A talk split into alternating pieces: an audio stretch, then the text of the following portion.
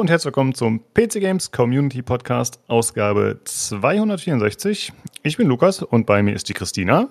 Hallo. Ja, hallo, der Thomas. Hallo zusammen. Der Jakob. Hi. Und der Hardware-Jan. ja, äh, wir haben heute eine große Runde und im Prinzip haben wir uns nur eingefunden, über Baldur's Gate 3 zu sprechen.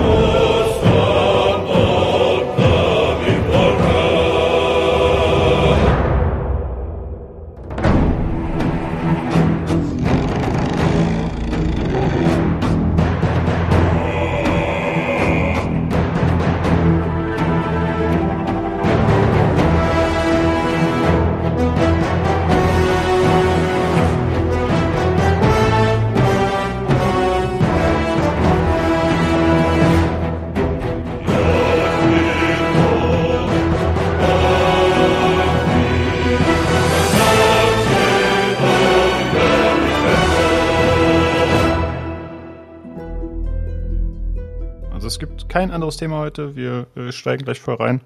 Ähm, ich habe es nicht gespielt, aber ihr habt es alle auf dem PC gespielt und seid teilweise schon durch und unterschiedlich weit. Wir werden einmal initial, ja, so natürlich über Gameplay und so weiter sprechen und am Ende hängen wir einen Spoiler-Teil dran. Da müssen wir mal gucken. Wir haben uns jetzt darauf geeinigt, dass wir nur den ersten Akt spoilern äh, und sonst da nicht mehr so viel, zumindest von der Hauptquest, irgendwie großartig thematisieren weil ihr teilweise nochmal spielen wollt. Ne? Ja, gut, äh, haben wir vorhin gar nicht gesprochen, aber ich würde einmal kurz einsteigen und das bisschen loswerden, was ich über das Game weiß.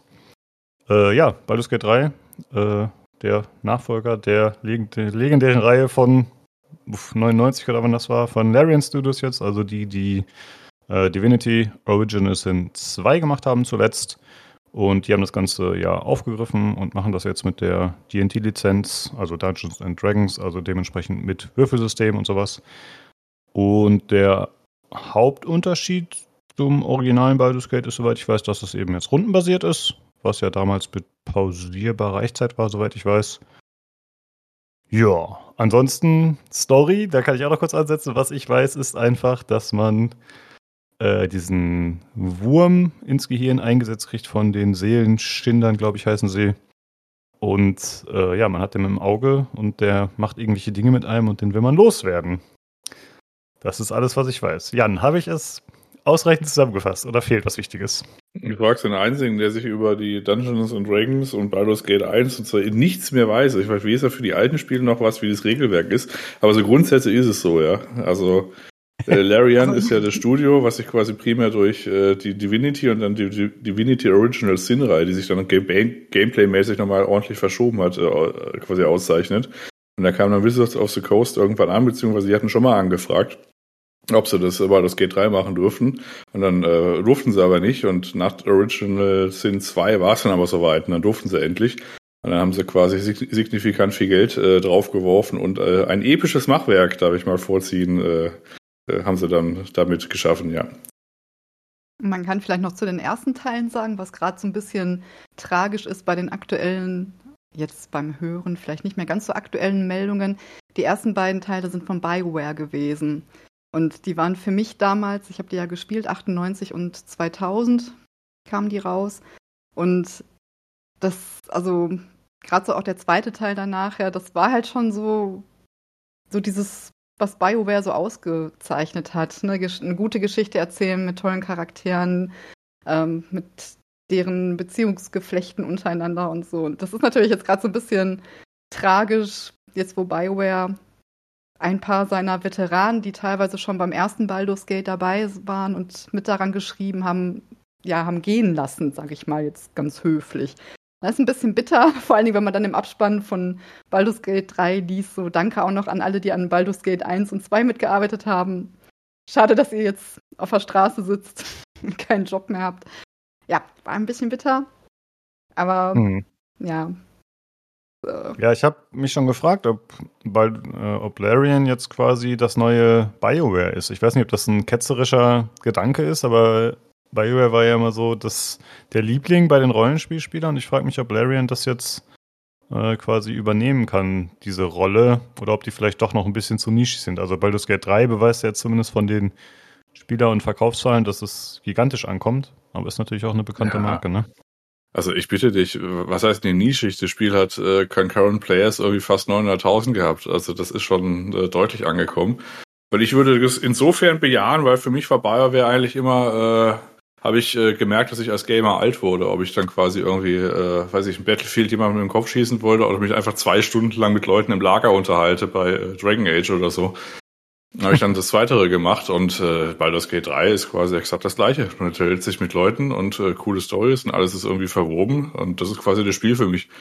Und dass das Ja. Kampfsystem auch noch gängig ist und ein bisschen was zu entdecken gibt, das ist quasi als Bonus. Aber ja.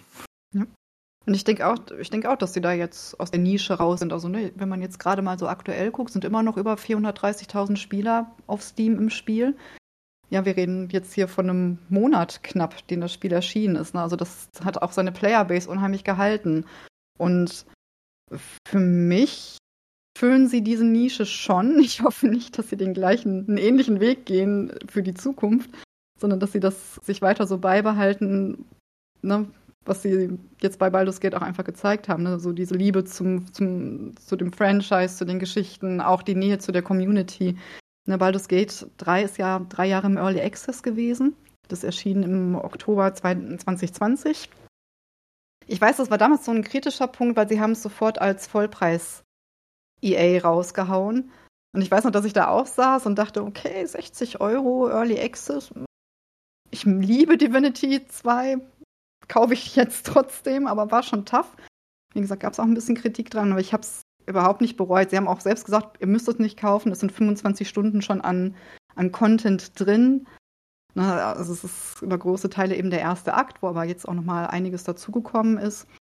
Und ja, ich habe auch nicht jedes Update, was dann nachher in den Jahren erschien, gespielt, aber das war schon im Early Access irre, das Spiel. Und jetzt ist es da und es ist äh, eine Offenbarung. Also ich glaube, wir werden heute ein bisschen reinhalten vom, vom Fan-Dasein her. Oder haben wir überhaupt heute mal so einen Hater dabei? Nee, ich glaube nicht. Ne? Wir sind alle relativ konform, glaube ich, in unserer Meinung. Und ja, und ich war Ja. tatsächlich, um das noch kurz zu sagen, ich war ein bisschen skeptisch, als die Ankündigung kam, weil ich ja alt bin und ich habe die ersten Baldur's Gate gespielt, als sie rauskamen. Ich habe die hier noch in der Originalversion auf den Datenträgern rumliegen. Und ich dachte, okay, das ist, ich weiß, was die können. Divinity Original Sin 2 war richtig gut. Aber das ist eine IP, die wird bei so alten Leuten wie mir hochgeschätzt. Und die jüngeren Leute haben unter Umständen gar keine Bindung zu der IP, ne, weil die kennen Baldur's Gate 1 und 2 vielleicht gar nicht mehr, weil die ne, nach 2000 geboren wurden oder so und dazu nie Kontakt hatten. Aber umso mehr bin ich jetzt echt glücklich, dass das so ein Erfolg für sie geworden sind, weil der absolut verdient ist. Na, also es gab am Anfang immer diese skeptischen Stimmen, die sagen, nee, das ist eigentlich kein Baldur's Gate, das ist nicht eher Divinity Original Sin 3, aber ich finde nicht, es ist Baldur's Gate. Und ich bin happy, dass es so gut für sie gelaufen ist jetzt auch. Ja, man Also- liest ja diese Kommentare immer noch teilweise, aber das sind dann ja, glaube ich, auch halt Leute, die es nicht gespielt haben oder die es generell nicht interessiert, also die es quasi schon ausschließen. Also ich glaube, wenn man reinspielt, dann ändert man relativ schnell seine Meinung in der Regel. Thomas. Ich glaube, die, ähm, die jüngere, jüngere Generation ist tatsächlich über Divinity Original Sin rangekommen, weil ähm, das, weiß ich nicht, also da kenne ich ein paar Leute, die das eben gar nicht mochten, weil das eben diese komische Larian-Schiene war mit dem übertriebenen Witz und Albernheiten. Aber ich kann mir vorstellen, dass sie da ihre eigene Zielgruppe aufgebaut haben und die natürlich jetzt einfach alles nehmen, was Larian rausschmeißt. Ne? Mhm. Ja. Ähm, ich würde ganz Ja. gerne mal abfragen, wie lange ihr so gespielt habt. Thomas, ich glaube, du am wenigsten lang bisher. Wie lange hast du gespielt? Wie weit bist du? Ja, bescheiden gebe ich jetzt zu, dass ich äh, 45 Stunden laut Safe Game habe und 62 Stunden laut Steam. Wobei da ja auch Idle und äh, weiß ich nicht, der Launcher, wenn der läuft, dann wird das auch mitgezählt. Aber das ist jetzt ungefähr die Zeit, die ich dafür gebraucht habe. Und ich bin, ja, ich würde sagen, an der Grenze zwischen Akt 1 und Akt 2. Also ich weiß noch nicht, ob das Kloster, wo ich mich da jetzt aufhalte, schon zu Akt 2 gehört oder noch zu Akt 1. Aber ich habe auch gefühlt jeden Stein umgedreht. Ich bin auch noch zehnmal zurückgelaufen zu irgendwelchen Stellen, wo ich meinte, da wäre noch ein Loch, wo ich noch nicht reingesprungen bin und so weiter. Mhm. Wie viele Akte gibt es denn? Äh, drei Akte. Also der Prolog und dann den ersten Akt, der dann in der Wildnis, die wahrscheinlich mittlerweile auch jeder schon kennt. Und dann noch zwei weitere, wo ich vermute, der letzte Akt dann hauptsächlich in der Stadt stattfinden wird. Mhm. Jakob, wie ist es bei dir? Wie lange gespielt? Wie weit bist du? Äh, 72 Stunden laut Steam. Da kannst du aber ungefähr 10 Stunden abziehen, weil mal mit meinem Bruder ein bisschen was ausprobiert, zwei, drei Charaktere neu angespielt, bis Level 3 oder so gebracht. Einfach ein bisschen nochmal andere Sachen auszuprobieren. Aber so der Hauptding, so 60 Stunden plus. Und ich bin, also wenn ich jetzt weiterspielen würde, hätte ich es, glaube ich, in zwei, drei Stunden beendet. Also ich bin schon in den letzten Zügen. Aber Jan hat mich, also ich war gestern um, 12 noch on und dachte mir, boah, spiele ich es jetzt noch durch, weil es hat sich so weit angefühlt. Dann habe ich einen Jan kurz gefragt, und er gemeint, nee, du, das dauert noch drei Stunden. Dann dachte ich mir, ah, ich muss habe heute Nacht um einen Termin in der Arbeit, das schaffe ich nicht. Fünf Stunden Schlaf ist ein bisschen wenig. Dann spiele ich es am Wochenende durch. Mhm. Okay, Jan, wie sieht's bei dir aus? Äh, 137 Stunden. Für den ersten Playthrough habe ich so, hi, äh, selbstständig, super Ding. äh, äh, für den ersten Playthrough habe ich so 115 Stunden gebraucht.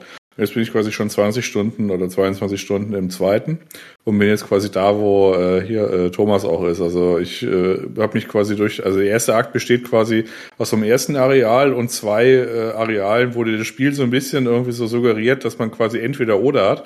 Aber im Grunde kannst du beide Areale durchmachen. Ich habe beim ersten Playthrough tatsächlich das zweite Areal ignoriert, weil ich dachte, es wäre so eine Witcher 2 Geschichte. Und äh, als ich später das zurückkommen äh, wollte und tatsächlich in Akt 2 war, konnte ich nicht mehr zurück. Also dann äh, war das dann, also das, äh, ja, 137. Mhm. Christina, wie ist es bei dir? Ich hatte im ersten Durchgang auch so knapp 115 Stunden und bin jetzt im zweiten Durchgang schon bei 30 Stunden wieder und bin noch im ersten Akt. Also ich habe deutlich mehr Zeit jetzt im zweiten Durchgang nochmal gebraucht, habe auch nochmal einiges entdeckt, was ich im ersten Durchgang nicht gesehen hatte und bin aber jetzt auch kurz davor, in den zweiten Akt zu wechseln. Also ja, das flappert okay. sich ganz schön zusammen. ja, ja wenn, wenn, das nicht ein super Qualitätsurteil ist, dass man, sobald man fertig ist, nach 100 x Stunden direkt wieder neu anfängt, oder? Ja. Du denkst ja. schon in deinem ersten Durchgang, denkst du darüber nach, wie du den nächsten Durchgang spielst. Das ist, ich, das habe ich ganz oft auch gelesen von Leuten oder gehört, dass das auch so eine Qualität irgendwie ist, dass du dann schon denkst, okay, und beim nächsten Mal mache ich das aber so und so. Und also der Wiederspielwert ähm, ist unglaublich hoch bei dem Spiel. Da geht noch Ja, also man hat das ja schon auf dem Discord gemerkt im Kanal, wie die Leute, also ihr und die anderen sich da austauschen, äh, was man da so gemacht hat oder wie man das alternativ lösen kann und wie dann halt äh, alle sich ihre Sachen so um die Ohren hauen mit Spoiler-Text oder ohne und ja, dass da einfach so viel Möglichkeiten bestehen. Also ich habe auch Let's Play so ein bisschen geschaut und ich fand das einfach nur äh, beeindruckend. Ich hatte zumindest beim Zuschauen die ganze Zeit so das Gefühl, dass es gar kein Verlieren in dem Sinne gibt, sondern dass immer alles möglich ist. Dass es äh, ja, dass halt eine Situation irgendwie ausgeht, aber dass es, auch wenn es quasi, es gibt halt kein Game Over in dem Sinne. So hat das immer auf mich gewirkt und das fand ich super cool. Ja, also es gibt, es ist jetzt nicht so wie äh, bei äh, Dragon Age Inquisition mit geht aus den Hinterlanden raus. Also Akt 1 ist so ein bisschen Hinterlande, aber äh, wesentlich besser tatsächlich, weil es auch noch ein bisschen, äh, weil es ja ganz viele Areale noch gibt. Äh, der große Unterschied zu allen anderen Spielen ist quasi, dass man jetzt sich nicht für, das habe ich auch unbewusst gemacht, weil ich einfach an Sachen vorbeigelaufen bin. Ich habe zum Beispiel im ersten äh, Playthrough das Dorf liegen lassen und noch so ein paar andere Sachen. Und die kann ich jetzt wieder nachholen. Und deswegen habe ich quasi die Sachen ignoriert, die ich beim ersten Durchlauf quasi gemacht habe, weil die kann, kann ich ja schon, war auch kein Problem. Und zusätzlich kommt aber noch hinzu, dass das Spiel auch noch äh, unterschiedliche Playstyle, also äh, hier Spiel, Spielstile halt äh, belohnt oder halt äh, ermöglicht. Also du kannst es ja erstmal gut also ich habe erstmal, der erste Playthrough war äh, Kleriker und dann habe ich mich halt so mit äh, Überreden und Überzeugen äh, so da durchgemacht und ich war halt, grundsätzlich hatte ich quasi äh, das Gute, äh, also war ich halt, habe ich halt gut gespielt und wollte den Leuten jetzt nichts nichts Schlimmes. Und den zweiten bin ich ein Barbar, Berserker, ich bin immer noch gut, aber ich löse meine äh, Dialoge primär durch Brüllen. Äh, was absurderweise teilweise den gleichen Effekt hat wie überzeugen, aber es ist zumindest, also die Tiere sind ein bisschen ängstlicher vielleicht, aber der Rest ist auch okay. Also weiß ich, ich stand neulich vor diesem Pilzdorf und äh, dann haben sie gesagt, ey, was willst denn du ja? Und ich habe einfach gebrüllt und dann, ach so, ja, dann komm rein. Ich so, okay, gut. ähm, Also sprich, das ist noch, äh, das ist quasi so eine Art 4D-Schach, ne? Also äh, du musst nicht mehr irgendwie bestimmte Sachen aussparen. Du wirst ohnehin nicht alles sehen, wenn du, also vielleicht außer Thomas, der jeden Stein umgedreht hat. Wenn man das einfach organisch spielt, dann hat man quasi für den zweiten Playthrough noch genug Orte, die man hat. Und für den dritten hat man auch noch genug äh, unterschiedliche Spielweisen, die man dann auch noch hat. Wo man auch noch Sachen sieht, die man irgendwie noch nicht gesehen hat, ja. Also das ist eigentlich das, was das Spiel so besonders macht. Ähm, bei, mir, bei mir ist das eigentlich so, ich habe mir das antrainiert, weil ich in 90 Prozent der Fälle die Spiele immer genau einmal spiele und dann habe ich natürlich das Bedürfnis, alles mitzunehmen, was gerade eben geht. Ähm, was mir da bei sowas natürlich auf die Nase fällt oder bei Horizon Zero Dawn ja auch, wo ich dann auch jedes Steinchen umgedreht habe. Ähm, das fällt mir hier natürlich ein bisschen auf die Füße, weil es sehr viel Zeug ist. Ich habe aber trotzdem das Gefühl, dass ich gerne nochmal was machen will, weil man ja eben, obwohl man alles mitgenommen hat, trotzdem ähm, ja eben durch andere Entscheidungen dann eben andere Leute meinetwegen leben lässt und dafür andere Leute über die Klinge springen lässt. Ja, genau. Ähm, ich würde auch ganz gerne gleich zu den Charakteren kommen, also was ihr so äh, gespielt habt für Charaktere, was für Klassen, was ihr für Perks so hattet, was da erwähnenswert wäre. Eine Sache vielleicht noch, weil Jakob das vorhin kurz erwähnt hat. Äh, es gibt auch Koop. Das hatte ich eingangs nicht erwähnt. Kann man mit bis zu vier Leuten spielen oder wie funktioniert das, Leute? Ja, ja ist richtig. Statt, okay. Also quasi, wenn du alleine spielst, bist ja du alleine und halt dann drei, der, zu denen kommen ja gleich recht vielen NPCs. Oder du kannst halt bis zu vier Kumpels spielen oder Freunden, Freundinnen, wie auch immer. Und dann erstellt sich quasi jeder seinen eigenen Charakter. Dann hat man quasi jetzt äh, nicht so viel Hintergrundstory von den einzelnen Charakteren, aber du spielst halt quasi das Spiel mit Freunden durch und das haben sie echt geil gelöst. Also wenn, wenn wir jetzt spielen würden und äh, Christina wäre in einer Cutscene, dann hast du einfach einen Button, wo du einfach ihr zuhören kannst. Das heißt, man kann als Gruppe, der eine, man weiß ich, der Bade mit dem Charisma redet, aber die Gruppe kann trotzdem verpasst keine Cutscene oder keine wichtige äh, Sequenz und kann trotzdem mitberaten, hey, antworten wir das, antworten wir das, würfel doch mal auf das, wo haben wir die höchsten Boni, pass auf, ich buff dich noch. Oder du kannst einfach sagen, interessiert mich nicht, weil ich kenne die Cutscene schon, ich loot im Hintergrund schon mal alle Leichen, die rumliegen oder ich, ich fange schon mal an, die Leute hoch zu patchen oder zu heilen. Und das haben sie echt gut gemacht. Also ich habe es mit meinem Bruder kurz ausprobiert. Ich kenne auch Pärchen, die haben es komplett Koop zu zweit, zu dritt oder so mit Freunden zu viert durchgespielt. Und es funktioniert technisch einwandfrei. Ich glaube, der einzige Makel ist ja, dass die, äh, die ausgewählte Voiceline vom Spielercharakter, die wird, glaube ich, nicht vorgelesen für die anderen, ne? Wird die denn generell vorgelesen? Nein. Ja, also der, also der, der, der Spielcharakter sagt nichts. Also man hat ähm, äh, keine Sprachausgabe für den, für den Spielcharakter. Und ich glaube, das ist ja dann dementsprechend auch so. Man hört die Antworten der NPCs aber eben nicht, was der Spieler ausgewählt hat, glaube ich. Ich habe ja selber nicht Koop gespielt bisher. Ja, doch, du, du bist ja in der Cutscene drin, du, also du siehst, du liest es ja. Also wenn, wenn mein Bruder redet mit seinem Zwerg und dann sage ich zu ihm, ja, lass uns mal Antwort 3 nehmen, dann sagt er, okay, dann sehe ich, was er klickt und dann sehe ich auch, wie die quasi die Sequenz weitergeht und die Antwort vom NPC darauf oder auf das Ergebnis vom Würfelwurf. Okay, dann Weil dein Charakter dann, ist ja auch im äh, Singleplayer stumm. Also der sagt ja, ja, ja, klar. in Dialogen nichts, außerhalb der Welt komischerweise schon, aber da halt nix. Mhm. Ja, cool. Dann würde ich sagen, kommen wir doch mal zu den Charakteren. Man erstellt dazu Anfang zwei Charaktere, soweit ich weiß. Äh, Christina, erzähl doch mal, was du für Klassen, Rassen genommen hast und was so deine Idee war, was du spielen willst beim ersten Durchgang spiele grundsätzlich bei solchen RPGs immer erstmal eine Magierklasse zum Einstieg und dann eine Schurkenklasse. Das ist irgendwie so mein, meine Tradition. Deswegen habe ich diesmal einen Hexenmeister genommen, eine Hexenmeisterin, eine Halbdrow. Und ähm, ja, ich, warum habe ich die Klasse genommen? Weil die einen Vertrauten hat. Ich mochte schon früher im Baldur's Gate immer, dass man Vertraute hat, die man beschwören kann, auch wenn die jetzt im Spiel jetzt nicht so krass sind wie jetzt die Begleiter, die man sonst dazu rufen kann. Irgendwie hier der Kleriker kann ja zum Beispiel so einen Engel sich dazu holen, der ordentlich Hitpoints hat und reinhaut. Das ist bei den Begleitern, die haben nicht so, die halten nicht viel aus und die haben dann solche extra Goodies, wie zum Beispiel, dass du eine Katze beschwören kannst, die dann die Gegner ablenkt. Und wenn die mit dir durch die Stadt läuft oder so, dann kommen auch NPC, gerade so Kinder oder so, zu, auf dich zu und sagen, oh, wie süß die Katze und so. Na, also ist irgendwie ganz knuffig gemacht. Ähm, also die Katze ist der Vertraute? Genau.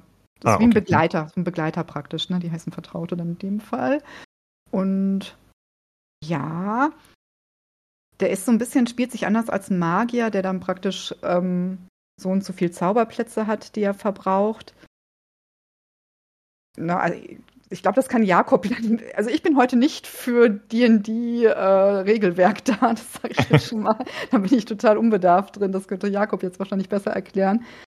Aber der, der verinnerlicht praktisch die Zauber so und dann hast du aber auch Zaubertricks, die du häufiger im Kampf anwenden kannst, eigentlich die ganze Zeit. Und du hast im Zauberer die, also Zauberplätze, die du verbrauchst und wo du dann rasten musst, um die praktisch wieder aufzuladen. Also es gibt jetzt nicht dieses klassische Mana-System in dem Sinne.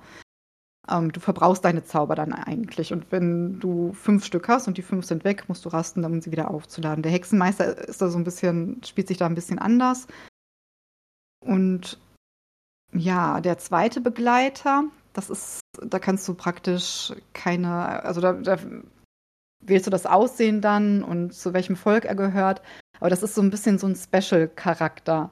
Der spielt dann nachher in der Story eine große Rolle, ohne da jetzt zu sehr drauf einzugehen. Und ja, es war so ein bisschen im Early Access dann nachher auch ein bisschen überraschend, dass man dann noch einen Charakter designt hat. Vor allen Dingen, weil man da auch nicht anfangs nicht genau wusste, wozu der überhaupt gut ist.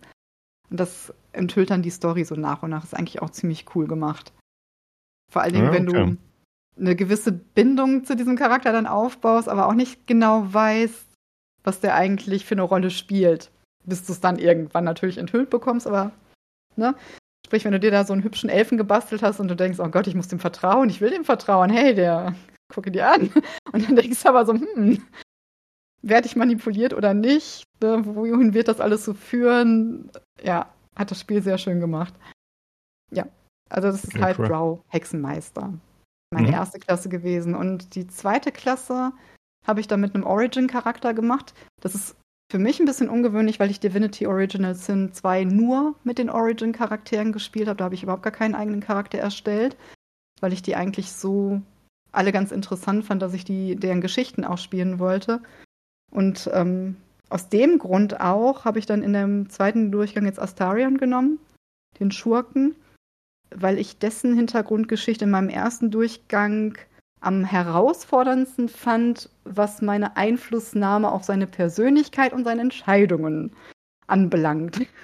Und es ist tatsächlich dann noch mal ein bisschen was anderes. Du hast noch mal andere Dialogoptionen, ähm, die so ein bisschen von seinen Trades abhängig sind, von, von seiner Klasse natürlich oder auch bei ihm ganz interessant. Er kommt aus Baldur's Gate, der Stadt, das heißt, er hat nochmal extra Dialogoptionen als Balduraner, die andere Charaktere dann erstmal nicht haben, weil sie eben diesen städtischen Hintergrund nicht haben.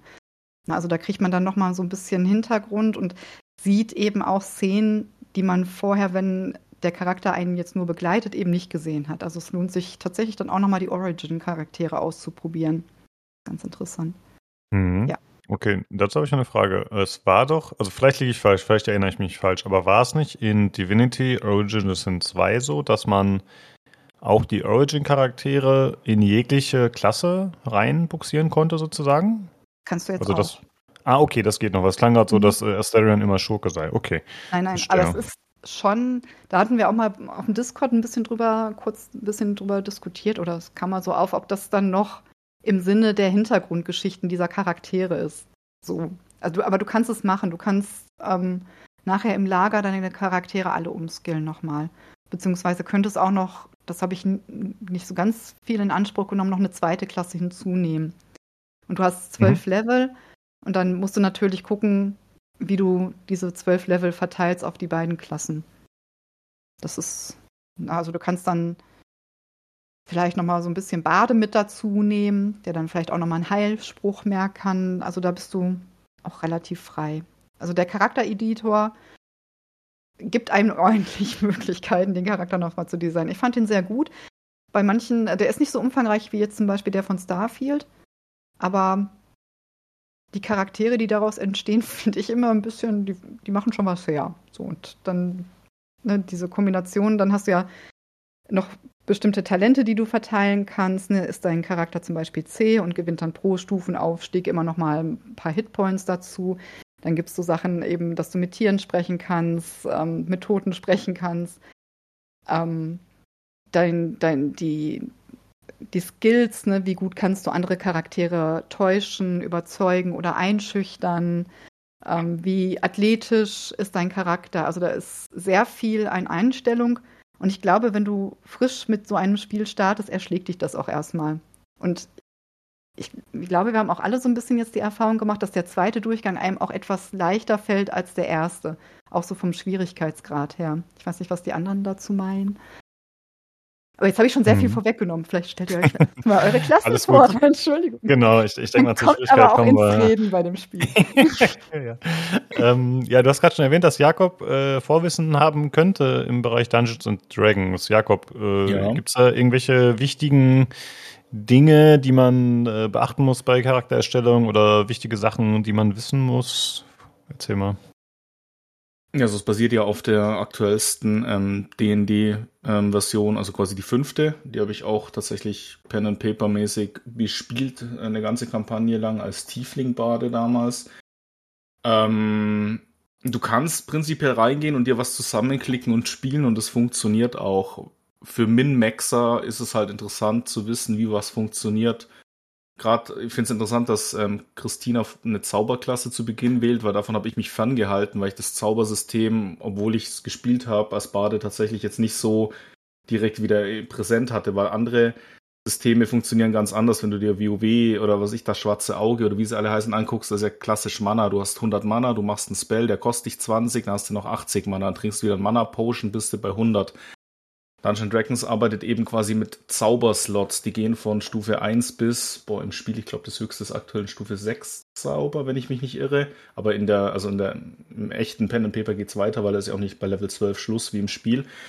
Und ein Charakter hat quasi eine begrenzte Anzahl an Zauberslots. Was ich sag mal, der hat äh, fünf Level 1 Slots, dann hat er vier Level 2 Slots, drei Level 1, äh, Level 3 und so weiter, um es zu vereinfachen.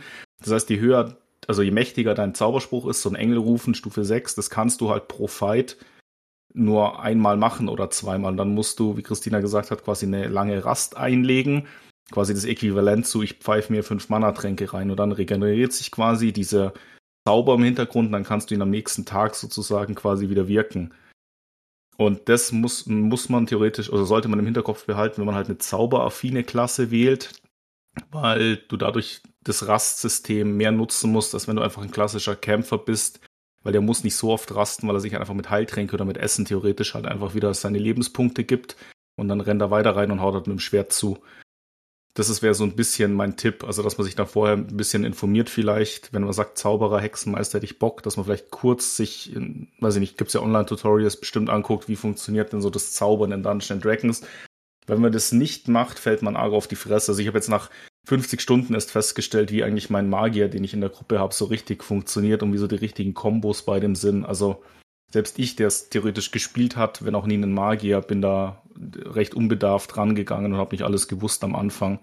Also da kann man sich schon sehr rein verlieren. Aber wie gesagt, mach dir was, was du Spaß machst, was du spielen möchtest, was gut ausguckt und dann leg los. Das funktioniert schon alles. So, so sind die Regeln. So kannst du auch durchspielen. Das ist halt nur, wenn du jetzt min-max, dann solltest du dich vorher ein bisschen informieren, welche Klasse funktioniert am besten mit welcher Rasse, wo hole ich noch irgendwelche Rassenboni raus und, und so weiter, welche Items kann ich wie, wo einbringen, welche Zauber skalieren am besten und so weiter. Da gibt's dann schon Abstufungen natürlich.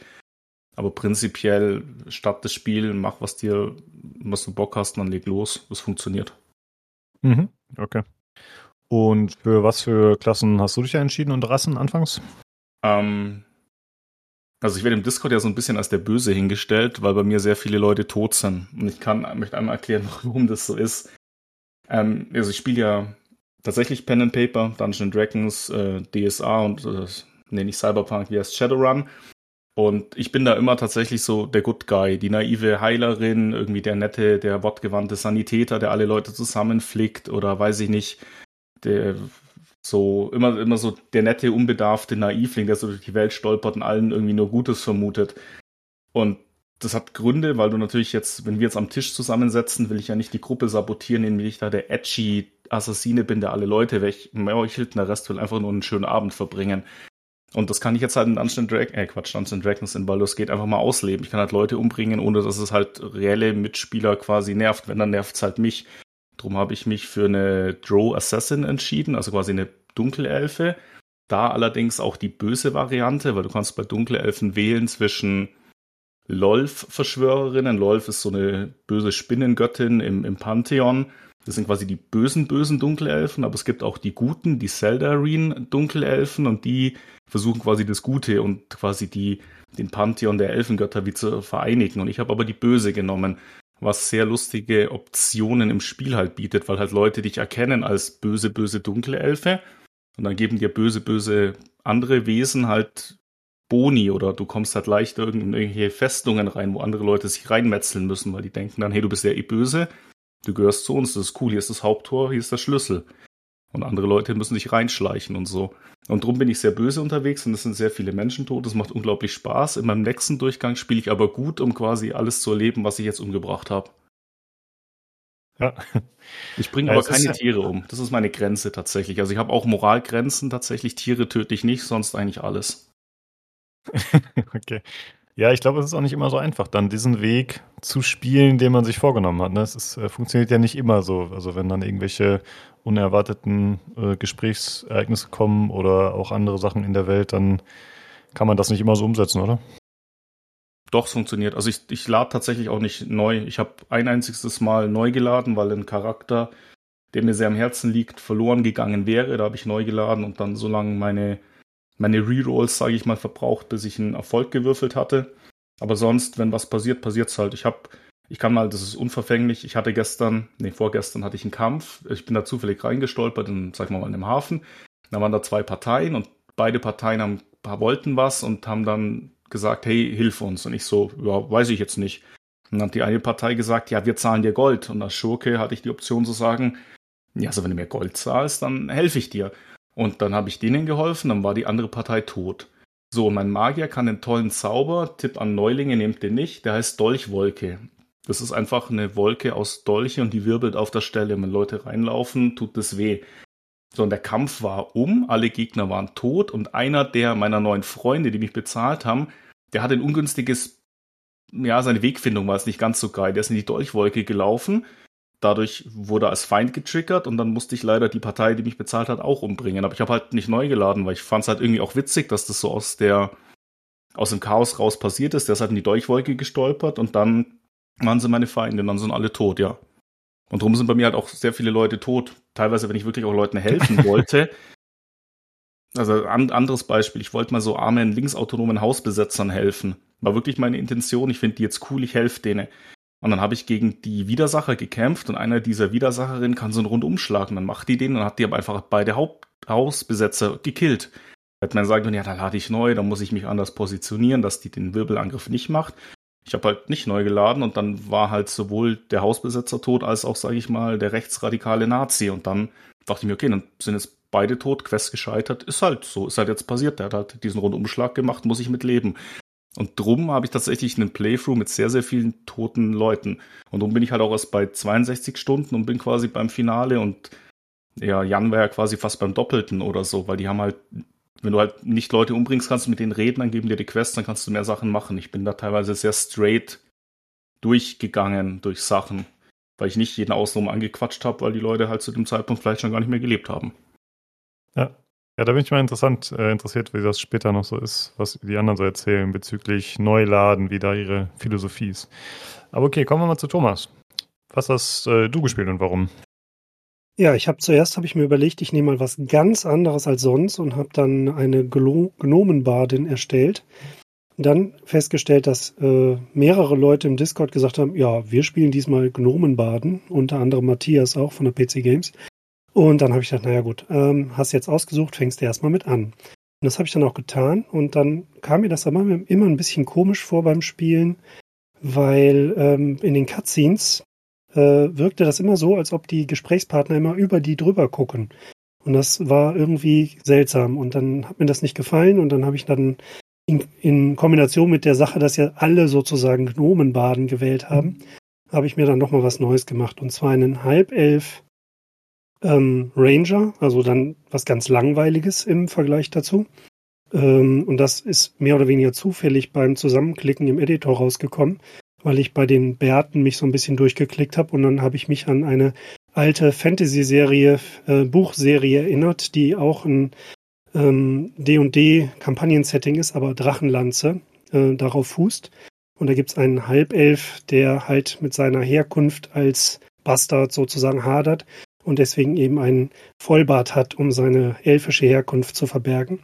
Und der ist dann halt eben ein Waldläufer und Anführer von so einer kleinen Truppe und hat aber eigentlich gar keinen Bock darauf und will eigentlich nur in Ruhe gelassen werden im weitesten Sinne. Und dann habe ich das einfach zufällig so, hat sich das ergeben und ich habe das dann mal so umgesetzt. Äh, heißt das, du hast auch so ein bisschen Roleplay-mäßig gespielt? Also, dass du dann quasi äh, dich in den Charakter so reinversetzt hast? Oder war das dann tatsächlich nur für die visuelle Erstellung erstmal interessant? Ähm, ja, das kommt ja ein bisschen äh, dann von alleine, weil ich ja eben auch diese ähm, Herkunft, äh, Volksheld sozusagen genommen habe oder diesen Hintergrund, ähm, was ja dann auch auf diesem Charakter basiert, der dann ja auch immer in irgendwelche äh, Situationen reinrutschte und dann nachher sozusagen als Held wieder rausgekommen ist. Und ähm, ja, so beim Spielen bieten sich natürlich dann dadurch auch die Möglichkeiten. Also als Weitläufer hat man ja dann eben häufiger mal positive äh, Interaktionsmöglichkeiten als als Assassine zum Beispiel, stelle ich mir jetzt so vor. Mhm. Also das hat sich dann eher zufällig ergeben, ähm, aber prinzipiell laufe ich auch immer als äh, Friede, Freude, Eierkuchenbär durch die Gegend. Ähm, selbst wenn ich es mal versuche, wird das meistens ein freundlicher Spieldurchgang. Ja. Okay, dann noch zu dir, Jan. Was hast du gespielt? Ich war der freundliche Typ, der alle gehypt hat.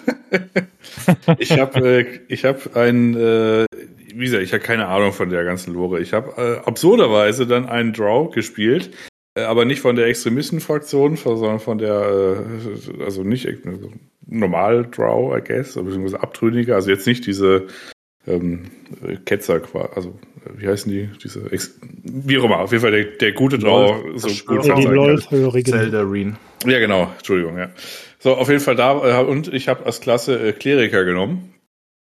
Und äh, deswegen habe ich halt quasi Shatti, äh, also Schattenherz, äh, weite Teile ignoriert, weil ich halt selber Kleriker war. Und äh, habe dann einfach so, weiß ich, meine Gruppe geheilt und ab und zu Sachen gemacht und war damit eigentlich ganz zufrieden. Der erste Playthrough war in so einem, ähm, äh, also die, die skalierende über, über Weisheit und dann halt auch mit Überzeugen und dann labert man einfach Leute und äh, weiß ich, halt Eulenbärbabys und was man halt so macht in seinem ersten Playthrough. Und Kinderschubsen geht auch, wenn man einen Heimlichkeitswert hat und das sieht dann keiner, dann kann man die scheiß Kinder einfach schubsen, wenn die einem, einem, einem dumm kommen. Das geht gut. Ja. Sehr gut. Ja, Kinder beklauen geht ja auch, haben wir auch schon gehört von Christina, glaube ich. Ne? Ja, es geht alles im Spiel. Ja. irgendwann färbt die Charakterklasse auf einen ab. Habe ich jetzt ja. gemerkt. Ja, sehr gut. Also fairerweise muss man aber auch sagen, es gibt ab und zu mal, also äh, wie Jakob schon sagte, wenn man Draw ist, dann äh, kommen die, äh, also dann kommt quasi die die Unterwelt auch teilweise an und gibt einem irgendwas, beziehungsweise ist dann quasi, oh hier, Meister, entschuldigen Sie, dass ich existiere, ne? Und äh, es gibt dann später so eine Situation, wo man dann irgendwie jemanden foltert, foltert oder so. Und normalerweise bin ich gut, aber dem habe ich halt einfach den Nagel rausgerissen und habe mir gedacht, ja gut, ich kann. Ich muss ja auch mal foltern. Also es, man, es gibt schon so Wickelruhm bei moralischen Sachen, sage ich mal, ja. Ja, ich glaube, so richtig ähm, schwarz oder weiß gibt es wahrscheinlich in vielen Situationen gar nicht, ne? Oder ist es nicht oft so, dass es äh, das ist auch die große Stärke des Spiels tatsächlich. Also wenn du am Anfang noch denkst, dass es ja relativ simpel ist, wir sind die Guten, das sind die Bösen, je weiter du in den Akten voranschreitest, je mehr du auch so erfährst über diesen Wurm, diesen Parasit, den du eingangs erwähnt hast, den man im Kopf hat. Und also das sind tausende Fraktionen oder Einzelpersonen und alle wollen was in dem Spiel von dir. Und alle sagen, das ist der, das höhere Ziel, der höhere Zweck, drum musst du ihnen helfen. Und jeder belabert dich halt. Du musst dich irgendwie da durchlavieren und halt für dich selber als dein Charakter oder für deinen Playthrough entscheiden, wem glaube ich jetzt, in welche Richtung tendiere ich jetzt. Und das ist die ganz große Stärke, das ist einfach dieses, dieses klassische, ich habe sie erwartet, Mr. Bond. Das gibt's halt einfach nicht. Es kann da jeder, du kennst jemanden 300 Stunden da drin oder seit 30 Stunden und dann ist es einfach ein Arschloch, dann musst du ihn umbringen. Oder du triffst jemanden und denkst, das ist ja die netteste, älter, älteste Dame der Welt, dann sticht die dein Auge aus. Und das ist geil an dem Game, dass es nicht vorhersehbar ist, welcher Charakter dir Böses will und welcher dir Gutes will. Und das finde ich richtig gut, tatsächlich. Ja. Ich möchte nicht prahlen, aber ich habe bei der alten, bei der Oma, ich habe direkt gesehen, dass das nicht mit, äh, also dass das nicht koscher ist. Die Oma, die, die ist einfach großartig. beim, beim ersten Satz wusste ich das. Ähm, äh, zwei Sachen, die ich noch loswerden wollte, nämlich äh, das eine, was Jakob hier sagte, es gibt ja dieses Rastsystem. Es gibt quasi zwei kurze Rasten, eine lange Rast, eine lange Rast beendete Tag, füllt alle Slauberslots äh, wieder auf, die kurze Rast äh, macht es im Falle des Hexenmeisters äh, für die wenigen Sachen, die er hat und äh, ansonsten gibt's halt äh, Energie zurück und lalala. So. Ähm, es passieren aber auch äh, story-wichtige Sachen in diesen langen Rasten. Und ich habe in Anführungszeichen den Fehler gemacht, ich habe quasi äh, zu schnell bzw. zu weit gespielt und habe halt quasi nicht Zeit verstreichen bzw. keine langen Rasten gemacht, was dann zu diesem absurden Effekt geführt hatte, dass ich quasi, als ich die mal gemacht hatte, oder sechs Stunden oder keine Ahnung was, äh, kamen dann irgendwie so Sachen, die referenziert wurden, die irgendwie bei mir schon fünf Stunden zurück waren. Also gerade am Anfang, äh, man verschenkt da nichts durch. Also es gibt Situationen, die sind zeitkritisch. Also wenn man irgendwo hinläuft und man sieht, dass irgendwie Not am Mann ist und macht dann eine lange Rast, dann dreht sich die Zeit weiter und dann passieren Dinge. Ansonsten, wenn man da noch nicht hingelaufen ist, man sieht jetzt nichts, was zeitkritisch ist, ruhig rasten, weil dann gibt's Cutscenes und Story. Weil äh, ist jetzt nicht so, dass man irgendwie, weiß ich, 30 Mal rastet und dann ist das Spiel vorbei. Das ist es nicht. Man kann ruhig äh, den Tag beenden und mit, und mit seinen Leuten reden. Ja. Hm. Ähm, wegen der Klassen wollte ich noch was, nee, der Rassen wollte ich noch was fragen.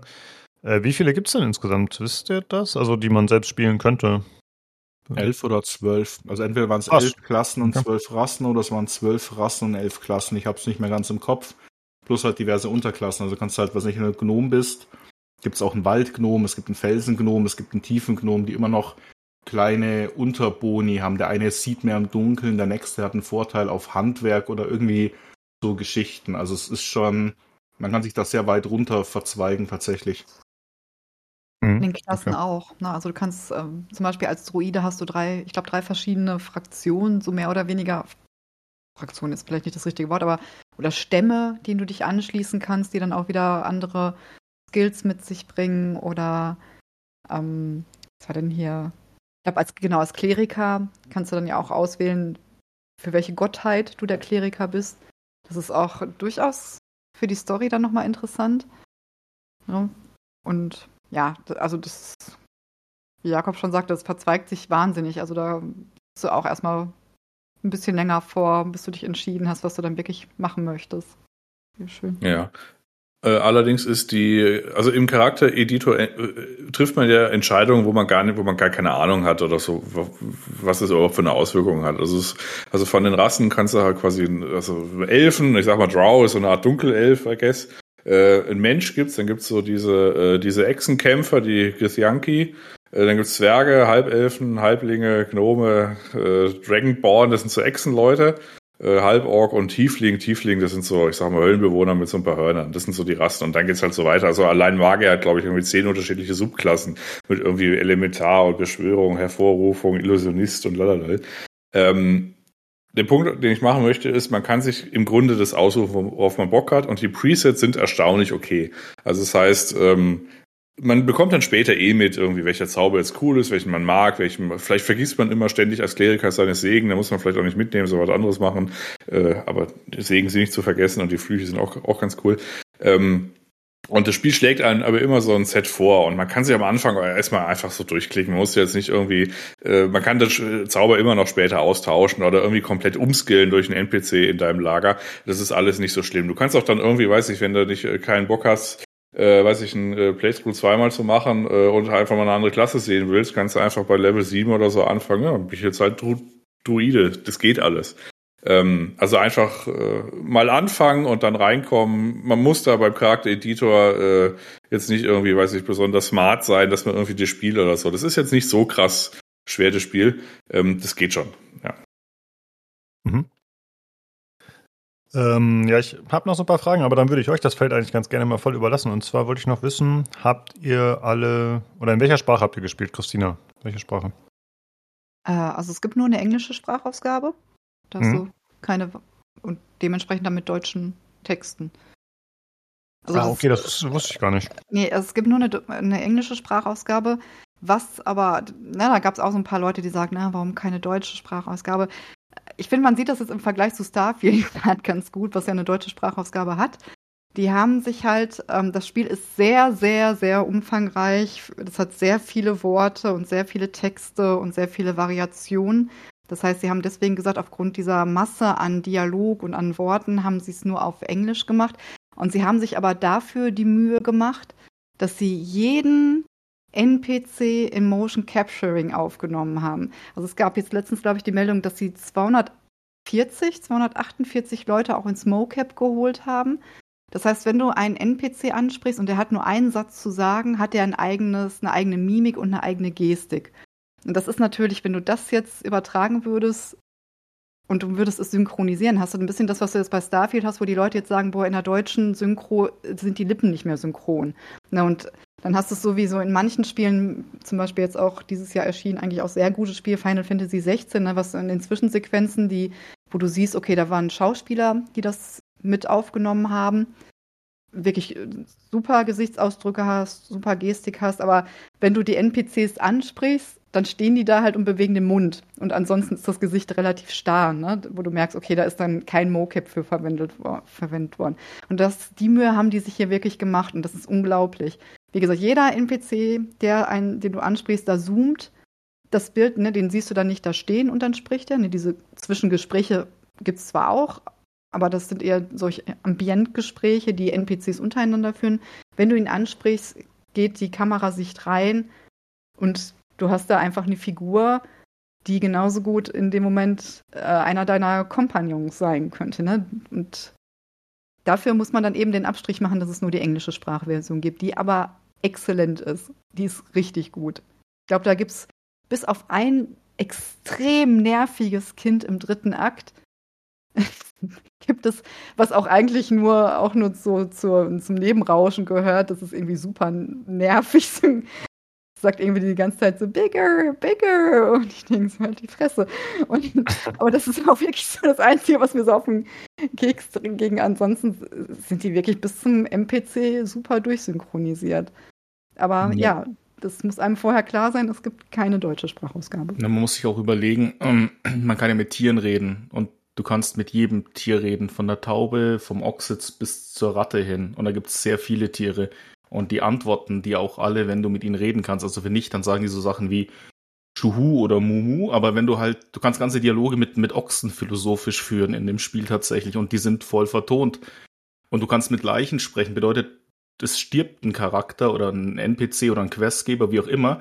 Und du kannst mit dem Zauber mit dem reden. Dann hat der ja auch nochmal Voicelines, die du nie hören würdest, wenn du jetzt nicht diesen Zauber hättest und nochmal mit dem redest. Wenn man sich jetzt überlegt, man müsste das in verschiedene Sprachen synchronisieren und dann noch auf dem Top-Niveau, das die englischen Sprecher abliefern, das ist ja finanziell, das ist ja gar nicht machbar. Das geht ja gar nicht. Also die Einnahmen kriegst du ja nie wieder rein, was dich das kostet, das da zu, zu lokalisieren. Wir reden von, also von 175 Stunden Cutscenes alleine nur. Ja, also das ist also der technische Aufwand, den sie dafür betrieben haben, auch im Vergleich auch nochmal zu Divinity, wo du ja mehr diese Textfelder hattest, auch Synchro zwar, aber ne, nicht diese, dieser Aufwand mit, mit dem Motion Capturing, das ist schon heftig. Also das ist nochmal eine Schippe drauf.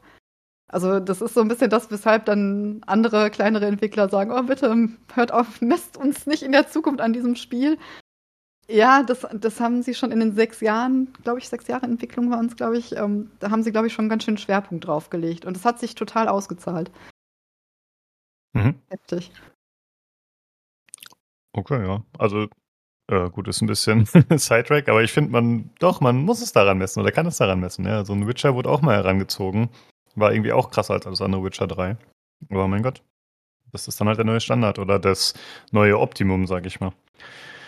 Ähm, ich wollte noch was fragen zum Dark Urge. Ich weiß gar nicht, wie, wie der auf Deutsch heißt, das dunkle Verlangen oder wie mhm. nennt sich das? Ja.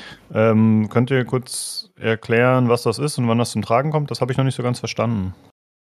Kann ich, wenn, wenn ich darf, wenn ich möchte. Oder wenn keiner, oder spielt ihn jemand, dann kann der. Also grundsätzlich, warum der drin ist, das haben die Entwickler gesagt, es war ja so, ähm, wenn du, also wenn du so einen vorgefertigten Charakter nimmst, also ich Schattenherz, dann erlebst du halt die Story noch mal ein bisschen immersiver, weil die halt mehr eingebunden ist als jetzt äh, Thomas sein bärtiger Waldelf, sage ich mal, weil der ist ja nicht niedergeschrieben in der Lore der Geschichte äh, des, des Spiels. Und das haben Leute bei Divinity 2 damals auch zu Recht kritisiert, dass wenn du jetzt nicht so einen vorgefertigten Charakter wie das Beast oder den Roten Prinz oder so spielst, dass der sich so ein bisschen leer, so ein bisschen verloren in der Welt anführt, weil er halt, woher kommt er, wo will er hin? Man weiß es halt nicht, weil es ist ja nur eine Hülle im Endeffekt. Und drum haben sie quasi so einen Customizable, also du kannst den komplett quasi erstellen, wie du willst. So haben die, haben die quasi so einen, so einen siebten Begleiter, sage ich mal, gemacht, gebaut für den Spieler, der, wenn du den auswählst, die Stark Urge, hat der quasi eine Hintergrundgeschichte und die ist halt quasi auch mit, mit der Lore und so verzahnt und bietet auch nochmal ganz neue Dialogoptionen, die du sonst nie haben wirst, weil der halt, ich weiß nicht, ob das ein krasser Spoiler ist, aber der ist halt, der war der hat sein Gedächtnis verloren und der war früher was anderes oder jemand anderes und da und drum hat der manchmal trifft er manchmal Entscheidungen, die er in dem Moment dann nicht mehr rekapituliert oder weiß, warum er das tut. Und im Verlauf der Geschichte erfährt man aber auch, woher dieses dunkle Verlangen quasi kommt und kann sich, soweit ich weiß, dann entweder quasi dem auch hingeben oder dem widersetzen. Das weiß ich jetzt nicht, soweit habe ich den nicht gespielt oder verfolgt. Aber das ist so quasi der Grund, warum es den gibt, um quasi dem Spieler die Möglichkeit zu geben, einen eigenen Charakter zu erstellen, der aber ein bisschen mehr Hintergrundstory mitbringen, das einfach so ein, als mein Assassin, Draw Assassin, den ich mir jetzt halt einfach erstellt hat, weil der halt nicht niedergeschrieben ist in der Welt. Den gibt's ja sonst nirgends. Der ist ja in keinem anderen Playthrough ist der ja mit drin. Aber wenn wir alle spielen, es gibt ja bei jedem Schattenherz und die hat halt eine Quest. Ah, okay. Ja. ja. Oder halt jeder NPC hat ja so eine äh, so ein Päckchen zu tragen und irgendeine Storyline, die sich dann entfaltet. Äh, das Dark Urge, äh, also der die Dialoge sind halt quasi so, dass man immer so Möglichkeiten hat, beziehungsweise irgendwie ja so ein dunkles Verlangen heißt es ja. Also sprich das so ein bisschen wie, weiß ich, in, in de, äh, vor der Führerscheinprüfung, wenn man irgendwie mit dem äh, Auto unterwegs ist und dann so, ich könnte jetzt einen Gegenverkehr lenken, ungefähr so. Und das ist halt ständig. ja.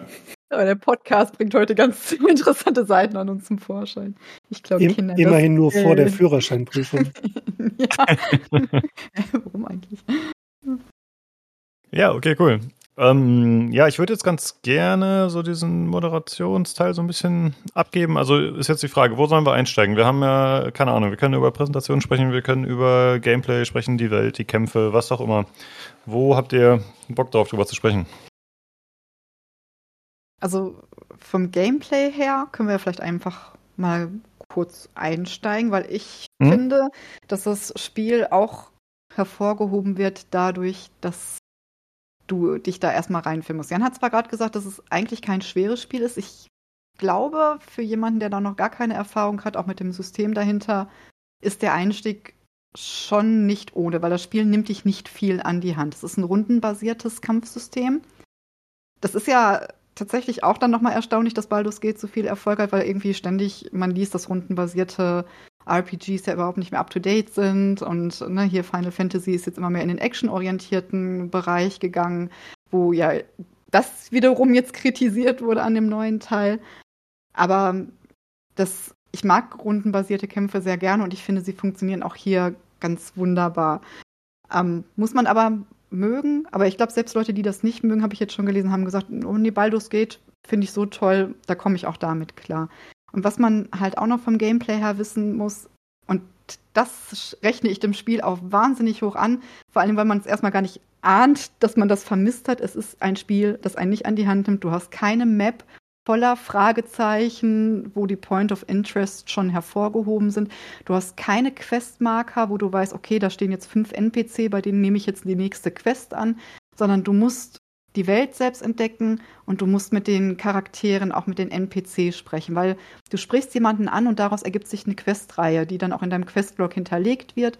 Du musst Dokumente lesen, in denen Hinweise zu finden sind. Na, es gibt im ersten Akt, sage ich jetzt mal, da gibt es ähm, zwei Items, die du brauchst, die du miteinander kombinieren musst später. Und an dem Ort, wo du das erste Item findest, findest du Hinweise darauf, wo das zweite versteckt ist. Ne? Oder das ist nur so ein Nebensatz in einem Dokument, den ich mir aber gemerkt habe und dachte, okay, ich muss da und da nochmal gucken, weil angeblich war der Lehrling, der das eine Item gestohlen haben soll, dahin unterwegs. Und an dem Ort habe ich das dann auch gefunden. Und das ist so in Zeiten mit der Ubisoft-Formel und so, wo dir halt alles irgendwie, oder auch Horizon, was ja auch so den einen oder anderen dann ermüdet hast, dass du dann die Karte voll hast mit lauter Symbolen. Das hast du halt nicht. Du musst sehr viel selbst entdecken. Im Prinzip ist Baldur's Gate so ein bisschen wie letztes Jahr mit Elden Ring, ne, wo auch Leute gesagt haben, das reformiert gerade die Open World nochmal, weil du auch da alles eine wahnsinnige Welt hast, die du einfach selbst entdecken musst, wo du selbst die Geheimnisse aufdecken musst, was ja dann viele auch wieder zu schätzen gelernt haben. Das ist auch Baldur's Gate 3. Aber es belohnt dich dafür, zu suchen, mit den NPCs zu sprechen, äh, vielleicht auch mal dir die Karte anzugucken und zu gucken, okay, da könnte vielleicht noch ein, ein, Weg sein, wo ich mit Sprung, also du hast dann auch so Befehle wie das bei Jan sehr beliebte Schubsen, ne, oder wenn du Charakteren aufhilfst, wenn die benommen sind oder am Boden sind, und dann kannst du eben auch springen und kannst manchmal eben, dann siehst du auf der Karte vielleicht nur so ein Fitzel, wo du noch meinst, okay, da könnte noch was sein, und dann gehst du dahin und springst irgendwie über so eine kleine, so eine kleine Kluft und bist schon wieder an einem Ort, wo du was Neues entdeckst. Also du erstmal entdeckst du ständig überall was Neues und du erarbeitest es, äh, erarbeitest es dir. Und ich finde, bei dem Kampfsystem ist das auch manchmal ein bisschen ähnlich. Diese rundenbasierten Kämpfe sind eben so, dass du auch dir die Umgebung sehr zunutze machen kannst. Du kannst auch jetzt im zweiten Durchgang, wenn man schon so Ortskenntnisse hat, merkt man, dass man seine Gruppe schon ganz anders ähm, hinstellt. Ne? Du kannst diesen Gruppenmodus deaktivieren und die Charaktere schon mal positionieren, ne? dass ich zum Beispiel dann mit dem Schurken schon mal hinter einen Schlei äh, Feind schleiche, um dann mit so einem kritischen, hinterhältigen Angriff ihn eventuell sogar schon mit dem ersten Schlag praktisch zu töten und dann erst in den eigentlichen Kampf einzusteigen. Du hast ähm, Ölpfützen, die du entzünden kannst. Du kannst auch die Dolchwolke, die berüchtigte kannst du zum Beispiel in so einen Eingang reinlegen und wenn da Nahkämpfer kommen, rennen die da unter Umständen rein. Also du kannst innerhalb dieser Runden sehr viel mit der Umgebung machen. Das unterscheidet das auch manchmal von so anderen rundenbasierten Spielen. Also jetzt, wenn du jetzt zum Beispiel Persona nimmst, was ja nur ich kenne hier, das sind so, das sind so stationäre rundenbasierte Spiele, wo du dann wieder andere Sachen hast, die du im Baldur's Gate jetzt vielleicht nicht hast. Aber im Baldur's Gate kannst du dir eben die Umgebung zunutze machen, kannst auch mal hinter eine Säule gehen, wo dann vielleicht der gegnerische Magier dich nicht unmittelbar trifft und so. Das macht die Kämpfe manchmal auch ein bisschen lang, gerade wenn du viele Feinde hast und dann vielleicht noch ein paar verbündete NPCs mit einsteigen, weil du die irgendwie mit in den Kampf involviert hast. Aber wenn du dann dir eine Taktik rausgesucht hast und die funktioniert plötzlich und das ist so gut. Das tut einfach gut. Das ist einem, ne? Das habe ich schon länger nicht mehr in Spielen gehabt, dass ich, oder habe ich das jetzt zuletzt in den Spielen gehabt, die ich zuletzt gespielt habe? Nee, also ich merke einfach diesen Lerneffekt und das macht auch mal wieder Spaß, ein Spiel zu lernen. Und an den Spielerzahlen würde ich jetzt eigentlich ablesen, dass das viele Spieler mittlerweile auch so fühlen, ne? dass ihnen das nichts ausmacht, wenn sie nicht an die Hand genommen werden. Ja, also das ist finde ich halt großartig an dem Spiel. Jo, jetzt habe ich wieder viel geredet. Recht bitte. Ja, also ich, ich habe ja, ähm, ich habe ja angefangen, äh, D&D-Spiele zu spielen mit den Goldbox-Dingern von acht, Ende, Ende der 80er. Und das war ja rundenbasiert. Und da war das ja, da habe ich auch einmal den kurzen Videoschnipsel gepostet, wo man dann sieht, wie halt äh, 25 Kobolde alle nacheinander Stück für Stück dann ihren Zug machen und auch die, die sich nicht bewegen können, die dürfen dann aber auch einmal anvisiert werden und so weiter. Und fünf Minuten später ist dann mal wieder einer der eigenen Kämpfer dran und darf einmal daneben hauen. Und deswegen war damals 98 mit Baldur's Gate, das war ja eine Offenbarung, dieses in Anführungszeichen Echtzeitkampfsystem, weil das ja eigentlich auch nur äh, Runden sind, nur die halt sehr schnell ablaufen in dem Sinne. Weil der schöne Vorteil war einfach, die Tatsache, wenn man jetzt in einer Situation ist, wo man überlegen ist, dann konnte man die Leute einfach reinschicken und dann laufen lassen und hatte mehr oder weniger einen Actionkampf vor sich und danach Bedarf pausieren und sagen, okay, wir machen jetzt nochmal eine kleine Detailänderung in der Taktik, du gehst dahin, du gehst dahin und dann konnte man es wieder laufen lassen. Und das hat mich jetzt auch im Nachhinein immer von sowas wie, als dann äh, Original Sin rauskam, davon abgehalten, weil ich halt keine Lust hatte wieder auf dieses, Gegner 1, dot, dot, dot, dot, Gegner 2, dot, dot, dot, dot, und das dann die ganze Zeit so durch. Und deswegen war ich auch eigentlich äh, immer, also ich hatte das immer so ein bisschen im Visier, Divinity, ähm, also die, die äh, Vogelperspektiven-Spiele, die beiden, aber nie äh, so richtig ähm, Lust drauf gehabt, eben weil ich da Sorge hatte. Baldur's Gate 3 war jetzt natürlich aufgrund des Zusammenhangs und der Welt und ähm, dem Regelset eben wieder interessanter. Und das muss ich wirklich sagen, hat sich wirklich äh, positiv herausgestellt für mich, weil die Kämpfe auch noch lang sind, gerade in den ersten Levels. Also das ist eine große Freude, wenn man dann irgendwann mal mehrere Aktionen pro Runde durchführen kann.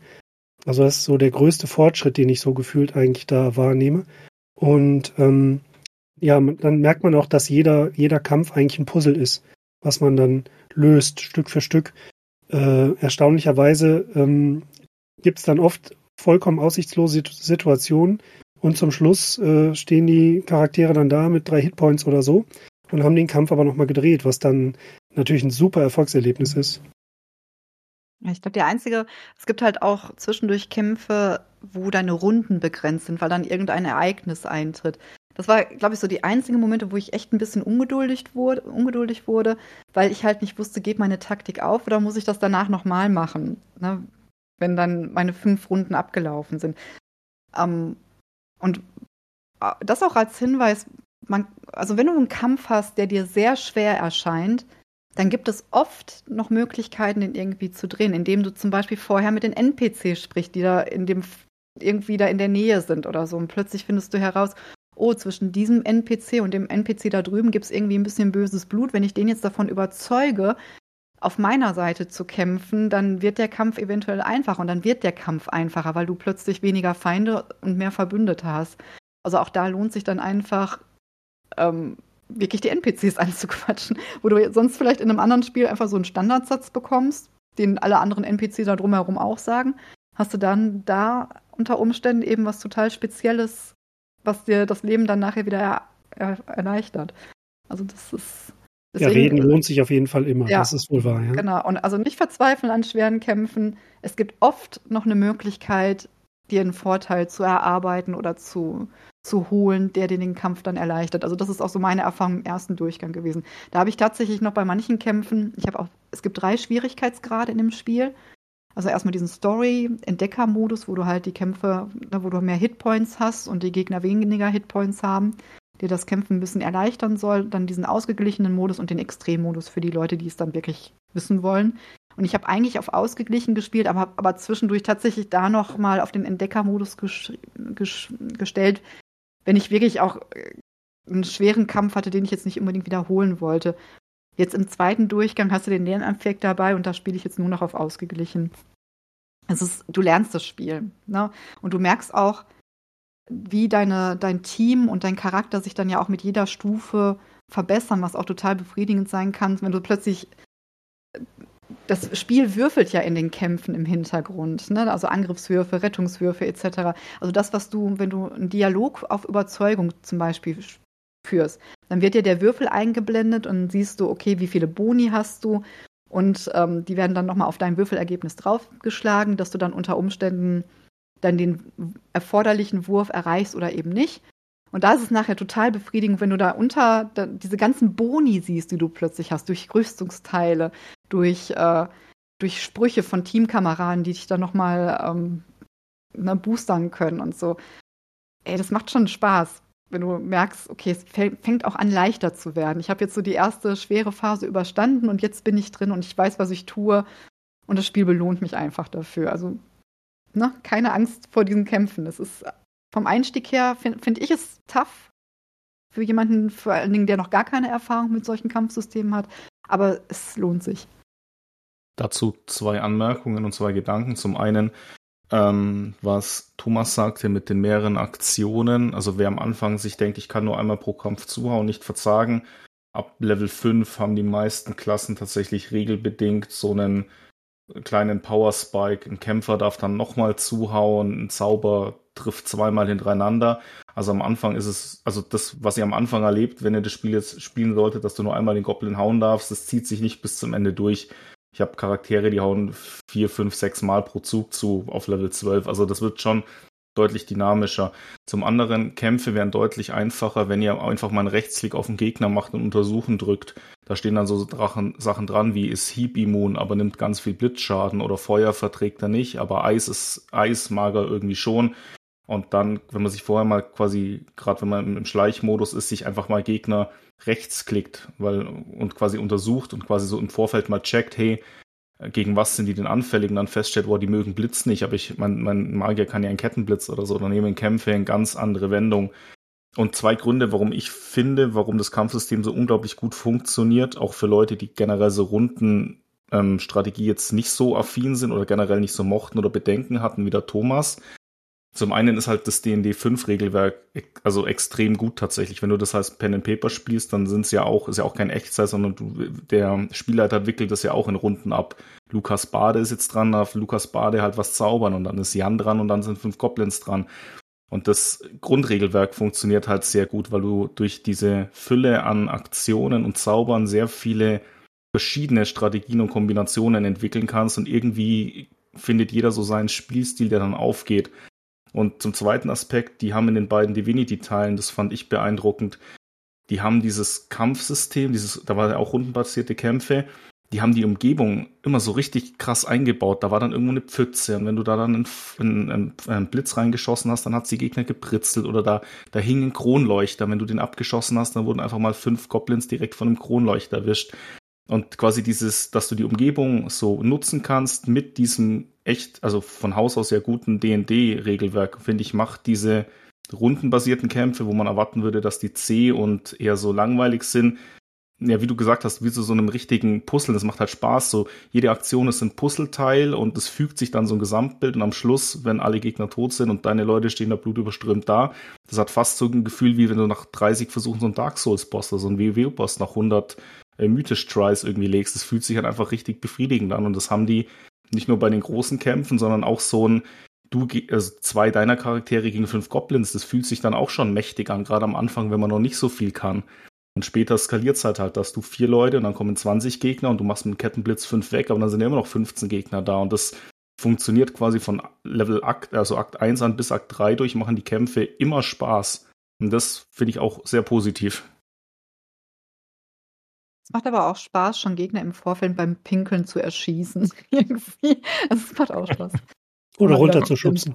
Ja, habe ich, ich wollte gerade sagen, habe ich Schubsen erwähnt. Wenn man einen stärkeren Charakter hat, hat das einen Vorteil. Man läuft ja immer mit seinem Charakter rum und äh, wenn, wenn der selber stark ist, kann der viel tragen. Das heißt, du musst jetzt nicht ständig irgendwie seine Sachen irgendwie auf Karlach werfen oder wer auch immer gerade stark ist.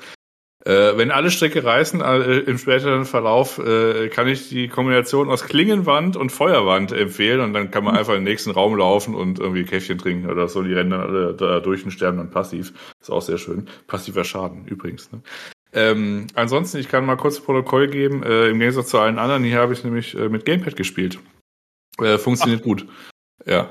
Ich war ganz so. überrascht. Ich habe ein kurzes Video gesehen und war ganz überrascht, dass hier das komplette User-Interface und alles umgebastelt wird. Also war schon, sah aus wie ein anderes Spiel. Äh, genau, also das äh, ist dann deswegen ein bisschen komisch, beziehungsweise wenn man dann das Gamepad eine Eingabe macht und dann, äh, es gibt aber keine, zum Beispiel für die komplette Gruppe Schleichen ist ja, ich glaube, Steuerung C oder so auf der Tastatur. Wenn ich das dann eben drucke, äh, drucke, also drücke, äh, weil ich halt mit der kompletten Gruppe schleichen will, ähm, dann wird einmal, dann dauert es irgendwie eine Sekunde oder so, dann lädt das komplette Interface neu auf das Tastatur, auf das Tastatur-Maus-Gedöns, was so kleinteiliger Kram ist. Und dann war ich verwirrt. Und dann habe ich wieder einen Trigger auf dem Gamepad gedrückt und dann hatte ich meine komischen Ring-Menüs wieder, wo ich mich so durchschalten kann und hatte aber dieses, dieses kleinteilige Zeug nicht. Also ich habe es die 150 Stunden mehr oder weniger komplett auf dem Gamepad äh, durchgespielt, ging auch.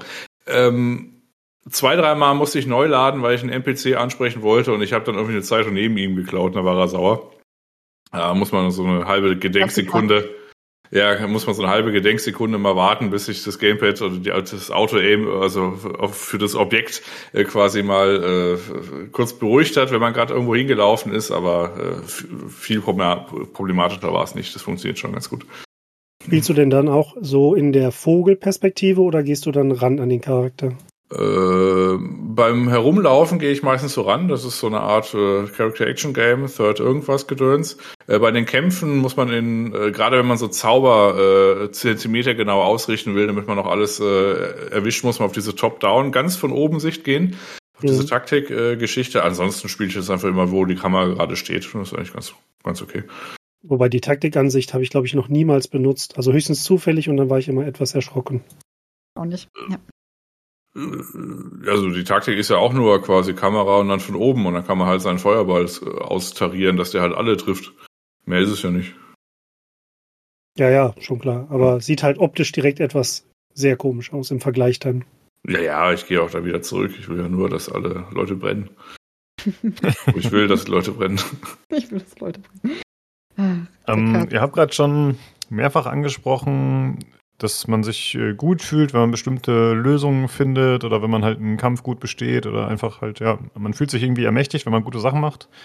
Und was ich so gesehen habe, das ist ja nicht nur innerhalb der Kämpfe, sondern man kann ja auch äh, außerhalb dessen irgendwie kreative Lösungswege finden, wie man an bestimmte Stellen kommt oder wie man bestimmte äh, Hindernisse ja eben überwindet oder Sachen löst. Äh, zum Beispiel habe ich öfter gesehen, dass Leute irgendwie Kisten anfangen zu stapeln, um dann von bestimmten Positionen irgendwo hinzuspringen, nur damit das funktioniert. Ja, ja tatsächlich. Also da habe ich auch ein plastisches Beispiel dazu. Ähm, man begegnet irgendwann mal im Verlauf des Spiels, kommt man an ein brennendes Gebäude und Personen möchten, dass man Personen rettet. Wenn man jetzt wie Jan oder mein Bruder einfach ein kraftstrotzender Barbar ist, tritt man halt die Tür ein und trägt die Leute ins Freie. Mein Assassine ist eher sehr schmächtig gebaut. Und ich habe überlegt, wie komme ich da rein? Die Tür kann ich ja nicht knacken, die, die brennt ja, da verbrenne ich ja. Also habe ich festgestellt, das Ding hat einen Balkon, als ich außen rumgelaufen bin. Dann dachte ich mir, okay, so hoch kann ich nicht springen. Ich habe jetzt auch keinen Trank des Fliegens gerade dabei. Wie komme ich auf den Balkon? Ach, das sind ja leere Weinfässer. Und dann habe ich mir halt einfach eine Treppe gebaut, bin da hochgehüpft, habe die Balkontür geknackt und habe die Personen halt über das, den Weg dann gerettet. Und so kreative Lösungen, also so, dass du halt so Kisten stapelst oder einfach mal einen anderen Weg versiehst oder mal einfach mal auf einen Hebel schießt, damit er sich umlegt, anstatt irgendwie versuchen, da hinzukommen. Das gibt es sehr häufig tatsächlich. Ja, cool. Also ich finde, das ist das Beste in Spielen, wenn man halt selbstständig auf irgendeine Lösung kommt, die nicht direkt offensichtlich war und sich denkt, ja, ja, ich bin schlau, ich habe es geschafft. Ich finde das einfach fantastisch. Ja, also das, das ist überhaupt die große Stärke in diesem Spiel. Ja. Also sprich, du hast äh, ja alle Möglichkeiten, das haben wir schon mehrfach äh, gesagt. Also zum Beispiel, äh, du hast einen Hebel. Ähm, du kannst mit Magier eine Magierhand machen, du kannst einfach mit der Armbrust draufschießen und so weiter und so fort. Das ist nur ein kleines Detail. Und ansonsten kannst du mehrere Sachen, die in, weiß ich, interaktiv sind. Also es ist, geht jetzt nicht mal darum, dass man quasi, weiß ich, du hast Druiden in einem Hallen, damit willst du mit irgendwas mitmachen, sondern du hast quasi auch so kleinteiligen Kram. Wie will ich jetzt einfach, weiß ich, dieses Tor aufbekommen? Und ähm, da merkt man halt irgendwie auch Early Access über, über drei Jahre, wenn man sich überlegt, hm, könnte ich das machen, dann ist die Antwort wahrscheinlich, dass es geht. Und das ist quasi die große Stärke in dem Spiel. Ohne jetzt irgendwie groß was zu rezitieren, wie es geht. Aber du hast halt immer mannigfaltige Möglichkeiten. Du kannst auch viel verpassen. Wenn man übrigens jeden umbringt, dann ist das Spiel deutlich kürzer. Also vielleicht nicht. ne? ähm, aber äh, die große Stärke ist tatsächlich so, dass äh, quasi es immer eine unterschiedlichen Herangehensweise oder Möglichkeiten gibt. Ja. Es gibt so viele Möglichkeiten, die so einem nahegelegt werden, dass, dass man sich dann ein bisschen stört, wenn dann mal was nicht funktioniert. Ich fand eigentlich ganz naheliegend, dass man beispielsweise, wenn man eine Falle hat oder so, dass man eine Kiste auf diese Falle schmeißt und die dadurch ausgelöst wird. Das passiert dann aber nicht. Das finde ich dann ein bisschen schade. Hm, interessant, weil das ging meines Wissens in Original, Original Sin 2 noch, dass man zumindest Schalter und so betätigen konnte, die dann so die haben so Gas und so ausgeströmt. Wenn man da was draufgestellt hat, dann wurde das zum Beispiel blockiert. Genau, das wollte ich gerade sagen. Es gibt äh, ganz oft so Entlüftungsdinger, wo Giftgas oder irgendwas rauskommt, wo explodiert. Und wenn man da Objekte draufstellt, die eine gewisse Größe haben, das ist nicht eine Kerze, sondern irgendwas Kisten, Kronleuchtermäßiges, was eine Vase, dann ist das Ding tatsächlich blockiert und strömt auch nichts mehr aus, auch wenn es nicht ganz abgedeckt wird vom Objekt. Du kannst halt ja, das ist ja schon mal der Schritt in die Richtung, ja. Aber ich habe nie Sachen kannst du wegschießen. Zum Beispiel. Ja, ein Stolperdraht mhm. habe ich, glaube ich, noch nirgendwo gesehen. Echt? Ja, warte mal. Da bin ich schon durch so viele gelaufen. Oh Gott, ja. Ich bleibe einfach in Aktionen hatte. Ja, stimmt. Ich überlege gerade. Ich glaube, Stolperdraht kommt erst ab Akt 2 so richtig. Und ja. drei und, ja, und, und drei dann wirklich, ja. Oh ja, oh ja. In Akt, in Akt 1 gibt, gibt es einen in, in so einer Höhle, wo so ein Indiana Jones Moment passiert tatsächlich. Ja. ja, der hat mich auch erwischt, der Indiana Jones Moment. mir nicht. Ich bin von oben reingeschlichen und dann dachte ich mir, geil, ich habe die Falle gecheckt und dann hat Gail sich gedacht, oh, da glitzert was. Und dann sind alle überrollt worden, ja. Ja. Das war im ersten, im ersten Durchgang habe ich es noch vermieden, im zweiten bin ich irgendwie, da haben die die Falle nicht entdeckt irgendwie und dann bin ich da halt rein und dann, ja, war es das. Wie, wie ist halt überhaupt mit den Wahrnehmungswürfen? Also, ähm, man kommt ja an einen Punkt an und dann wird ja gewürfelt und dann heißt es ja, okay, du hast das gesehen oder eben nicht. wie oft wiederholt sich das denn? Also theoretisch müsste ja irgendwann sozusagen die neue Chance, ich probiere es nochmal, Hm. passieren, oder? Einmal Ja. pro Charakter, soweit ich weiß. Ja, gar nicht, nämlich, ja. Also wenn du quasi hingehst mit deinem Charakter, der würfelt, er sieht's nicht. Schattenherz geht hin, sie sieht's nicht. Gale geht hin, er sieht's nicht. Lazzi geht hin, sie sieht's. Dann siehst du's. Wenn's keiner Ja. von denen sieht, siehst du's nicht. Genau. Äh, Also, ich hatte überlegt, ob man dann irgendwie nochmal ins Lager geht oder was weiß ich oder einen Tag verstreichen lässt. Weil manchmal äh, sind ja Orte ganz offensichtlich ist da irgendwas, aber die Figuren finden es nicht. Ja gut, aber da musst du halt jemanden dabei haben, der einen hohen Wahrnehmungswert hat. Also sprich, äh, für dich, Lukas, ist es äh, so, du hast in der Spielfeld, äh, in der Spielfeld, in, in der Spielwelt hast du ab und zu so Sachen wie zum Beispiel so Erdhaufen oder so. Oder ähm, ein NPC, in dem Fall ein blauer Vogel, irgendwo im Akt 1, der sagt ja später, da musst du mal graben und dann gehst du da hin, da gräbst du und dann siehst du es auch sofort. Das kannst du auch vorher sehen. Da brauchst du aber dann quasi äh, Charaktere mit einem äh, außergewöhnlichen Wahrnehmungswert. Und äh, dann ist es so, dass das Spiel das quasi so äh, blau highlightet, was dann später in Akt 3, das vollgestellt ist, mit Kram regelmäßig dazu führt, dass du keine Ahnung hast, was sich jetzt blau gehighlightet hat, obwohl du den Wurf gewonnen hast. Und du musst ja quasi erstmal, weiß ich, A, in meinem Fall lange gedrückt halten und dann scannst du den Bereich beziehungsweise äh, R3 durchdrücken und dann siehst du, dass er einen Schlüssel gemeint hat, den du aber vorher nicht gesehen hast. Also sprich, äh, du hast quasi immer so eine Chance, äh, bestimmte Sachen zu entdecken. Also zum Beispiel äh, Knöpfe in der Wand oder ähm, äh, Illusionstüren oder Erdhaufen, wo man graben kann oder so. Und dann kann man das machen. Wenn man das aber quasi nicht hat, das hat er gerade gefragt, und alle vier Charaktere, die du dabei hast, ähm, die sehen das nicht, dann siehst du das halt auch weiterhin nicht. Dankbarerweise hast du zwei Charaktere, die so Wahrnehmungsmonster sind. Also Astarion, der sieht auf 80 Meter alles. Ähm, Karlach ist auch nicht schlecht und mein Charakter, den ich gespielt habe, war jetzt auch nicht übel. Also ich habe das meiste gesehen nach vier Würfen.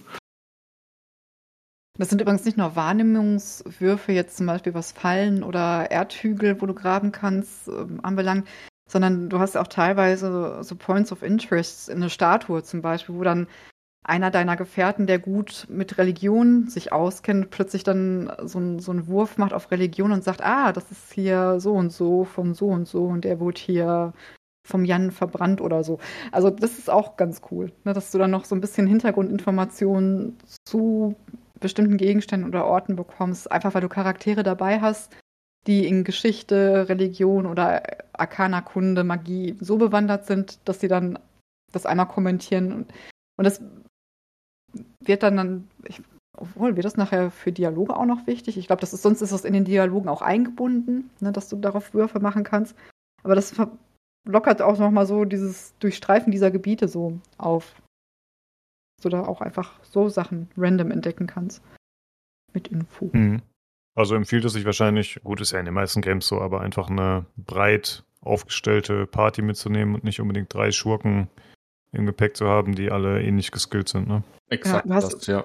Ja, ich meine, das macht dir das Spiel natürlich auch ein bisschen einfach, wenn du Solo spielst und jetzt nicht irgendwie mit Freunden, die alle Schurken sein wollen, dass du halt eigentlich, dass ja jede Klasse so mehr oder weniger, also nicht jede Klasse, aber die, die, die Charaktere, die ne, deine Companions, die ähm, decken das ja schon ab. Du kannst aber auch nachher im Lager ähm, so Mietlinge anheuern, Söldner anheuern. Das habe ich aber noch nicht ausprobiert, weil ich es noch nicht nötig hatte. Ich weiß nicht, ob das passiert. Du kannst ja theoretisch auch deine ganzen Teammitglieder umbringen, glaube ich. Ne? Also ich, Was? gibt es irgendjemanden, den du nicht umbringen? Was? Das ist mir gar nicht passiert.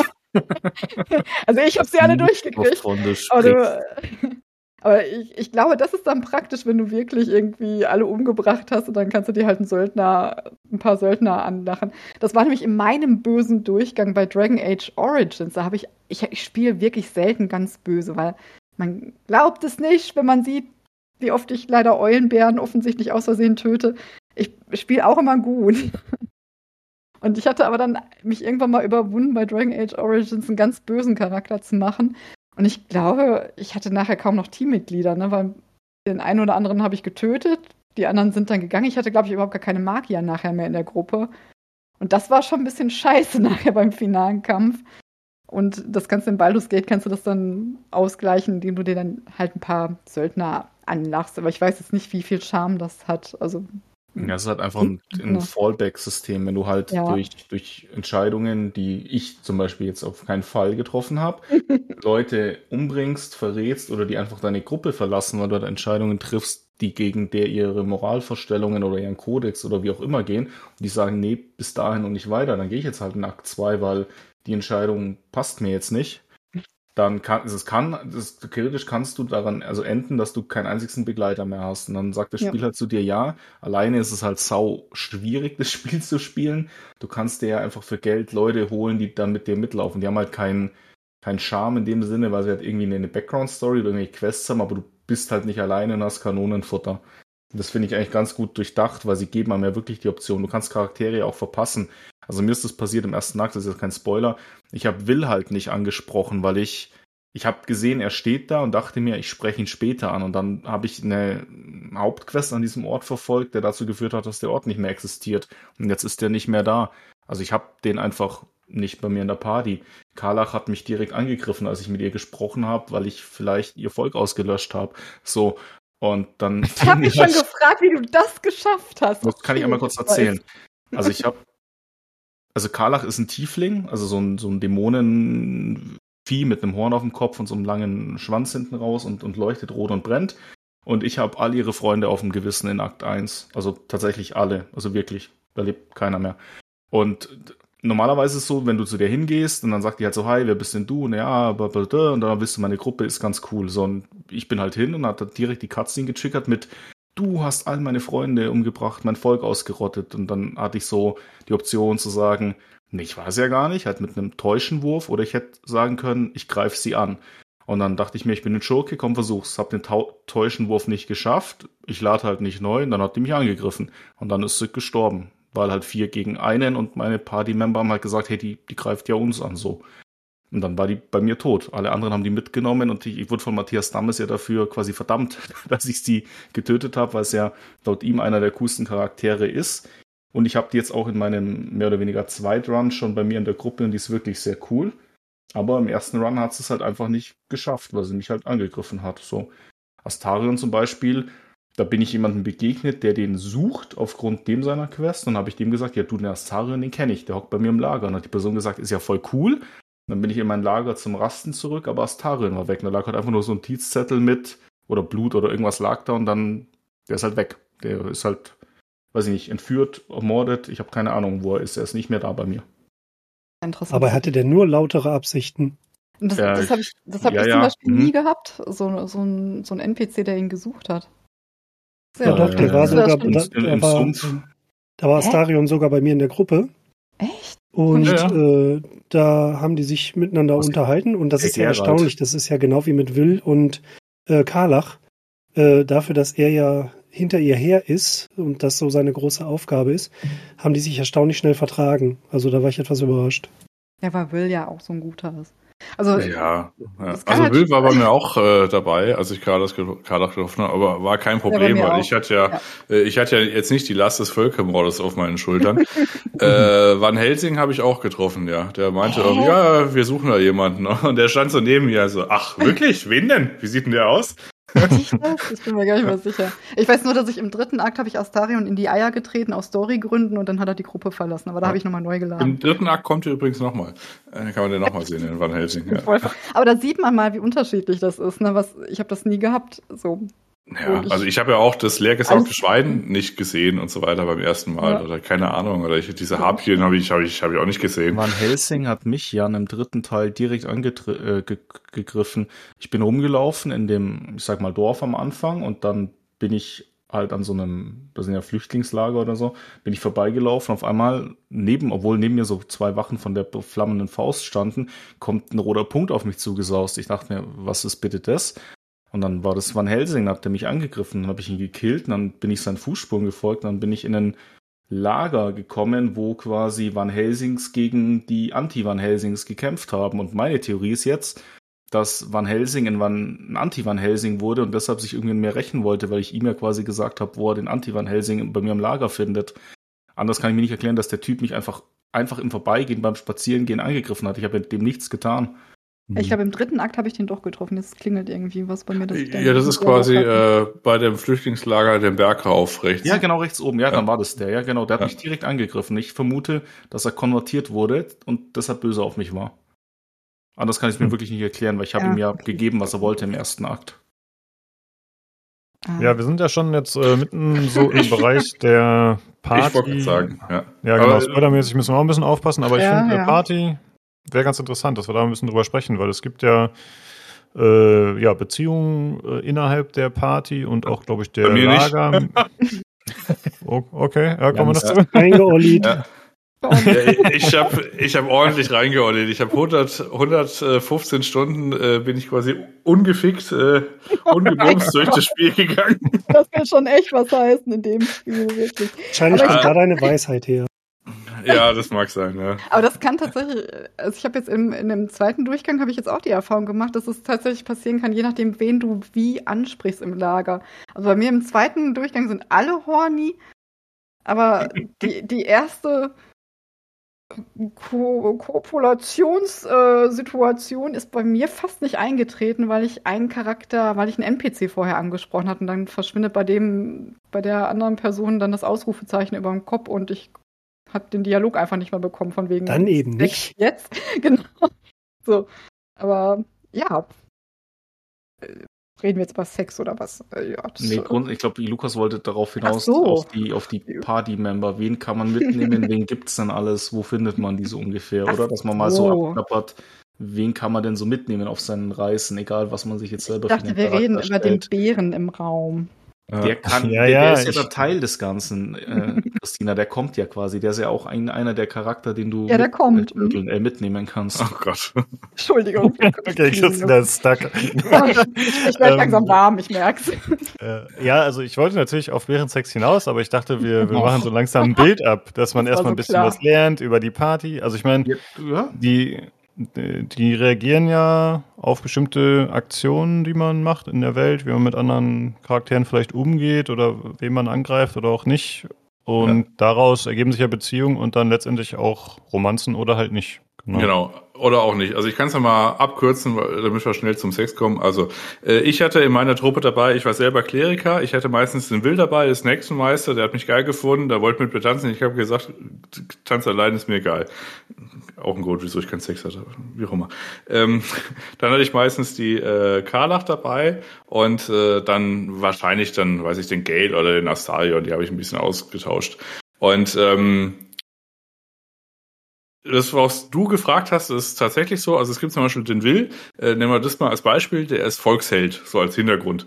Und immer wenn du sowas sagst wie, ich helfe dir, und dann, nein, ich brauche doch kein Gold von dir für die Hilfe, dann ist der Will inspiriert und findet es geil. Und je öfter du halt Aktionen bringst, die halt quasi Charaktere geil finden, als Beispiel der Astarion, der findet es geil, wenn man einfach uh, ungefragt Leute von Klippen schubst oder so, die einem Problem sind, dann ist Astarion inspiriert auf einmal. Ähm, äh, die Ex-Frau äh, hier Laselle ist inspiriert, wenn man irgendwie, weiß ich, fünf Gegner in einer Runde umbringt und so weiter und so fort.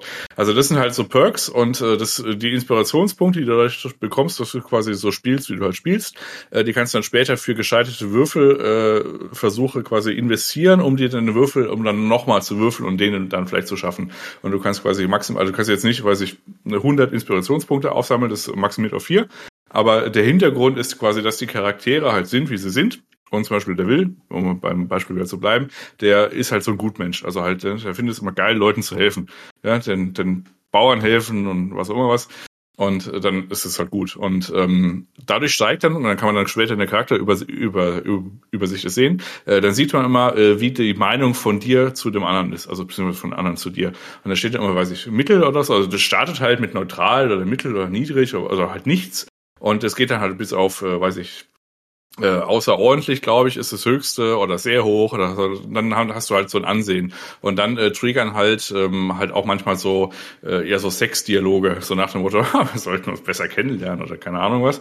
Und ähm, mein großer Fehler war zum Beispiel, dass ich bei bestimmten, also nehmen wir mal Schattenherz als Beispiel, die ist am Anfang halt super instabil und psychisch einfach irgendwas. Und ich habe mir gedacht, ey, die Dialogoption, die hebst du die auf. Tragischerweise für mich ist die Dialogoption irgendwann weg. ich war dann später sogar in Akt 3 bei dem Paartherapeuten und habe dann äh, so, ne gut, ich habe es nicht mehr mit Schattenherz gemacht, ich habe es mit Karlak gemacht, aber bei der war die Dialogaktion dann auch irgendwann weg und dann äh, beendet man ein Spiel ungebumst nach 115 Stunden, wenn man quasi nicht sofort darauf einsteigt. Ähm, ich hätte Optionen gehabt, sagen wir es mal so. Äh, ich habe sie bewusst nicht äh, akzeptiert und muss jetzt damit leben, dass, dass es halt mein einfach mein Leben ist. Ja, wobei ja. das ja auch wirklich schnell geht. Also man kennt die Figuren ja teilweise wirklich gefühlt seit anderthalb Stunden und äh, der oder die eine oder andere sagt dann sofort, lass mal loslegen. Und äh, dann kann ich mir schon vorstellen, dass man dann einfach denkt so, ja, okay, wir sind aber noch gar nicht so weit. Ähm, lasst uns erst noch mal ein bisschen kennenlernen. Und dann ist natürlich schade, wenn die, wenn der Punkt dann schon vorbei ist.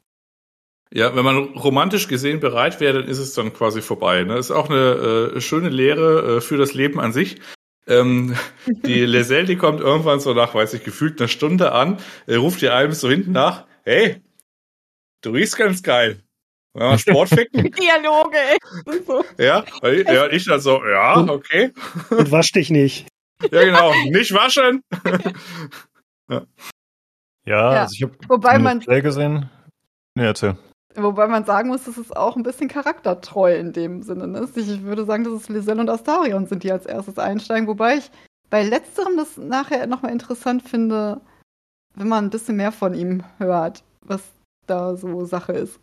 Ähm, deswegen ja. kann, ich, kann ich das nachvollziehen, warum das bei manchen schneller geht als bei anderen. So. Ja. Ne? Und Liselle ist halt, die ist spitz wie Nachbars Lumpi, oder? Ich hatte jetzt die Dialoge mit ihr. Ich bin, weiß Gott nicht, nicht, äh, ja, wie soll ich sagen, liederlich. Ich stelle mich da nicht viel an, aber holy shit, da habe ich hier schon gesessen, habe gedacht, okay, hier geht sehr viel um, um Flüssigkeiten und Geruch und Lecken und hast du nicht gesehen. Also, also sie haben ja dieses virale Marketing geschafft mit dem Bären. Äh, ich glaube, man kann über das Spiel nicht sprechen, ohne dass das nicht irgendwann. Und es gab, oh Gott, es gab so furchtbare Diskussionen darüber, dass das doch Sodomie ist. Und äh, es ist ein Druide, der sich in einen Bären verwandelt hat, ja. Das ist ein Furry. Das ist ja, genau, es ist kein Bärbär. Ja, das eben. Also, ein Druidenbär. Noch einmal an der Stelle kurz sagen, das ist ein Mann in einem Bärenkostüm. Ja, so. genau. Und das ist noch nicht mal das Wildeste, was du in diesem Spiel unter Umständen sehen Nein. wirst. Nein. Nein. Es geht noch weiter. Und mich persönlich hat das Spiel aber geheilt von meinem Dragon Age Origins Sexszenen-Trauma. Ich habe lange es nicht geschafft, mir das anzugucken und es ist so furchtbar inszeniert. Es, das Spiel ist natürlich jetzt auch in die Jahre gekommen, aber ich fand es damals schon furchtbar irgendwie von den, von den Sequenzen her. Und jetzt hat selbst sowas wie mit Lizelle, wo du einsteigst auf, der, auf die allerderbste animalische Art und Weise, hat dann trotzdem irgendwie Stil gehabt. Also, ich weiß nicht, haben sie ganz gut hingekriegt, finde ich.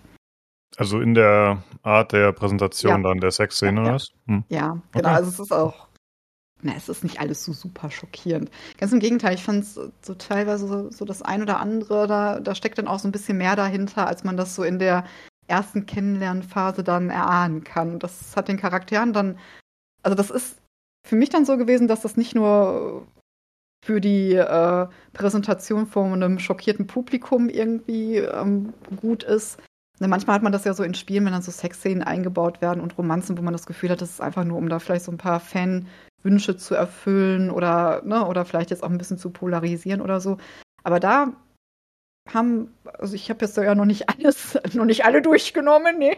Aber das, was ich jetzt schon hatte, da habe ich so das Gefühl, okay, da steckt auch ein bisschen mehr dahinter, auch so mit den Charaktergeschichten, ja. mit den eigenen. Das ist nicht einfach nur so. Da also werde ich jetzt aus, aus Spoilergründen nicht weiter drauf eingehen, aber das hat mich schon ein bisschen, ja, nicht. Also ich kann was Unverfängliches sagen. So Schattenherz, die erzählt einem relativ am Anfang, dass sie Angst vor Wölfen hat und sie kann nicht schwimmen. So. Und äh, bei mir, ich habe das höchste Zufriedenheits, also dieses, was Jan erklärt hat, ich bin quasi, mein Smiley ist ganz rechts bei ihr und wir sind auch quasi im Spiel fest zusammen. Und die war gestern mit mir quasi nackt baden. Das ist, also es ist nichts nichts weiter passiert dann, aber quasi, sie hat ja Angst vor Wasser, aber geht dann mit dir, geht sie dann baden und das ist dann, würde man denken, okay, ist einfach eine plumpe jetzt Nacktszene, aber im Endeffekt steckt ja schon viel, wie Christina gesagt hat, Tiefe dahinter, weil der Charakter ja eigentlich gar nicht schwimmen kann oder möchte. Er geht aber dann mit deinem Charakter, weil er dir halt so vertraut, geht er dann quasi ins Wasser. Und das ist auf den ersten Blick, denkt man immer, da geht's viel um Bärensex, aber da steckt doch dann oft mehr dahinter, wenn man so die, die Background-Stories von den ganzen Charakteren mit einbezieht, wie die mit einem quasi interagieren. Und das finde ich echt schön tatsächlich.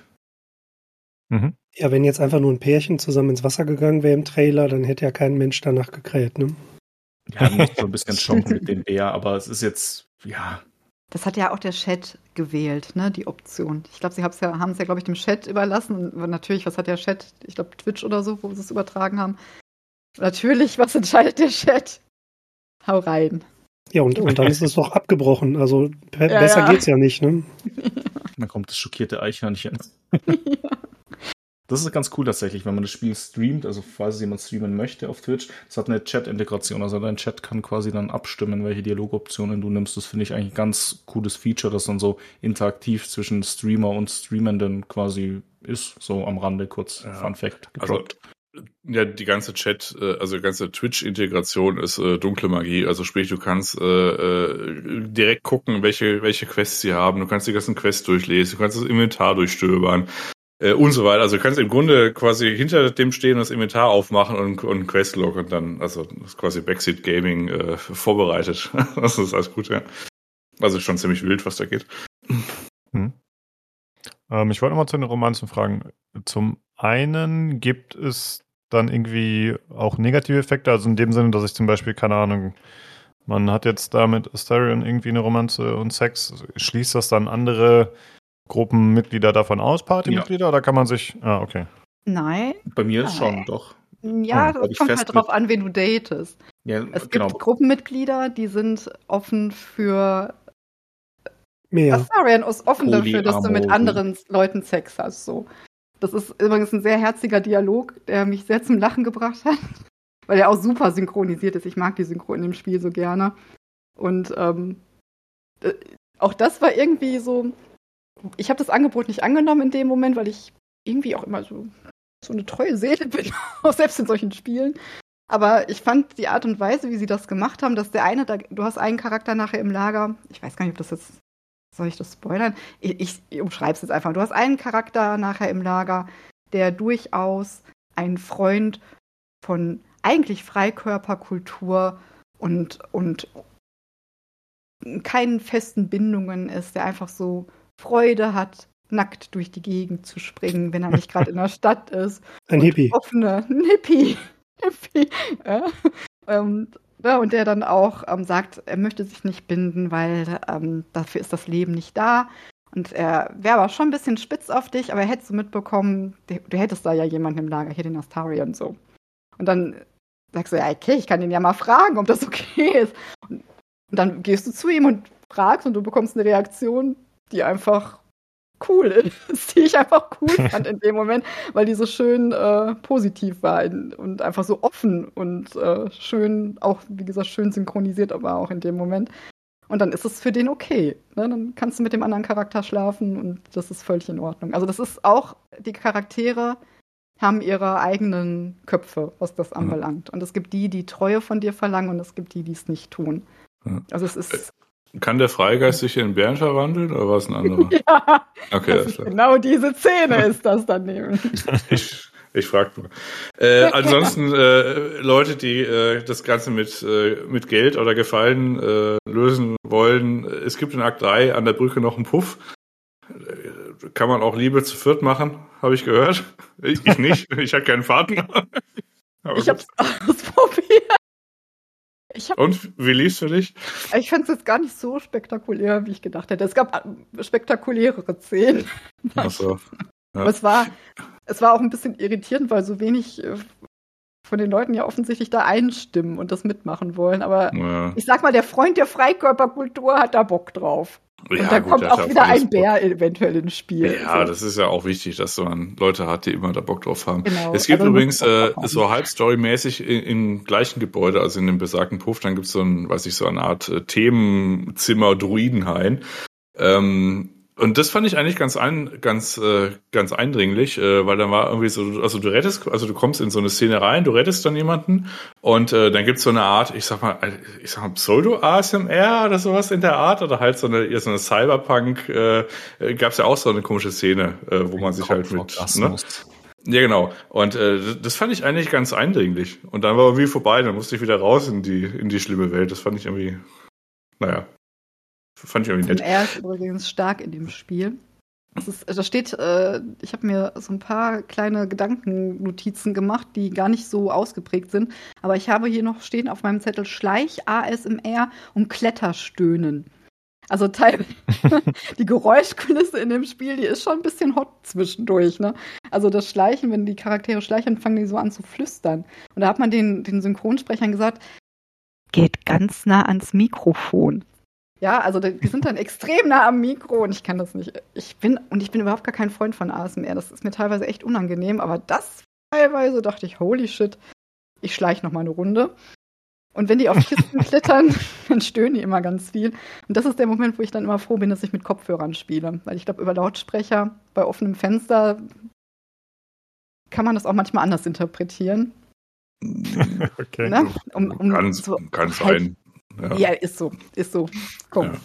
Also habe ich jetzt äh, übrigens gemacht. Äh, ich, ich, meine Nachbarn sind jetzt weit genug weg, dass sie es wahrscheinlich nicht direkt gehört haben, aber ich habe es auf der 5.1 Anlage gespielt, weite Teile, äh, ohne Kopfhörer. Also ich kann, äh, wenn wir das Sound-Thema kurz abhaken können, äh, zu Protokoll Game ist ein fantastischer Sound. Also äh, 5.1 wird auch ausgenutzt, das heißt die Sprecherin kommt, also übrigens die äh, Erzählerin in dem ganzen Spiel, die ist fantastisch. Also die hat ja, so eine Art, großartig. so eine ja, so eine Art schwelendes, schwelendes Gewicht irgendwie, was sie da irgendwie zutage legt, wenn sie da irgendwie Sachen rezitiert, was du da gerade mit deinem Charakter irgendwie so machst. Also äh, du hast zwar keine eigene Stimme, aber die Sprecherin, die das quasi beschreibt, was du tust, ist deine Stimme. Und die Hauptsprecherin ist super und alle anderen englischen Sprecher sind auch super. Und da gibt's auch 800.000 Dialoge und deswegen gibt es auch nicht auf Deutsch, wo sich, weiß ich, irgendwelche Influencer oder so, das sind richtige tolle Leute. Auf jeden ja. Fall ähm, um, kommt schon aus. Ja. Ich würde sagen, wir hören doch mal kurz rein und hören uns die Hauptsprecherin mal an.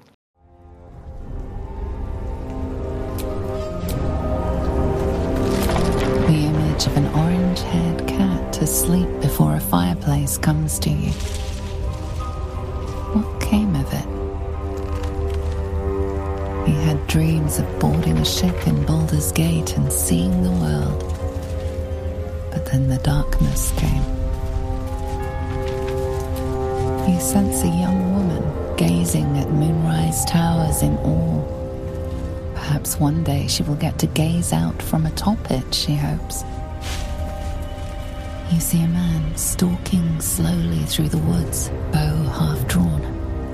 If he bags a deer, the whole family will be kept fed all winter. In her former life, this girl played in the nearby woods she was always the best at climbing trees. You see an older woman on her knees scrubbing the floor of an inn. The patrons made a mess of things again the night before. Also äh, Sound, äh, wie gesagt, ich habe es auf der 5.1 Anlage gespielt, äh, Sprecher schön aus dem Center und äh, wenn man quasi die Boxen um sich rum aufgebaut hat, sieht man auch hinten, also hört man hinten links äh, weiß ich, der Vogel, der zwitschert, äh, es gibt einen Wasserfall und so weiter. Die ganze Soundabmischung ist fantastisch. Also das ist wirklich geil. Zu den Sprechern nochmal kurz. ist auch top. Ja, und, und zu den Sprechern nochmal ganz kurz, was mich so beeindruckt hat, ich, ich gucke dann ja manchmal bei so Synchronsprechern dann in diese Internet-Movie-Database, was die schon alles an Rollen gesprochen haben und ob man die schon mal irgendwo anders gehört hat. Und ähm, diesen Cast, den sie haben auch für die, äh, für die Charaktere, für deine Begleiter, das ist sehr durchmischt tatsächlich. Du hast da so, so Leute hier, der Sprecher von Astarion, den kennt man aus Detroit Become Human, da hat er zwei Arschlöcher synchronisiert. Irgendwie ähm, den, den Schöpfer der Androiden, obwohl den würde ich noch nicht mal so als Hauptarschloch bezeichnen, der war einfach nur so ein bisschen fern der Welt. Ne, den Eli Kemsky und so ein, so ein Detective, ähm, der dir ständig Steine in den Weg legt. Ne? Und der hat ähm, Heisenberg, den, einen der Antagonisten aus Resident Evil 8, synchronisiert. Und ähm, da nämlich ist auch noch eine Sprecherin dabei, die Maggie Robertson, die die Lady Dimitrescu aus Resident Evil 8 gesprochen hat. Ne, unter anderem. Ne? Also durchaus dann Stimmen, die man schon gehört hat. Aber ich fand es auch erstaunlich, dass da einige Leute dabei waren, die in der ähm, Internet Movie Database eine relativ kurze Liste haben, die aber trotzdem einen fantastischen Job machen und wo man hofft, okay, hoffentlich kriegen die da jetzt nochmal ein bisschen was in ihr Portfolio mit dazu. Na, also die haben auch teilweise hier äh, J.K. Simmons, der einen der, einen der zahlreichen Antagonisten spricht, der ist natürlich sehr charakteristisch. Ähm, aber ansonsten, hier Will zum Beispiel oder auch Schattenherz, die haben gar nicht so viele Einträge. Also da haben sie auch Leuten so eine Chance gegeben, die man vielleicht vorher noch nicht so viel gehört hat. Und ich hoffe, das zahlt sich für die aus, weil die sind alle großartig. Auf, auf ihre speziellen Art und Weisen teilweise. Ja, ja es gibt also ich denke mal, wenn du. YouTube, es gibt übrigens einen YouTube-Kanal, äh, Dan Allen Gaming, können wir auch verlinken. Äh, der hat die meisten von den, ich sag mal, bekannteren Synchronsprechern interviewt für so halbe Stunde, anderthalb Stunden, zwei Stunden. So. Oh, okay, cool. Ja, das werden wir auf jeden Fall verlinken. Äh, ich wollte nur sagen, ist wahrscheinlich, äh, macht sich das sehr, sehr gut, wenn man Baldur's Gate 3 jetzt im Resümee stehen hat. Und wenn man da einen einigermaßen guten Job gemacht hat, ich denke mal, das ist schon ein krasses Sprungbrett, auch wenn man nicht so bekannt war, ja. Ja. Ich glaube, die Dialogregie war einfach genial. Also da merkt man wirklich beim kleinsten Tiefling, der irgendwo in der Ecke sitzt und nur einen Satz sagt, dass, ähm, dass der Anweisungen bekommen hat, wie, die, wie der sich gerade fühlt und was der ausdrücken soll mit seinem Einzeiler, mehr oder weniger. Ähm, Christina, du hattest ja vorhin die ganz am Anfang schon mal das Voice Acting angesprochen. Ich weiß nicht, ob du das da erwähnt hattest in dem Kontext. Irgendwas hattest du ja gesagt, aber ähm, es war doch, glaube ich, so, dass sie eben immer schon genau wussten, wie die Situation im Spiel jeweils ja. ist. Ne? Weil das ist ja auch so ein bisschen das Problem, dass eben die Synchronsprecher oder die Sprecher generell nicht wissen, womit sie arbeiten, weil das Spiel halt noch gar nicht fertig ist. Und da war es ja, glaube ich, so, dass dann eben durch dieses Mocap und das Voice Acting in einem das quasi alles immer recht klar war. Ja, also hörst du, ich finde schon, dass du das raushörst, ne? dass die einfach wussten, in welchen Situationen sie was sprechen. Ähm, weiß gar nicht.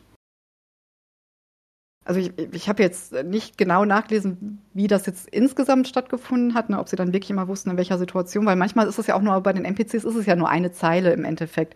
Na, aber wie Thomas schon sagt, die werden schon eine richtige Regie dafür gehabt haben, allein schon, weil sie dann ja auch die Mimik und die Gestik dazu mit aufgenommen haben. Also das hat sich, ich habe es ja am Anfang schon gesagt, das hat sich sowas von gelohnt, weil die, diese Welt einfach dann so glaubhaft ist. Ne? Aber du plötzlich nicht neben einem NPC stehst und du sprichst den an und du hast nur diesen, diesen Dialog, wo du die beiden Figuren siehst und da wird nur der Mund bewegt. Also das ist ja selbst in so Spielen, die ja auch eine sehr hochwertige Dialogregie hatten, so Horizon zum Beispiel, ne? dann hattest du ja trotzdem NPCs, die total maskenhaft wirkten irgendwie, wo du gemerkt hast, okay, da ist kein Motion Capturing wahrscheinlich gewesen oder nur so ein Standard ne, keine Ahnung, Standardprozedere. Das ist nicht so individuell, wie es jetzt im Baldur's Gate 3 gemacht wurde. Mhm. Das merkt man einfach. Das ist irre. Ja. Wie sieht's denn, also ich meine, gut, sind, ihr seid euch einig, Sprecher sind gut, Sound ist gut. Wie ist es musikalisch? Weil das fand ich bei Divinity zum Beispiel extrem gut. Da konnte man ja auch so ein Musikinstrument auswählen, das dann so beherrschend war für den Soundtrack. Äh, wie ist die Musik hier gelöst? Jakob, wie hat's dir gefallen? Ich finde den Soundtrack super.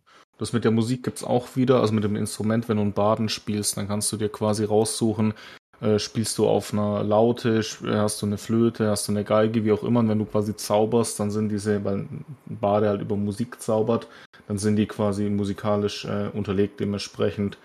Und so den Soundtrack, ich habe mir den auf ähm, Spotify schon komplett durchgehört. Also der ist echt gelungen, meiner Meinung nach. Wie halt generell so Sounddesign, egal ob es der Sprecher ist oder der Soundtrack, das ist auf ganz hohem Niveau, meiner Meinung nach. Mhm. Den gibt es auch, auch mit der Deluxe-Edition. Kannst du den auch auf Steam sonst mit dazu holen. Für einen kleinen Aufpreis. Und den, ja, die, äh, die Deluxe-Edition kauft man sich ja nur für den Würfel. nee, für den Hut. Und für den Umhang, genau, den so, Hut. ja. Ja, bei YouTube äh, hat ja der Komponist den ganzen Soundtrack am äh, Release-Tag auch äh, veröffentlicht. Ja, sehr fein auch. Sind das in der Deluxe-Edition spielerische Inhalte oder nur ja. visuelle Upgrades? äh, visuelle Upgrades, beziehungsweise nee, du hast du hast so einen Umhang, also so ein bisschen Easter Eggs auf Divinity bezogen, ne? Den, den Hut von Beast hast du dabei. Ne, ne, ich glaube, eine ne Laute oder ein Instrument hast du, glaube ich. Das, ich habe die eigentlich nicht benutzt. Ich habe auch den Mantel nicht angelegt. Der Mantel ist, glaube ich, vom, vom Roten Prinzen aus Divinity 2. Also sowas ist halt dabei. Und dann hast du den Soundtrack und ein Artbook.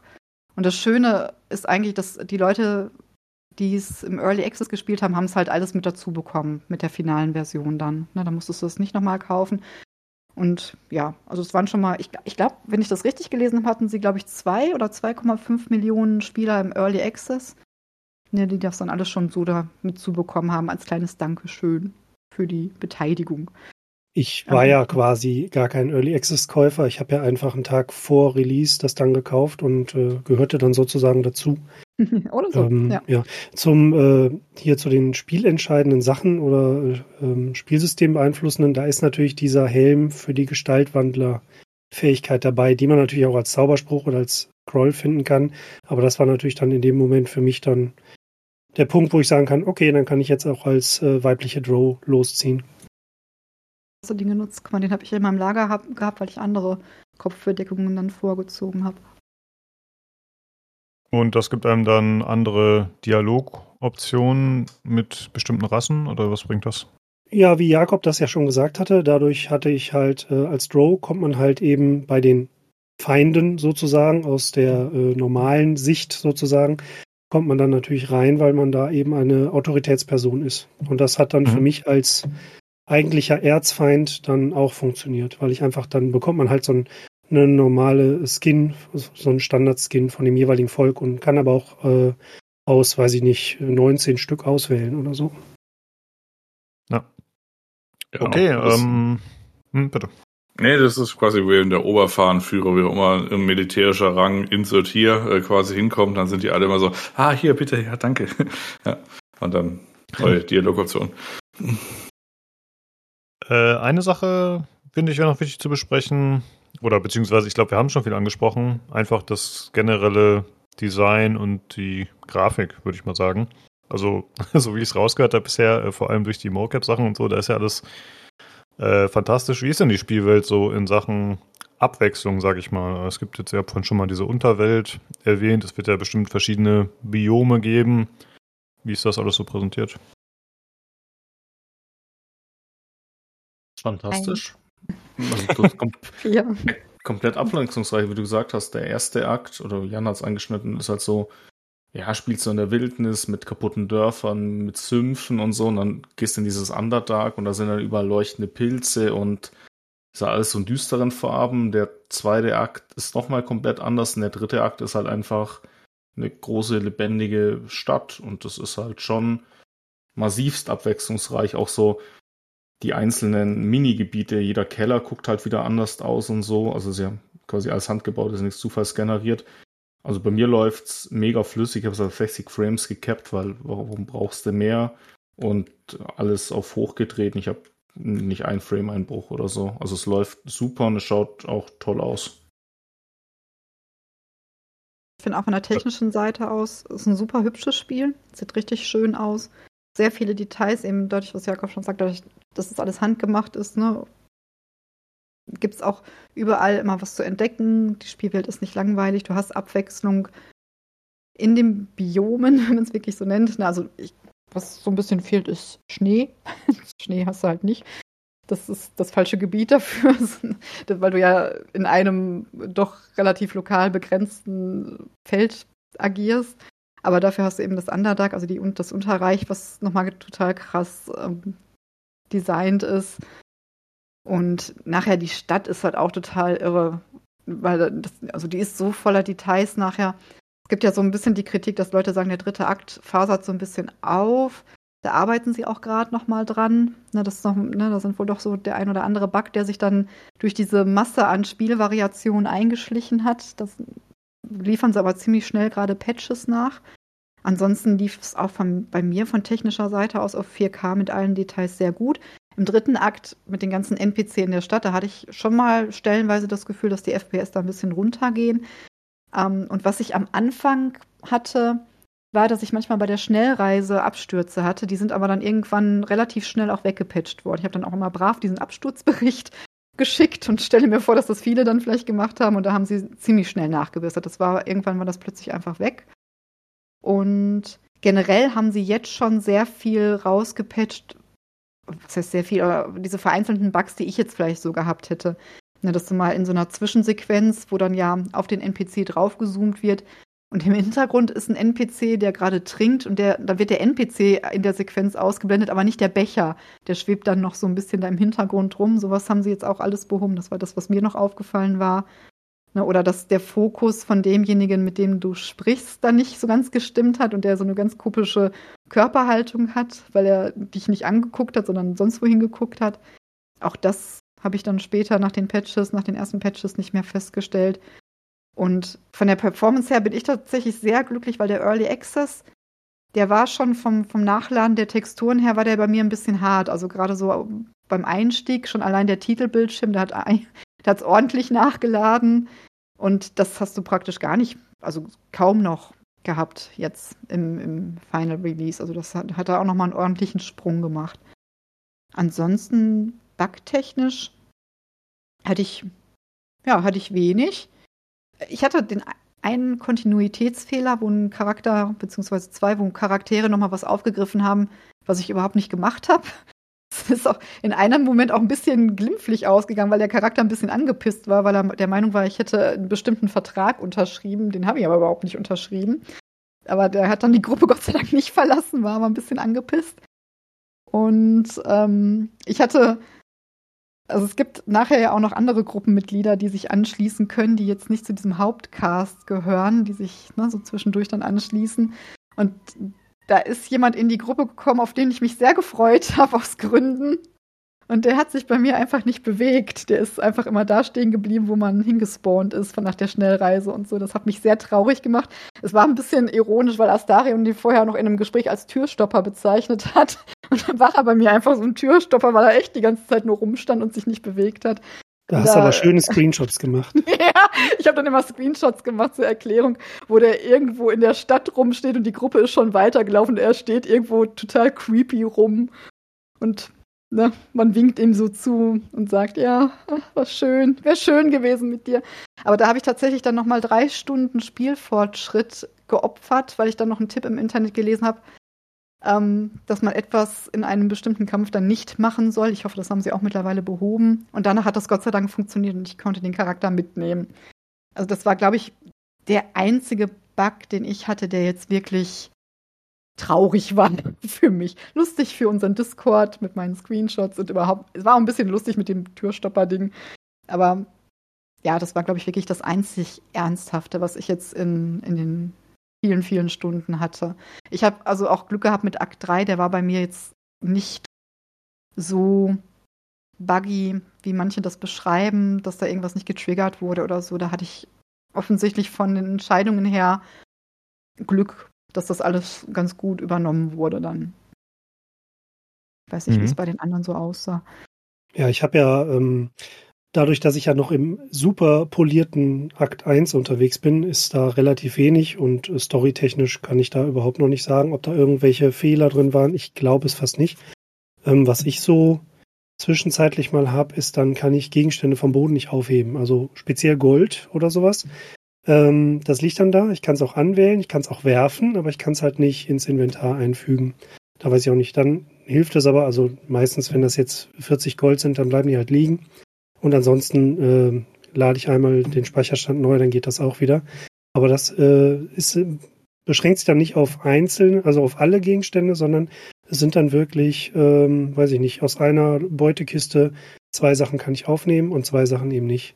Das ist jetzt so das, was mir so als lästiges Ding aufgefallen ist. Aber ansonsten ähm, kann ich da auch gar nicht äh, negativ von sprechen. Weder von der Performance. Bei mir läuft das butterweich und ähm, ja, sieht bildhübsch aus. Äh, manchmal denke ich mir, es wäre schön, wenn man da so ein bisschen Lichtstimmung wechseln hätte, auch im gleichen Gebiet. Ich meine, ich bin ja jetzt nur mal, äh, sagen wir mal, 30 Stunden auf der Oberweltkarte in der Wildnis rumgelaufen. Und da ist natürlich immer dieselbe Lichtstimmung. Da denkt man so, ach so, so als i-Tüpfelchen nochmal, wenn die Sonne sich ein bisschen bewegen würde oder so, das wäre auch noch ganz nett. Aber ansonsten, abgesehen davon, wunderschön. Mhm. Ähm, ja, ich habe auch das, was du gerade gesagt hast, Thomas, das mit den Bugs. Ich habe auch den Eindruck gehabt, erst hatte man so das Gefühl, das ist das perfekte bugfreie Spiel. So irgendwie alle haben berichtet, es ist grandios und super und alles funktioniert wie es soll und es ist fantastisch. Besser als AAA so ungefähr. Aber ja, mit der laufenden Spielzeit äh, kamen dann doch öfter irgendwelche Stimmen hoch, die halt dann doch irgendwelche kleinere oder größere Bugprobleme hatten. Aber es wurde auch schon viel gefixt auf jeden Fall. Ja, den, denen fehlten ja noch die Beta-Tester für Akt 2 und Akt 3, die 400.000 ja. Leute, die kommen ja jetzt erst. Ne? genau. Ähm, Jan, du kannst natürlich auch gerne was zur Technik erzählen, aber mich würde äh, gerade bei dem mal interessieren, wie sieht es denn aus so Hardware-mäßig? Ist das Spiel eher CPU, GPU-lastig? Hast du dich da groß mit beschäftigt? Kannst du irgendwas berichten, Tipps geben? Ja, die positive Nachricht ist äh, vor allem auch egal. also sprich, es ist ein rundenbasiertes Spiel und du läufst halt irgendwie zwischen den Runden, also halt für die Kämpfe. Ansonsten läufst halt rum. Ist jetzt nicht irgendwie, weiß ich, dass so mäßig wie bei Immortals of Aveum, wenn wir das auch mal erwähnt haben, äh, quasi gerade versuchst mit der 4090 die 80 FPS zu knacken. Ähm, nee, das läuft, also das skaliert gut. Äh, das ist eine eigene Engine tatsächlich. Äh, selbst mit äh, 4K, es gibt auch noch so eine Rekonstruktionstechnik oder Weco HD oder so, das läuft im Grunde auf einem Toaster noch spielbar. Und das, das läuft ist quasi. Auf Steam Deck. Genau, also das ist, äh, weiß ich, selbst mit einer Weco HD, mit einer, was weiß ich, was haben wir hier, 2070, ja gut, die, die ganzen Tests, die machen natürlich immer Ultra-Einstellungen oder so. Wenn du da ein bisschen was wegmachst, dann kommst du auch, auch auf deine 60 Frames. Also das funktioniert schon. Ähm, von der, es gibt so ein, beim Launcher gibt's äh, die Entscheidung zwischen Vulkan und äh, DirectX 11. Im, stellt sich so ein bisschen mit Reddit raus, dass DirectX 11 wahrscheinlich die stabilere Schnittstelle ist. Also ich habe es lange Zeit auf Vulkan gespielt, hatte dann auch diese Schnellreisegeschichten, aber die gab es wahrscheinlich auch auf DirectX 11. Ähm, das waren eigentlich meine zwei Abstürze, die ich hatte. Ähm, nee, ansonsten, also das Spiel kann quasi mit einer Hardware in den letzten acht Jahren oder so rausgekommen ist, jeder irgendwie auf dem, zumindest mal WQHD oder Full HD Monitor easy spielen, ohne irgendwie, dass irgendwas Sch Schlimmes passiert. Okay, super. Gut. Ich weiß nicht, habt ihr noch was auf der technischen, optischen Seite? Ansonsten habe ich noch so ein paar einzelne Sachen, die ich mir notiert hatte wo ich noch nachfragen wollte. Ich hatte keinen Absturz, aber zwei Bugs oder bei einem nehme ich an, es ist ein Bug. Aber das Spiel ist halt so grandios, dass es mich jetzt nicht zu negativen Gedanken verleitet. Das ist halt so und dann rette ich halt das Olber-Baby im nächsten Run und Christina testet gerade, ob das bei mir ein Bug war oder ob das Amulett man das anlegen muss oder so, weil also es gibt eine Quest, dann muss man jemanden ein Amulett bringen. Du kriegst das Amulett, ich glaube in Akt 1 und als ich in Akt 3 den betreten habe, kriegt man vom Spiel die Warnung, hey, du gehst jetzt in den nächsten Akt, willst du das tun? Und dann ich so, ja, will ich, klar, da will ich ja hin, da muss ich ja unter anderem jemanden so ein, so ein Geschmeide bringen. Und dann bin ich da drin und dann stand einfach dran, oh, Quest abgebrochen, ihr habt das Amulett nicht mehr. Dann habe ich alle Taschen durchforstet und ich hab's halt nicht mehr. Und jetzt weiß ich nicht, ob man das halt an ausgerüstet haben muss oder keine Ahnung. Aber vielleicht ist es auch kein Bug, vielleicht muss man es anlegen und ich habe es einfach nicht gelesen, der Quest, das kann ja auch sein. Aber ich kann das Olber-Baby nicht retten, weil das sagt, das sind Goblins. Also muss man wissen, dass ich mich für die Goblin-Seite im ersten Akt entschieden habe und das bedeutet quasi, die Goblins gewinnen und töten alles und ähm, ziehen dann aber quasi aus der Goblin-Feste weiter in den nächsten Akt. Und da sind auch, also ich sehe keine Goblins. Und das Olber-Baby rennt aber im Kreis und wenn man nicht es anspreche, dann sagt es, oh, Mama tot, Mama tot, Hilfe. Und dann sage ich, komm in mein Lager. Und dann sagt das Ding, ja, würde ich gern aber das sind ja die grausigen, bösen Goblins. Und ich so, ja, da sind ja keine. Aber die sind da. Und zwar, es gibt in einem Goblinlager schlafen Goblins, die sind komplett betrunken, sturzbetrunken und die liegen da rum. Und wenn man Geräusche macht oder halt so eine, so eine Tür oder so aufbrechen will, dann wachen die auf. Und wenn ich quasi so einen, so einen Schallzauber mit Gale mache, dann kriege ich von denen die Voiceline mit, hey, warum weckt ihr mich auf? Aber ich, ich sehe die nicht, ich kann die auch nicht töten. Ich habe schon den ganzen, ich habe schon mit Säureregen, ich habe schon alles geplättet da drin. Ich, ich kann die halt nicht killen. Das ist so hm. mein, mein Haar in der Suppe, dass ich das Olber-Baby nicht retten kann, weil ich unsichtbare Goblins da rumlagern mhm. habe, die eigentlich gar nicht mehr da sein sollten. Wobei das wahrscheinlich was ist, wenn man es jetzt startet, das nicht mehr da ist, weil ja, das, das war, glaube ich, also du hast ja ganz am Anfang wurde. angefangen und es gab ja. äh, am Anfang eine Limitation auf den, äh, auf der File, also auf der Dateigröße des äh, Speicherstands. Und das war wohl zu wenig. Ich hatte nämlich auch, ich hatte ja auch quasi zwei Tage nach Beginn oder so angefangen Und ich hatte nämlich auch in Akt 1, hatte ich dann quasi, als das komplette Druidenlager leer war, hatte ich dann die Voiceline mit, ja, der Ochse, der guckt mich aber komisch an. Ich so, welcher Ochse? Der ist kein Ochse. Ja, und äh, ich glaube, da, daran liegt es, dass es so in so einem halb äh, ähm, äh, Schrödingers Katze-Status ist, äh, ob jetzt Dinge da sind oder nicht. Mhm. Ja, wie gesagt, ist jetzt, ich finde es schade, ich hätte das, ich mag Eulbär-Babys, also Eulbär, Eulbären, ganz, also die Kreaturen sehr gerne, die erinnern mich immer an diese, ach, wer sind denn die Viecher Moonkins aus WoW? Ich mag so Eulen per se und wenn die halt noch ein halber Bär sind, warum nicht? Und das hätte ich halt schon gern gerettet, unabhängig davon, dass es ein Achievement gibt. Und ja, aber ich bin dem Spiel jetzt auch nicht ultra böse, weil ich eh schon nach zehn Stunden wusste, hey, das spielst du eh noch ein, zwei, dreimal durch in der Zukunft. Von daher dann rette ich es halt beim nächsten Mal.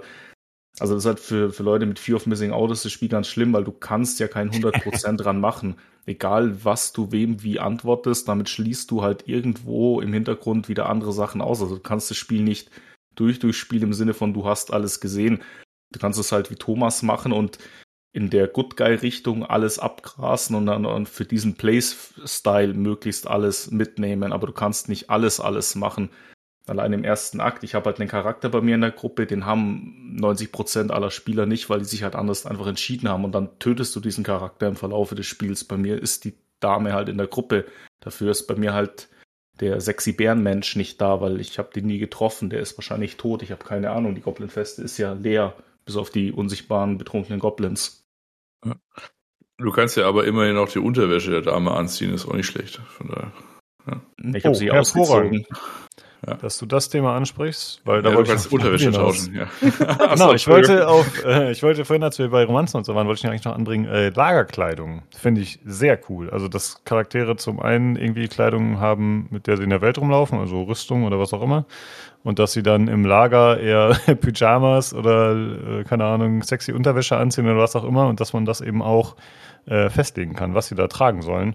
Und das finde ich super cool, weil ich finde, es ist ja eigentlich eine Kleinigkeit, aber es gibt dem Ganzen doch irgendwie äh, ja, ein Gefühl davon, dass es eben eine echte Welt ist und dass man nicht immer nur in der sperrigen Plattenrüstung rumläuft, sondern halt auch mal was anderes an, was ein bisschen bequemer ist.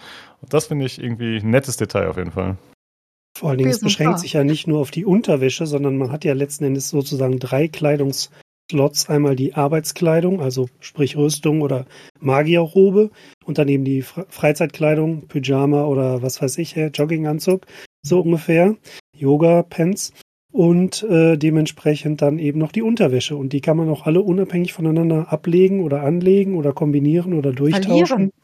Wie der Bernhard, der die irgendwie von unserem Discord, der die verkauft hat aus Versehen und dann war sein Charakter mal nackt und so. Ich glaube, das ja, hat er sich einfach nur so zurecht argumentiert. In Wirklichkeit hat er das mutwillig verloren. Aber ja, er wollte seinen grünen Ork-Penis präsentieren, ja.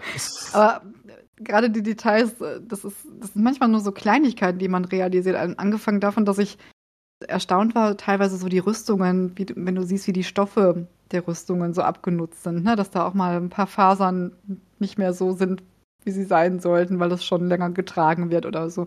Oder auch, dass wenn du in eine alte Gruft gehst, wo vielleicht schon lange niemand mehr war, und da hat aber mal jemand gelebt und der hatte Vorräte, dann findest du da keine frischen Tomaten, sondern die sind alle schon verfault, die Sachen. Und ich glaube, irgendjemand hat auch gesagt, das habe ich nur noch nicht ausprobiert, du hast halt, du hast halt drei ähm, Lagerbeutel unter anderem, also Inventarbeutel. Einmal für Vorräte, die du bei der langen Rast verbrauchst, für Schlüssel und was war das andere jetzt nochmal? Alchemie. Ähm, Alchemie, Zutaten. genau, für Alchemiezutaten. Und ich glaube, jemand sagte, wenn du die Lebensmittel nicht in den Lebensmittelbeutel packst, dann verfaulen die auch im Inventar. Das habe ich jetzt aber noch nie geprüft, weil die da eigentlich automatisch drin landen. Aber nee, nicht automatisch. Also wenn man die einsammelt, dann sind die erstmal im normalen Inventar. Echt? Also ich muss die händisch äh, in den, in den Reise, Reisesack oder Reisebeutel heißt der. Äh, okay. Reiserucksack. Ich möchte lösen. Ähm, ich habe in den ganzen 143, in 140 Stunden mein Inventar exakt noch nie sortiert. Und es ist mir oh. noch nie was verdorben. Und wenn es verdorben ist, dann kann ich zumindest okay. bei der langen Rast nicht mehr auswählen. Okay, ja. ich habe äh, Inventar sortieren ist übrigens sehr meditativ in dem Spiel. Das kann ich ja, man kann es aber auch lassen. Ich habe alles in Beutel verteilt, das ist alles super ordentlich bei mir so. Ja, bei mir ist einfach alles, ich einfach bin so stark, ich kann einfach Dinge tragen. Ich, wollte ja eigentlich, oder das war ja ein Wunsch für eine Mod oder meinetwegen lieber für ein Patch, ähm, beschriftete Beutel haben, also Ja, dass ich dann halt einen auch- markieren kann mit, da sind die Pfeile drin, da sind die Scrolls drin Ja. und so weiter und so fort. Hab dann aber festgestellt, es ist einfach viel sinnvoller, einfach alles aufzumachen. Also wenn ich irgendeinen Charakter äh, bewirtschafte sozusagen und sortiere, alle Beutel aufmachen und dann sieht man natürlich anhand der, des Ja. äh, Materials, wo was hingehört und fertig. Ja. So muss Also- das sein. Eure Lösung ist übrigens äh, das Inventar von Path of Exile zum Beispiel, wo man einfach ein Suchfeld hat, in dem man sucht Tier. Und dann kommt man mit Tieren sprechen auf dem Trank. Der wird dann gehighlightet. Du hast ein Suchfeld, meine ich. Ja, aber nicht mit dem Gamepad. Ach so, ja, okay. okay. Ah, I see. ja. Nein, aber das Spiel hat in die Richtung hat ganz viele schöne Details, wo sie einfach dran gedacht haben, die Welt auch so ein bisschen glaubwürdig zu gestalten. Mein Lieblingsdetail, gerade in Sachen Glaubwürdigkeit, als sagen wir auch leidenschaftlicher Pen-and-Paper-Spieler, ist tatsächlich das Würfeln. Es ist ja so, dass viele andere Spiele, die auch ein, ähm, so ein Würfelsystem im Hintergrund haben, die würfeln halt einfach so im Hintergrund so lieblos und du siehst es nicht. Aber da bin ich derjenige, der wichtigen, bei wichtigen Entscheidungen, ich nehme diesen Würfel und durch Klicken und durch Rollen schmeiße ich den auch, wie halt einen physikalisch echten Würfel. Der macht ein schönes Würfel-Klicker-Geräusch, der landet, ich sehe die Zahl, ich weiß im Vorfeld, was sind meine Boni, was sind meine äh, Negatrades, was wird mir vielleicht abgezogen und was ist der Wert, den ich knacken muss. Da ist nichts beschummelt, da ist nichts beschissen. Und das finde ich wahnsinnig geil einfach, dass ich diese, diese kleine Detail, dass man einfach, dass du es halt, du siehst, das, das fühlt sich halt an wie, ja, das war jetzt ich, das ist meine Entscheidung. Der Wurf ist nichts geworden, okay, habe ich halt schlecht gewürfelt. Man fühlt sich, also ich habe mich nie von einem Spiel verarscht gefühlt beim Würfeln. Und das ist mir bei so einem Spiel, also bei so einer Art von Spiel noch nie untergekommen. Ich habe mir immer gedacht, was ich bei Blood Bowl oder bei DSA-Spielen im Hintergrund, das Spiel behumst mich doch. Warum sehe ich jetzt den Würfelwurf nicht? Warum klappt jetzt da wieder irgendwas nicht? Hatte ich bei Baldur's Gate 3 nie. Bei jedem Würfelwurf, der ist für mich nachvollziehbar und ich sehe, warum hat es nicht geklappt. Und ich habe ja gewürfelt, also es ist ja meine Schuld und nicht die vom Spiel. Also unabhängig davon, wie es gezeigt wird, kann durch das Spiel natürlich trotzdem verarschen. Aber ich bin absolut bei dir, dass es schön ist, dass man sieht, wie das zustande kommt. Ne? Also wie das Spiel es präsentiert, dass man weiß, okay, das ist passiert. Finde ich auch gut, ja. Ja, haben die so ein bisschen von Hearthstone abgeguckt, würde ich sagen. Ne? Da werden ja auch die Karten hingeschmissen und mit äh, Geräuschen und so weiter und so fort. Aber passt ja auch Ah. zum Spielsystem letzten Endes. Ne? Ich meine, wir sind ja nun mal in einem Pen-and-Paper-basierten System und ich finde das auch toll, dass die Würfel dann auch da sind und äh, das macht sich schon wirklich gut bemerkbar und sieht fein aus. Und der Bass fickt, habe ich gehört. ja. ja, mal gucken, ob das äh, in Zukunft vielleicht andere Spiele auch inspirieren wird, da wieder mehr drauf zu setzen oder da bestimmte Sachen von zu übernehmen. Ich meine, das sieht man dann erst in drei, vier, fünf Jahren, aber könnte ja durchaus sein, dass sich einige da ein Beispiel annehmen. Okay, ähm, wir waren gerade schon bei Kleidung und Thomas hat auch schon Mods erwähnt und da sollte ich nämlich auch noch fragen. Hat irgendjemand von euch schon Mods genutzt? Und es gibt ja, glaube ich, den Steam Workshop Support schon. Also, soweit ich weiß, also ich habe noch keine benutzt. Ich gucke mich aber um, was es so gibt allgemein. Ähm, ich weiß nicht, Matthias hatte erwähnt, dass er noch wartet, bis der Steam Workshop befüllt ist oder aktiv ist. Weiß ich nicht genau, ich habe nicht nachgeschaut. Äh, ich bin meistens bei Nexus Mods dann unterwegs. Ähm, wo ich, Dinge, wo ich halt so ein bisschen Interesse dran hätte, wäre zum Beispiel eine Kameramod, die halt die Kamera komplett frei bewegen lässt. Ähm, Gerade in den äh, offenen Arealen in der Wildnis und so, da möchte man manchmal wirklich die Kamera noch mal ein bisschen flacher kippen, damit man weiter zum Horizont gucken kann und so, ähm, weil es einfach tolle Panoramen sind. Klar, das wird wahrscheinlich dann ein bisschen dafür sorgen, dass irgendwann da Grafikfehler auftreten, aber das ist ja äh, in Gebäuden genauso. Da muss dann ja, da werden ja Wände ausgeblendet und so weiter. Das ist auch nicht immer ganz sauber, aber grundsätzlich gut gelöst. Man sieht seine Leute eigentlich immer, aber das wäre so ein Wunsch, den ich da hätte. Und äh, ich glaube, da, da sind die meisten dabei, also zumindest die, die ihr Inventar sortieren wollen. Man möchte irgendwie im Lager von allen äh, Gruppen, also von allen Mitgliedern oder allen Companions, ähm, die Inventare sortieren können und nicht nur von den Vieren, die man jetzt gerade in der Gruppe hat. Das ist dann immer lästig. Man muss dann halt den einen Charakter ausladen und den nächsten einladen. Und dann kann man bei dem dann wieder Waffen oder sonstiges verschieben. Und ähm, ja, und eben einfach ein, ein komplettes Inventar, wo alle nebeneinander sind. Das wäre schon schön. Und so ist halt immer nur die aktive Gruppe, die kann man dann sortieren. Und wenn man andere ähm, steuern möchte oder beziehungsweise befüllen oder entleeren, dann muss man die immer manuell hinlaufen, aus der, den einen aus der Party rausschmeißen, zum nächsten laufen und sagen, hey, komm doch mal in meine Gruppe. Und dann kann man auf sein Inventar zugreifen. Das ist ein bisschen lästig. Ich habe aber auch das Gefühl, dass das auch sowas ist, was bei einer Definitive Edition, die ja wahrscheinlich irgendwann rauskommen wird, auf jeden Fall auch schon seitens Larian integriert sein wird. Ja, da gehe ich auch von aus. Also ich glaube, es war auch bei Divinity 2 so, dass sie relativ viele äh, Sachen übernommen haben, die vorgeschlagen wurden oder die Modder vor, oder schon vorgemacht haben und dann implementiert haben. Und da gab es ja auch später neue Charaktere. Also da gab es dieses Sir Laura, dieses äh, Skelett-Eichhörnchen, glaube ich, war das, wenn ich mich recht entsinne.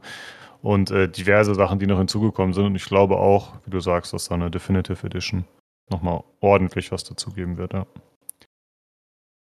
Also ich würde halt gerne, also wenn ich es jetzt spielen würde, dann würde ich im ersten Durchgang auch ohne äh, Gameplay verändernde Mods spielen, aber so eine Kameramod oder so könnte ich mir vorstellen. Aber ansonsten finde ich einfach super cool, äh, ja, irgendwelche visuellen Inhalte, also neue Frisuren, was weiß ich, neue äh, Skins einfach, die man halt bei der Charaktererstellung auswählen kann, mehr Kleidung.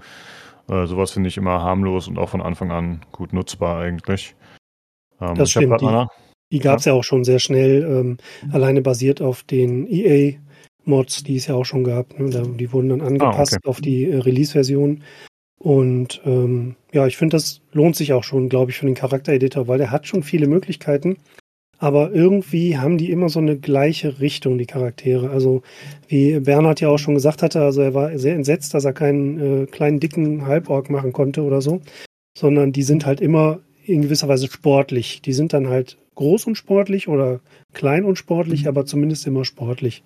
Und das ist natürlich dann ein bisschen einschränkend.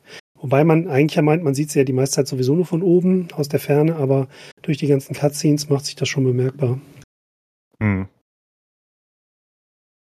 Ja, gut, das ist natürlich äh, schwierig, auch über Mods zu ändern. Ne? Mal so eben neue Körperformen reinzubringen, ist dann, glaube ich, tatsächlich nicht mehr ganz so einfach. Äh, ja, mal schauen, was da so kommt. Ich hatte gerade mal noch geschaut wegen äh, Workshop-Integration, Steam-Workshop, und da hast du recht, also es ist noch nicht drin tatsächlich. Dann müsste man erstmal irgendwie das extern lösen, genau. Okay, so ich habe noch eine Sache auf meiner Liste. ich grabe immer noch mehr Sachen raus. Äh, und zwar wollte ich wissen, ähm, hattet ihr teilweise das Problem, wie ich es bei Original Sin 2 hatte, dass man das Questlog noch voll hatte, aber dann ein bestimmtes Gebiet verlassen musste und irgendwie sich das ein bisschen unbefriedigend angefühlt hat, weil dann so viele Sachen noch offen war. Also ich war dann oft zu doof, irgendwelche Sachen zu lösen sozusagen damals und dann ja, habe ich halt vieles offen gelassen, das war nicht so gut, fühlte sich nicht so gut an. Ist das ja auch noch so oder werden die Sachen dann weggestrichen, auch wenn man sich, sag mal, nicht so gut gelöst hat oder irgendwie zu einem komischen Ergebnis gekommen ist? Werden gestrichen. Also nice. du bekommst, du bekommst, eigentlich bekommst du schon eine Warnung, dass deine Reise jetzt weitergeht. Einmal ist sie auch wirklich so, dass gesagt wird, hier wird sich, wenn du jetzt weitergehst, verändert sich hier was und dann werden Quests nicht mehr verfügbar sein äh, sagt ihr in dem Moment nicht, welche Quests nicht mehr verfügbar war, sein werden. Ich habe das dann so gelöst, dass ich einmal diese Grenze überschritten habe, gesehen habe, was dann alles unter den gestrichenen Quests stand und dann nochmal neu geladen hat, um das noch zu erledigen. Ähm, ich habe auch akzeptieren müssen in meinem ersten Durchgang, dass ich nicht alle Nebenquests gelöst habe, die ich in, in, in meinem Log hatte. Es gibt eine Quest, wo ich Teile einer Person suchen musste. Und ich habe einen Teil nicht gefunden. Und ich werde das dieses Mal anders lösen, weil ich glaube, man kriegt da doch noch mehr Infos, wo die Teile überall sein könnten. Also mein Fleischpuzzle ist leider offen geblieben im ersten Durchgang. Aber das ist dann, bei dem Spiel frustriert einen das, glaube ich, oder mich persönlich nicht so, weil ich mir dann sage, okay, dann hast du noch was für den zweiten Durchgang. Dann machst du dann halt im zweiten Durchgang so. Na, deswegen konnte ich das da gut akzeptieren, dass da vielleicht auch ein paar Sachen liegen geblieben sind. Wenige Sachen, die ich einfach, wo ich dann dachte, okay, ich habe jetzt lang genug gesucht. Muss ich im zweiten Durchgang habe ich vielleicht eine andere Idee noch. Also ich glaube, mein, das ist eine Info, an die man kommt. Ne, das werde ich jetzt ausprobieren. Und damit bin ich dann auch zufrieden. Und wie gesagt, das Spiel gibt ein, einem eigentlich schon den Hinweis. Es ist nicht so, dass dann so eine Einblendung kommt, zweiter Akt, so ist es nicht. Ich habe es tatsächlich so primär an den Erfolgen bei Steam dann gemerkt, dass ich offensichtlich den ersten Akt dann jetzt auch abgeschlossen habe. Aber es, es gibt schon eine Fortschrittswarnung. Mhm. Okay. Gut. Damit sind. Beziehungsweise, ja. also beziehungsweise manchmal kommt man auch nicht mehr zurück. Also zum Beispiel bei mir war es so, äh, es gibt quasi in Akt 1 gibt es quasi das erste Gebiet, das zweite Gebiet und es ist aufgeteilt und wenn man in Akt 2 ist, kommt man nicht mehr, kommt man erstmal wieder zurück, das ist kein Problem. Da dachte ich, okay, mache mach ich später nochmal. Und dann gibt's aber teilweise so ähm, Point of No Returns. Das ist quasi, wenn man in den Tempel ist, dann steigt man irgendwo hina hinab und dann warnt einen das Spiel. Okay, das ist genau. jetzt so ein genau. Ding, wo es halt nicht mehr weitergeht. Und dann kommst du auch nicht mehr wirklich, dann kommst du wirklich nicht mehr zurück. Auch nie genau. wieder dann. Ähm, Ansonsten ist es für die meisten Fälle nicht das Problem. Äh, das äh, Fleischpuzzle-Beispiel, das war so eine Quest, die ist sehr selten in, in dem Spiel. Das ist einfach, das haben sie wahrscheinlich so reingestreut. Ich habe mir das angeguckt und habe gesagt, the fuck do I care? Ich mache das nicht, auf keinen Fall mache ich das. Ähm, ansonsten ist das äh, Quest-System schon so, dass man teilweise Sachen verpassen kann, aber teilweise auch dann wieder ähm, die Quest auf andere Weise lösen kann. Also es gibt ganz, ganz viele Quests, gerade die Hauptquest, äh, die puzzelt man sich so zusammen. Und dann ist es im Grunde egal, ob man jetzt irgendwie, weiß ich, so zwei, drei Punkte oder so hat als, Inform als Informationspuzzle oder nicht. Und das ist eigentlich auch ganz cool. Also das heißt, äh, es gibt so ein paar Nebenquests, die sind tatsächlich zu Ende, weil man die halt in dem Gebiet lösen muss. Aber für viele geht's irgendwie auch mal irgendwo anders hin. Und dann ist auch ganz interessant, mal vielleicht einen anderen Weg zu haben. Oder vielleicht auch nur die, die eine Hälfte des Puzzles zu haben. Und dann beim zweiten Durchgang zu merken, ach so, die waren ja vielleicht doch keine Unmenschen. Schade, dass ich sie im ersten Durchgang alle abgeschlachtet habe. Naja. ähm, und die andere Sache, die einem ab und zu passieren kann, es gibt ähm, ab und zu so NPC-Charaktere. Und äh, gerade so am Anfang vom äh, Ende vom zweiten, Anfang vom dritten Akt hat man da so, weiß ich, gerade bei den Hauptquests immer so Sachen wie, okay, du kannst das machen oder du kannst das machen. Oder du kannst auch das machen. Und bei mir war es so nach dem ethischen Imperativ, ich sag erstmal allen, ja, ich bin auf jeden Fall auf deiner Seite. Das, was du mir vorschlägst, das wird auf jeden Fall gemacht. Wir sind Homies. und dann habe ich zum nächsten gesagt, ja, guter Vorschlag, auf jeden Fall mache ich das. Ähm, das geht zum Gewissen gerade, irgendwann kommt halt so ein Punkt, wo der andere sagt, Moment, also, es sieht jetzt nicht so danach aus, als ob du quasi meine Aufgabe erfüllst und so weiter. Das ist irgendwie auch ganz cool, also, dass man das halt so machen kann. Ja. Also ist jetzt nicht so, dass man quasi dem einen was zusagt und dem anderen nicht. Also du kannst quasi auch Leute so reinreiten lassen. Auch äh, weil sie im ersten Akt noch in diesem Pilz-Level, ich bin an einem, äh, ich bin am König vorbeigelaufen. Ich habe nicht äh, im ersten Durchlauf, ich habe nicht gemerkt, dass es der König ist. Dann habe ich nur mit dem Fetten gesprochen und der Fette hat mir dann irgendwas gesagt und dann habe ich es einfach links liegen lassen, weil ich nicht gemerkt, ich habe halt nicht mit dem König gesprochen.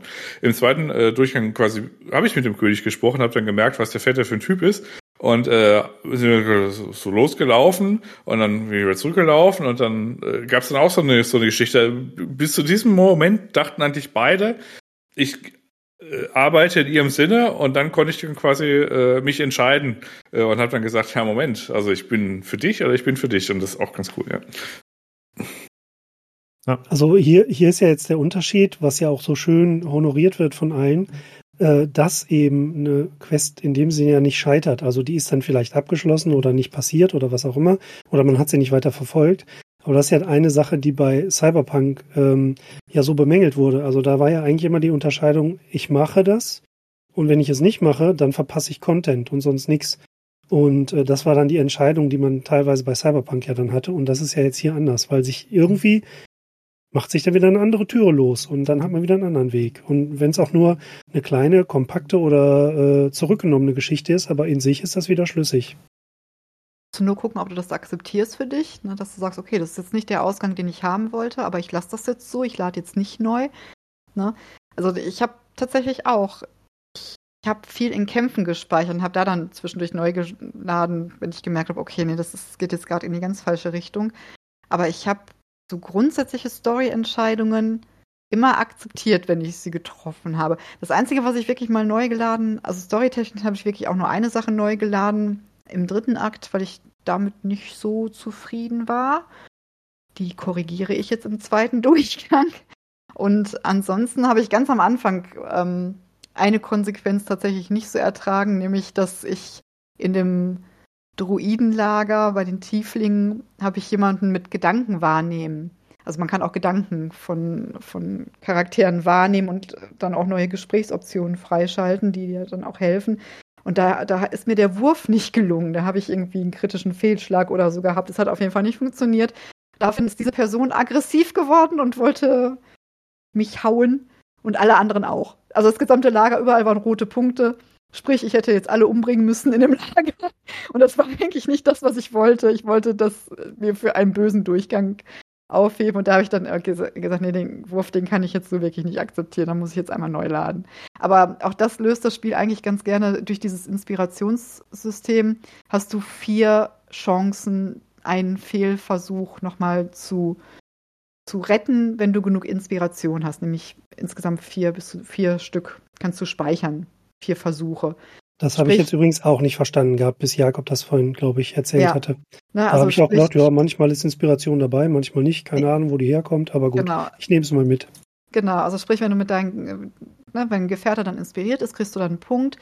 Äh, mehr als vier kannst du aber nicht haben. Und wenn du dann den Wurf vermasselst, dann kannst du halt nochmal würfeln. Und deswegen das, das unterstützt das Spiel dann ja so ein bisschen, dass du dann unter Umständen eine Entscheidung doch nochmal, oder nicht eine Entscheidung, oder einfach den Versuch nochmal hast.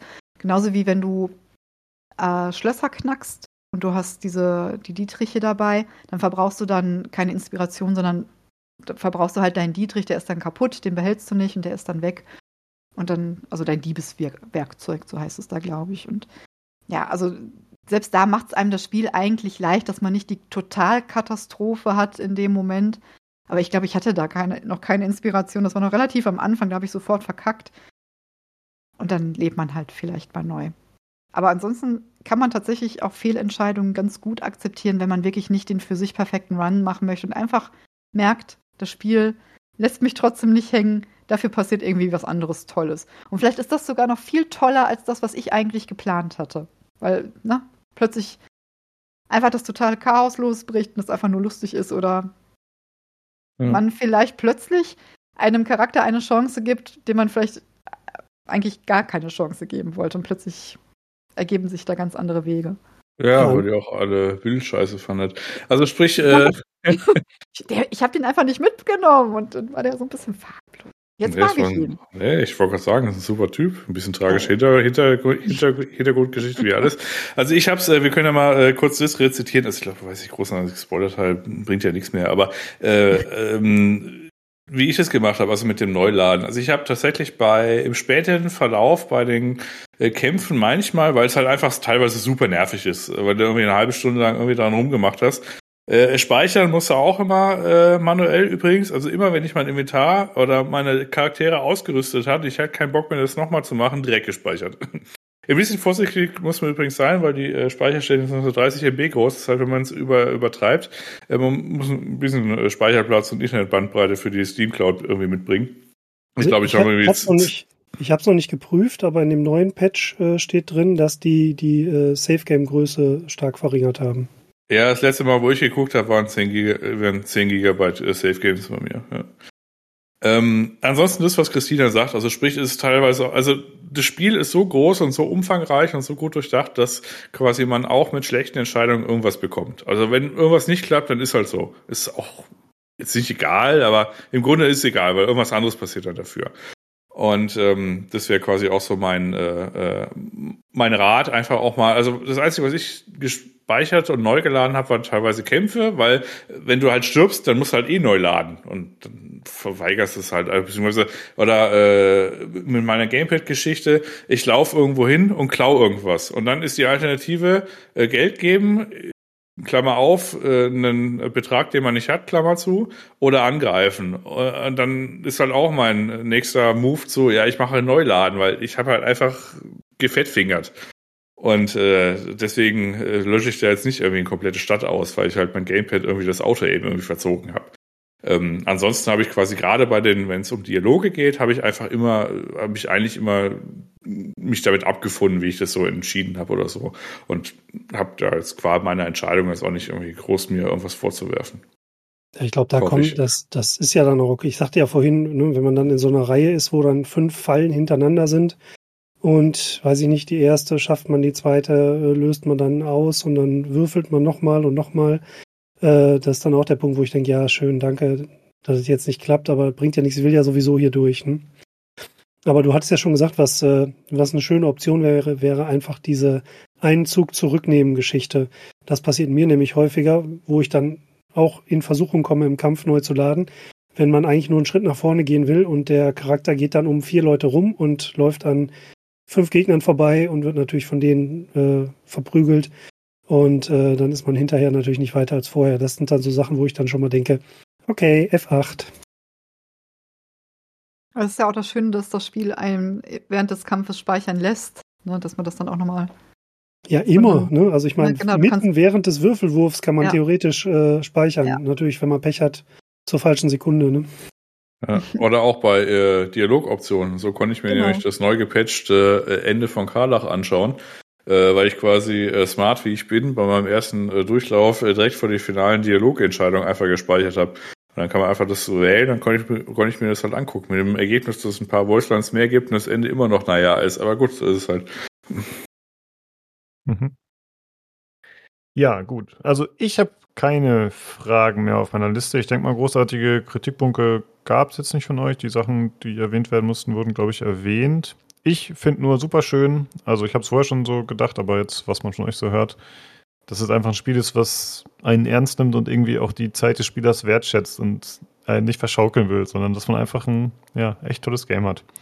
Finde ich sehr, sehr schön. Ähm, ich gehe jetzt einfach mal nach dem, was ihr so erzählt habt, davon aus, dass das für euch alle äh, bisher Game of the Year ist oder ist es bei jemandem nicht so? Dann bitte melden. Also Ah. bei mir persönlich wäre es sogar Spiel meiner letzten Jahre. Also noch Mhm. nie war für mich ein, also wurde ein Pen and Paper so gut in einem Videospiel umgesetzt. Da war, es war immer, dass du dir denkst, ach, die Option geht nicht oder so, aber die sind ja so nah dran quasi, dass du wirklich fast alles machen kannst, was du willst und dass du einfach mit Entscheidungen dann lebst und dass nicht alles schwarz und weiß ist und dass egal was du machst, die Story irgendwie immer ein bisschen weitergeht, aber halt mit, einfach mit anderen Konsequenzen und dann mag dich jemand weniger oder nicht. Also ich habe so viel Spaß und auch so viel gespielt in letzter Zeit. Also es ist für mich bestimmt das beste Spiel der letzten fünf Jahre oder so. Also ich lieb's, ich werde es auch noch öfter spielen. Ich hoffe, dass sie ein bisschen nachpatchen. Man, klar, klar, paar Kleinigkeiten gibt's bei der Komplexität. Ja, dann verschwindet halt mal die Halskette aus dem Inventar. Mein Gott, ist jetzt, aber allein die Tatsache, dass ich halt Bugs hatte, was mich bei anderen Spielen jetzt vielleicht mehr erregt hätte. Und hier ist halt so, ja, ärgerlich, aber komm, mach weiter, ist trotzdem ein geiles Game. Also ich finde es ich, top. Ja gut, hier erregen einen ja auch Sachen. Ist ja alles gut. Bären. Bären. Unter anderem. Also für mich ist es auch das Spiel des Jahres. Ich kann das jetzt schon sagen, ich habe heute mit Starfield angefangen. Da bin ich noch ein bisschen konfus, tatsächlich. Und ähm, da habe ich mich auch drauf gefreut, aber ich merke tatsächlich, dass es Konkurrenz, trotz dass ich ja Baldur's Gate jetzt einmal schon durchgespielt habe, immer noch der zweite Durchgang eine sehr ernstzunehmende Konkurrenz ist, was meinen Zeitplan anbelangt. Na, also ich glaube, wenn wir jetzt vielleicht aufhören aufzunehmen, werde ich eventuell eher Baldur's Gate 3 erstmal nochmal ein bisschen weiterspielen, bevor ich dann vielleicht morgen mit Starfield richtig durchstarte. Also das ist auch schon eine Ehrung, weil ne, das ist ja auch kein kleines Spiel, auf das, oder ein Spiel, auf das auch viele sehr lange gewartet haben, aber ähm, das ist schon ist einfach ein tolles Spiel. Und ich mag auch einfach so ein bisschen so das Drumherum tatsächlich spielt auch so eine Rolle, auch wie Larian so auch mit der Community kommuniziert, ne? auch jetzt, wo es so Sachen gab von wegen, es sind Sachen gestrichen worden, warum sind Sachen nicht im Spiel, die irgendwelche, in irgendwelchen Daten auffindbar sind, wo sie gesagt haben, Leute, das ist ein Spiel, das ist sechs Jahre in Entwicklung gewesen und wir haben da Sachen gestrichen, weil die haben dann für uns nicht in das Spiel so reingepasst. Die seht ihr noch in den Daten, aber wenn wir die jetzt drin gehabt hätten, wäre das nicht das Spiel geworden, was es jetzt ist und was ja auch die Leute mögen und was wir auch lieben als Produkt. Ne? Also sowas, einfach so eine offene Kommunikation dann auch einfach in dem Moment. Und das macht so im, im Gesamtpaket irgendwie schon zu einem, auch finde ich, einem besonderen Spiel. Also dieses, auch dieses ganze Gezetere jetzt drumherum von wegen, ne, dass da verständlicherweise kleinere Entwickler so ein bisschen Sorge hatten, dass das jetzt als Standard ausgelegt wird, aber sich dann irgendwelche AAA-Leute damit draufgeschmissen haben, so ein bisschen wie bei Elden Ring letztes Jahr. ne, also es ist, daran merkt man einfach, wenn ein Spiel sowas dann auch macht, dann ist das schon irgendwie special. Ne? Das ist nicht ein 0815-Spiel. Und da steckt so viel Detailliebe drin, so viel Variation, so viele Ideen, so viel, wo du einfach merkst, dass die selbst dafür gebrannt haben, dieses Spiel so zu entwickeln, wie sie es jetzt gemacht haben, mit dem Aufwand, den sie bei der Synchro, bei dem, bei dem Motion Capturing allein schon gemacht haben. Ja, es hat seine kleineren Makel dann ja unter Umständen, ne, das im dritten Akt, dass man da vielleicht noch ein bisschen nachbessern muss. Aber das schmälert die Schlussbewertung auch bei mir, vor allen Dingen, weil ich auch ein bisschen Glück hatte mit dem, Rech mit dem ähm, letzten Akt, nicht. Also das ist Spiel des Jahres mindestens. Und das ist, kommt in meine Box der besonderen Spiele, der absoluten Lieblingsspiele für immer, die auch niemals mehr aus dieser Box raus verschwinden. Da ist es jetzt zusammen drin mit äh, Mass Effect und Dragon Age, was traurig ist, weil BioWare, ne, Dragon Age 4, oh mein Gott, ich habe nicht mehr viel Hoffnung nach den letzten Meldungen. Ne, aber da gehört das jetzt mit zu. Und ich hoffe, dass Larian sich das einfach erhält für sich. Ne? Diese Leidenschaft und auch diese, diese Souveränität, das so machen zu können. Was sie da ja. als, als Vision einfach für sich haben und auch als, als Spieler offensichtlich, die auch selbst Spiele, Spiele gern mögen. Stimmt, kann man sich nur wünschen, dass sie nicht irgendwann so in diesen Corporate-Tunnel ja. reingeraten, in dem sie sich bisher Bioware. so schön verwehrt haben. Ja. ja, okay. Dann, äh, ja, Jan hat vorhin schon gesagt, äh, Spoilerteil muss nicht mehr unbedingt sein, aber ich habe zumindest doch ein, zwei Fragen, die ich gerne noch reinhauen wollte und ich könnte mir vorstellen, dass sich bei euch dann auch noch die eine oder andere Sache ergibt. Deswegen, wenn ihr noch Lust habt, wenn es euch nicht zu lang geht, würde ich gerne noch den Spoilerteil trotzdem kurz dranhängen. Was meint ihr? Ja. Hau rein. Schieß los. Okay. Sehr gut. Äh, ja, dann in diesem Sinne schon mal an alle Hörer, die jetzt aussteigen wollen, weil sie es selbst noch spielen wollen oder nochmal spielen wollen, sich nicht spoilern lassen wollen. Vielen Dank, dass ihr zugehört habt. Äh, wenn ihr was loswerden wollt, noch Fragen habt an die vier, dann könnt ihr es natürlich wie immer auf dem Discord machen. Discord.gg slash pcgc. Ja. Gut, dann. Und wenn ihr übrigens 80 Stunden in Baldur's Gate 3 drin seid und dann den Film Dungeons and Dragons äh, hier Ehre unter Dieben, wie auch immer auf, der, auf Deutsch heißt, irgendwie schaut, äh, dann nehmt euch einen Kumpel, der äh, die ganze Lore nicht äh, hat und der besondere Spaß bei diesem Film existiert halt daraus, dass man das Regelwerk während des Films erklärt an Unbedarfte. Ah, guck mal, ein Eulenbär. Ach ja, hier, der hat die Konzentration verloren, weil weißt du. Fantastisch. Du kannst Toten nur fünf Fragen stellen. Ja, genau. hallo, hallo, was wollt ihr noch wissen? Fragt mich etwas. Ja, der Film bekommt auch von mir eine Empfehlung. Ich habe den auf Jans Empfehlung hin äh, ich glaube, letzte Woche Sonntagabend oder so angeguckt, weil ich halt auch gerade so im, im Dungeons Dragons äh, Baldur's Gate Fieber war und ich fand den auch super. Also der ist richtig kurzweilig unterhaltsam. Kann ich jedem empfehlen. Vor allen Dingen auch für Leute, die eben nicht mit dem Thema verwandt sind, sondern einfach nur sagen, ach, ich möchte mir irgendeinen Fantasy-Film angucken. Da funktioniert ja, fun er auch wunderbar. Genau, funktioniert für Fans wie auch für Neueinsteiger hervorragend. Hm, okay, spannend. Gut, dann, äh, wie gesagt, ab jetzt Spoiler, liebe Leute. Wir spoilern Akt 1, haben wir uns darauf geeinigt, falls wir über Sachen reden. Äh, die anderen Sachen klammern wir aus. Aber dann schaltet jetzt lieber ab, wenn ihr das nicht hören wollt. Flieht, ihr Narren! So, ich habe Fragen. Äh, es gibt doch dieses ähm, Druidenlager oder so ähnlich am Anfang, glaube ich. Und da gibt es. Ja. Ja, genau, der Hain. Und äh, wenn man sich da niederlässt und äh, lagert, glaube ich, dann kommt so eine Tiefling-Badin dazu, so eine junge. Äh, ist die ein mögliches Partymitglied oder ist die einfach nur da, um äh, irgendwas voranzutreiben, storytechnisch? Kein Partymitglied, nee. Nicht, dass ich wüsste. Ah, das würde mich jetzt okay. sehr überraschen, wenn ich das aber, verpasst hätte. Ja, aber die kann man halt wie ein Eulenbär-Baby oder ein Hund in sein Lager einladen und die sind dann da als NPC zur Verfügung. Also das einfach mal zwischendurch auch Leute im Lager. Dann sagen deine anderen Charaktere, oh, wird aber langsam voll hier. Und dann kommen und gehen die storytechnisch. Das ist manchmal sehr gesellig ah, okay. im Lager, ja.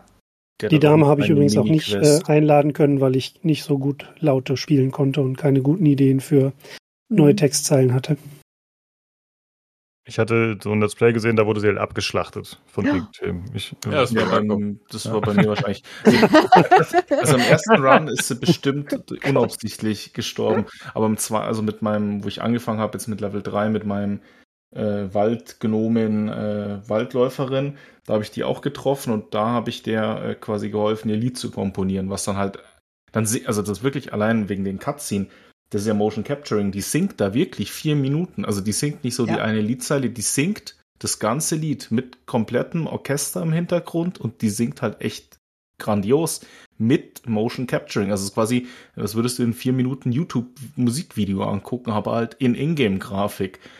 Und das ist so geil und noch besser ist, da stehen zwei Eichhörnchen und wenn du mit Tieren reden kannst, die zwitschern immer so lustig. Man denkt sich ja geil, die mögen die Musik und wenn du die anlaberst, dann sagen die nein, sie soll aufhören, sie soll aufhören. Dann kannst du dir halt auch sagen, ey, du hör auf, deine Stimme ist ja voll schlimm. Oder du kannst halt wie ich machen und sagen, halt die Fresse, du dummes Eichhörnchen, die singt ja voll hübsch. Und das ist so witzig einfach nur.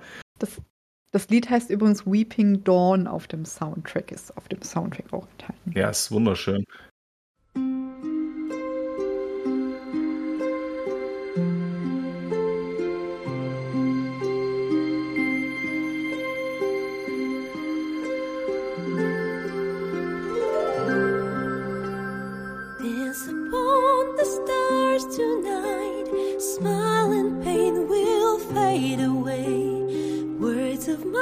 Mine will turn to ash when you call the last light down.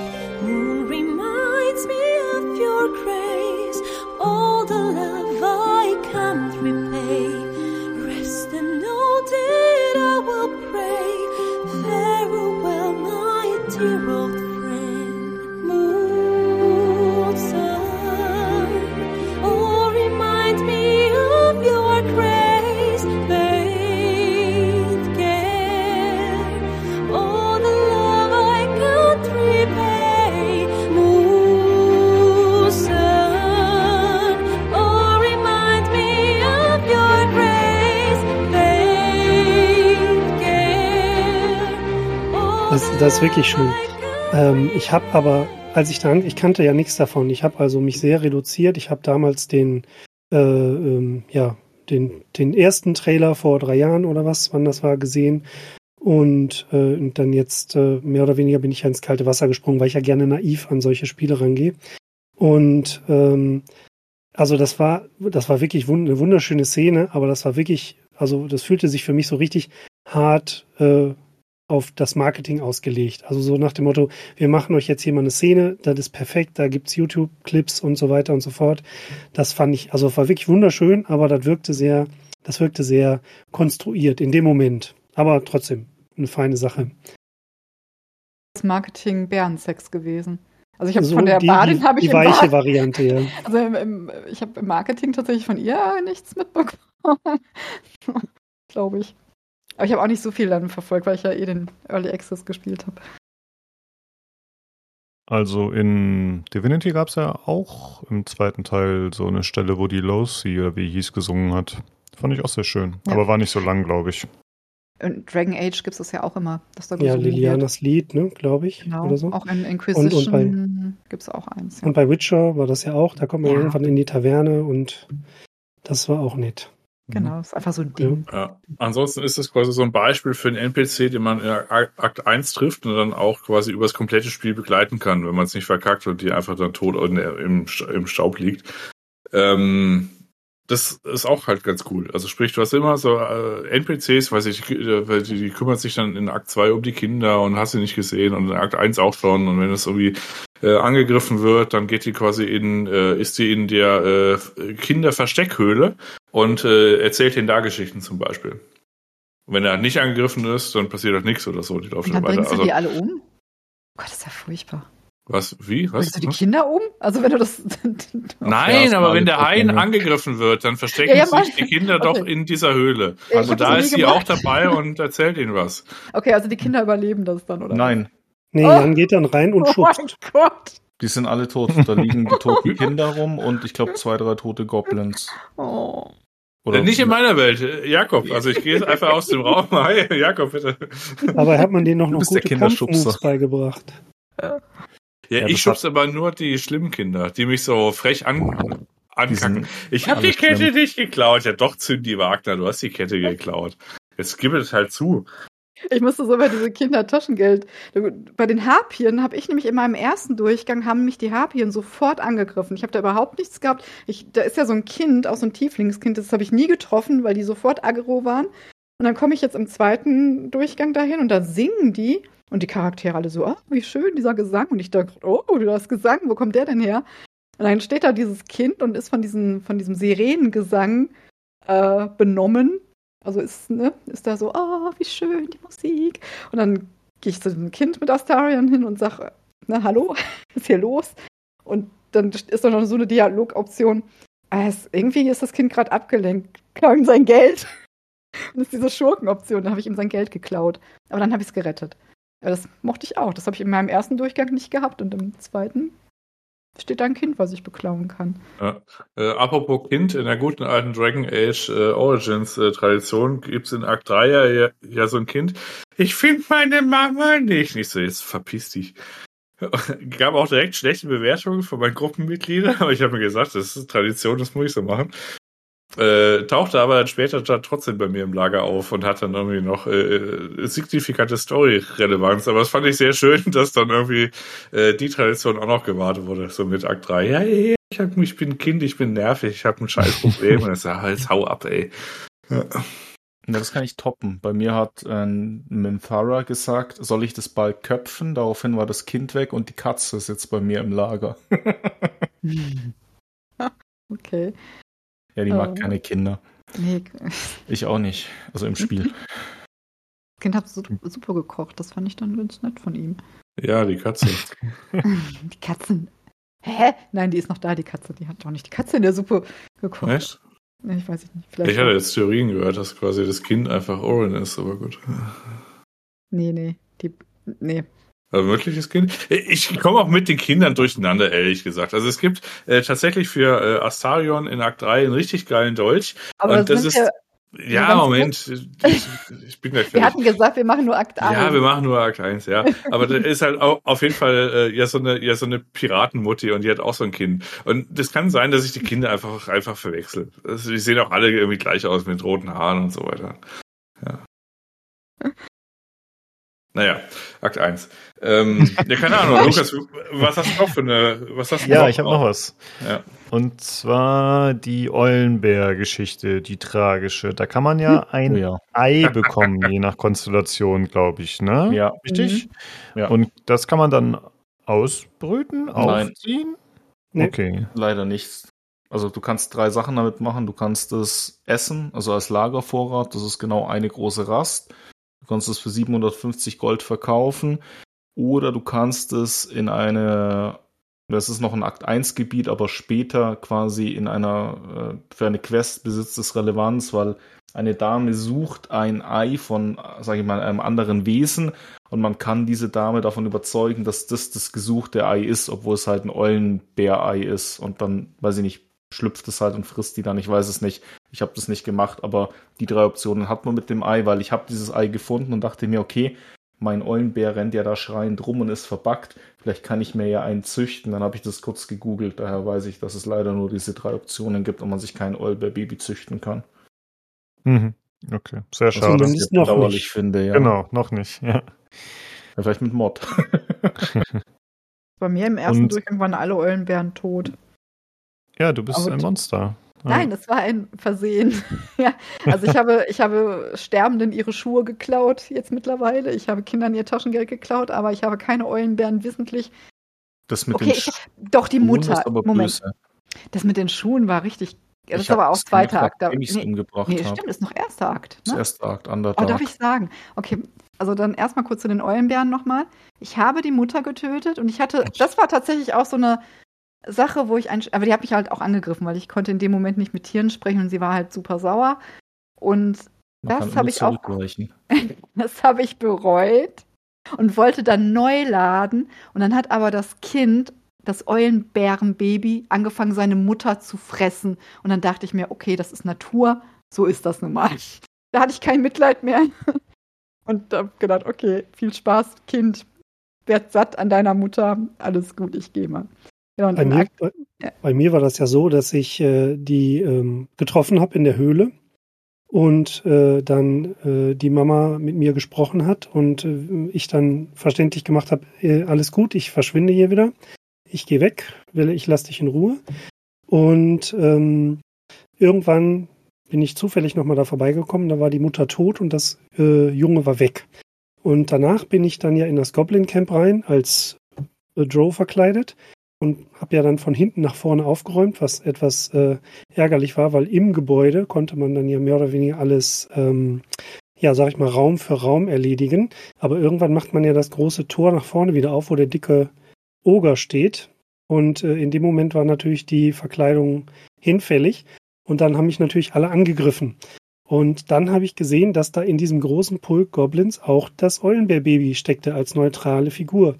Und das wollte ich natürlich dann retten. Und habe dann kreuz und quer alles Mögliche probiert. Unter anderem habe ich äh, die, die rote Flasche äh, geworfen und habe gedacht, gut, da stiftet es jetzt mal ein bisschen Unheil. Also hat sich dann rausgestellt, dass das dann Unheil gibt. Ähm, und die drei äh, Oger, die man noch rufen konnte mit dem Horn. Also ich habe alles Mögliche probiert. Das Problem war, dass das Eulenbär-Baby irgendwann dann meine Kumpanen auch angegriffen hatte und dann natürlich irgendwann auch drunter leiden musste und dann verstorben ist. Also da habe ich auch, da habe ich tatsächlich dann neu geladen, weil ich wollte ja diesen Kampf gegen die 20 Kobolde äh, bzw. Goblins und alles äh, schaffen. Aber dieses Eulenbär-Baby, was mittendrin ist, sollte natürlich überleben. Das war dann auch eine spannende Geschichte, ja, bis ich es dann soweit hatte. Ja, kann ich mir vorstellen, dass das mit so AOE-Effekten und so immer ein bisschen tricky ist, auch in dem Teil wieder, wenn man so will. Ja, ich bin da reingegangen in die Eulenbärhöhle, dann kam das Eulenbär Mama und die war aufgebracht und anders als Christina war ich empathisch genug zu sagen, ich weiche zurück. Dann hat die gemeint, okay, das ist okay, wenn du zurückweichst, du kannst den Rest von der Höhle dir angucken. Da findet man auch was ganz Interessantes, aber egal. Und dann bin ich da rausgegangen und dann habe ich später erfahren, die Eulenbär-Mama ist tot, bin hin, habe festgestellt, die Goblins waren es. Zu dem Zeitpunkt hatte ich denen aber schon geholfen, sonst hätte ich sie doch alle umgebracht. Und dann, und seitdem rennt eben dieses blöde, verpackte Eulenbär-Baby bei mir da im Kreis und ich kann es nicht retten. So, das ist meine Eulenbär-Geschichte. Aber im Die nächsten Try tragisch. rette ich's. Die enden oft tragisch, die Geschichten, ja. Ja, Bären sind sehr tragisch in dem Spiel. Ja, das ist sehr tragisch. Ja, bei euch.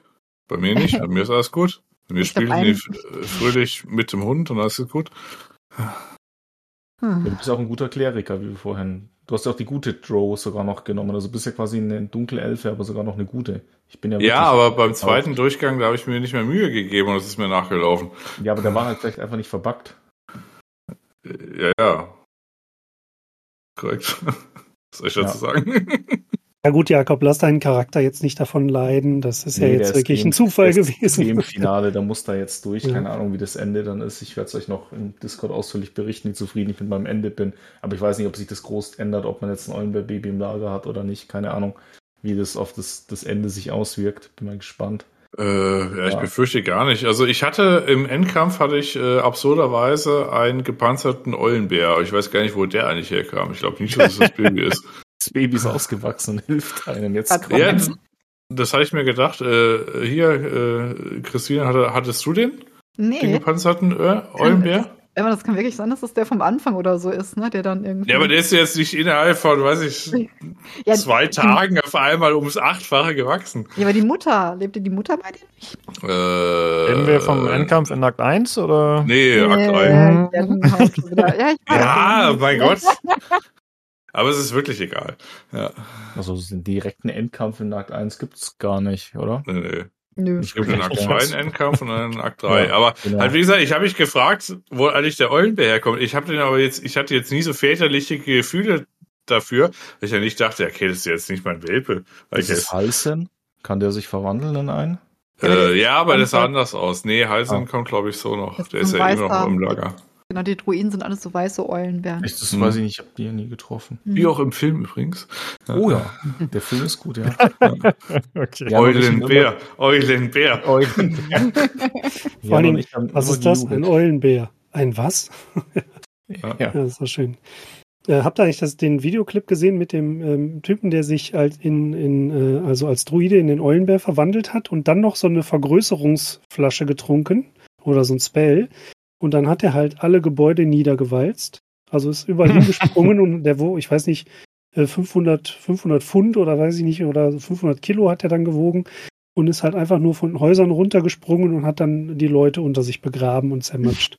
Das fand ich auch ganz nett. Kann man auch machen. Oder das Video von den vier halbnackten Halblings. Die Halblingsbarbaren, ähm, ja, das war super. Die Ja. dann irgendwie auch so Kettenreaktionen mit Explosionsfächern gemacht haben und so. Also du kannst so viel machen in dem Spiel. Das ist wirklich, wirklich irre. Ja, ich habe das Video da mal verlinkt. Das müsste das zumindest sein mit dem Mhm. Eulenbär, denke Oh ich Gott, mal. Man sieht schon die Dimension. Ich glaube schon, ja. Ja, ich hau einfach mal alles, was wir jetzt so erwähnt haben. Diese Videos packe ich für die Zuhörer dann nochmal in die Linkliste rein. Dann. Also, du merkst Ja, aber, äh, du hm? merkst halt tatsächlich auch, wie, wie das Spiel, Spiel dich irgendwann moralisch korrumpiert, je nachdem, was du für Charaktere spielst. ne? Jetzt mit Astarion im zweiten Durchgang. Im ersten, du triffst halt so eine also einen Tiefengnom, die ist vergiftet worden. Und Ja. ähm, sie trägt Sch- Schuhe, die gebraucht werden. Auch questtechnisch trägt sie Schuhe, die hat sie einem ihrer Häscher abgenommen und es wird deswegen auch von denen gesucht. Und äh, ich hatte schon das Gegengift in der Tasche. Und im ersten Durchgang habe ich sie natürlich gerettet, weil ich bin nett. Und so im zweiten, ich taste mich so langsam an dem bösen Dark Urge dritten Durchgang dran und ich dachte, Astarion ist da vielleicht ganz gut, weil er ist moralisch manchmal, nett ausgedrückt, ist er manchmal ein bisschen grau moralisch so. Und das, äh, gibt es bei ihr so die Dialogoption, so, mh, irgendwie ihre Stiefel. Dann kannst du so Nachforschen machen und kannst siehst, okay, das sind die Stiefel, das sind ja aber schöne Stiefel, die sind ja, die könnte man gut gebrauchen.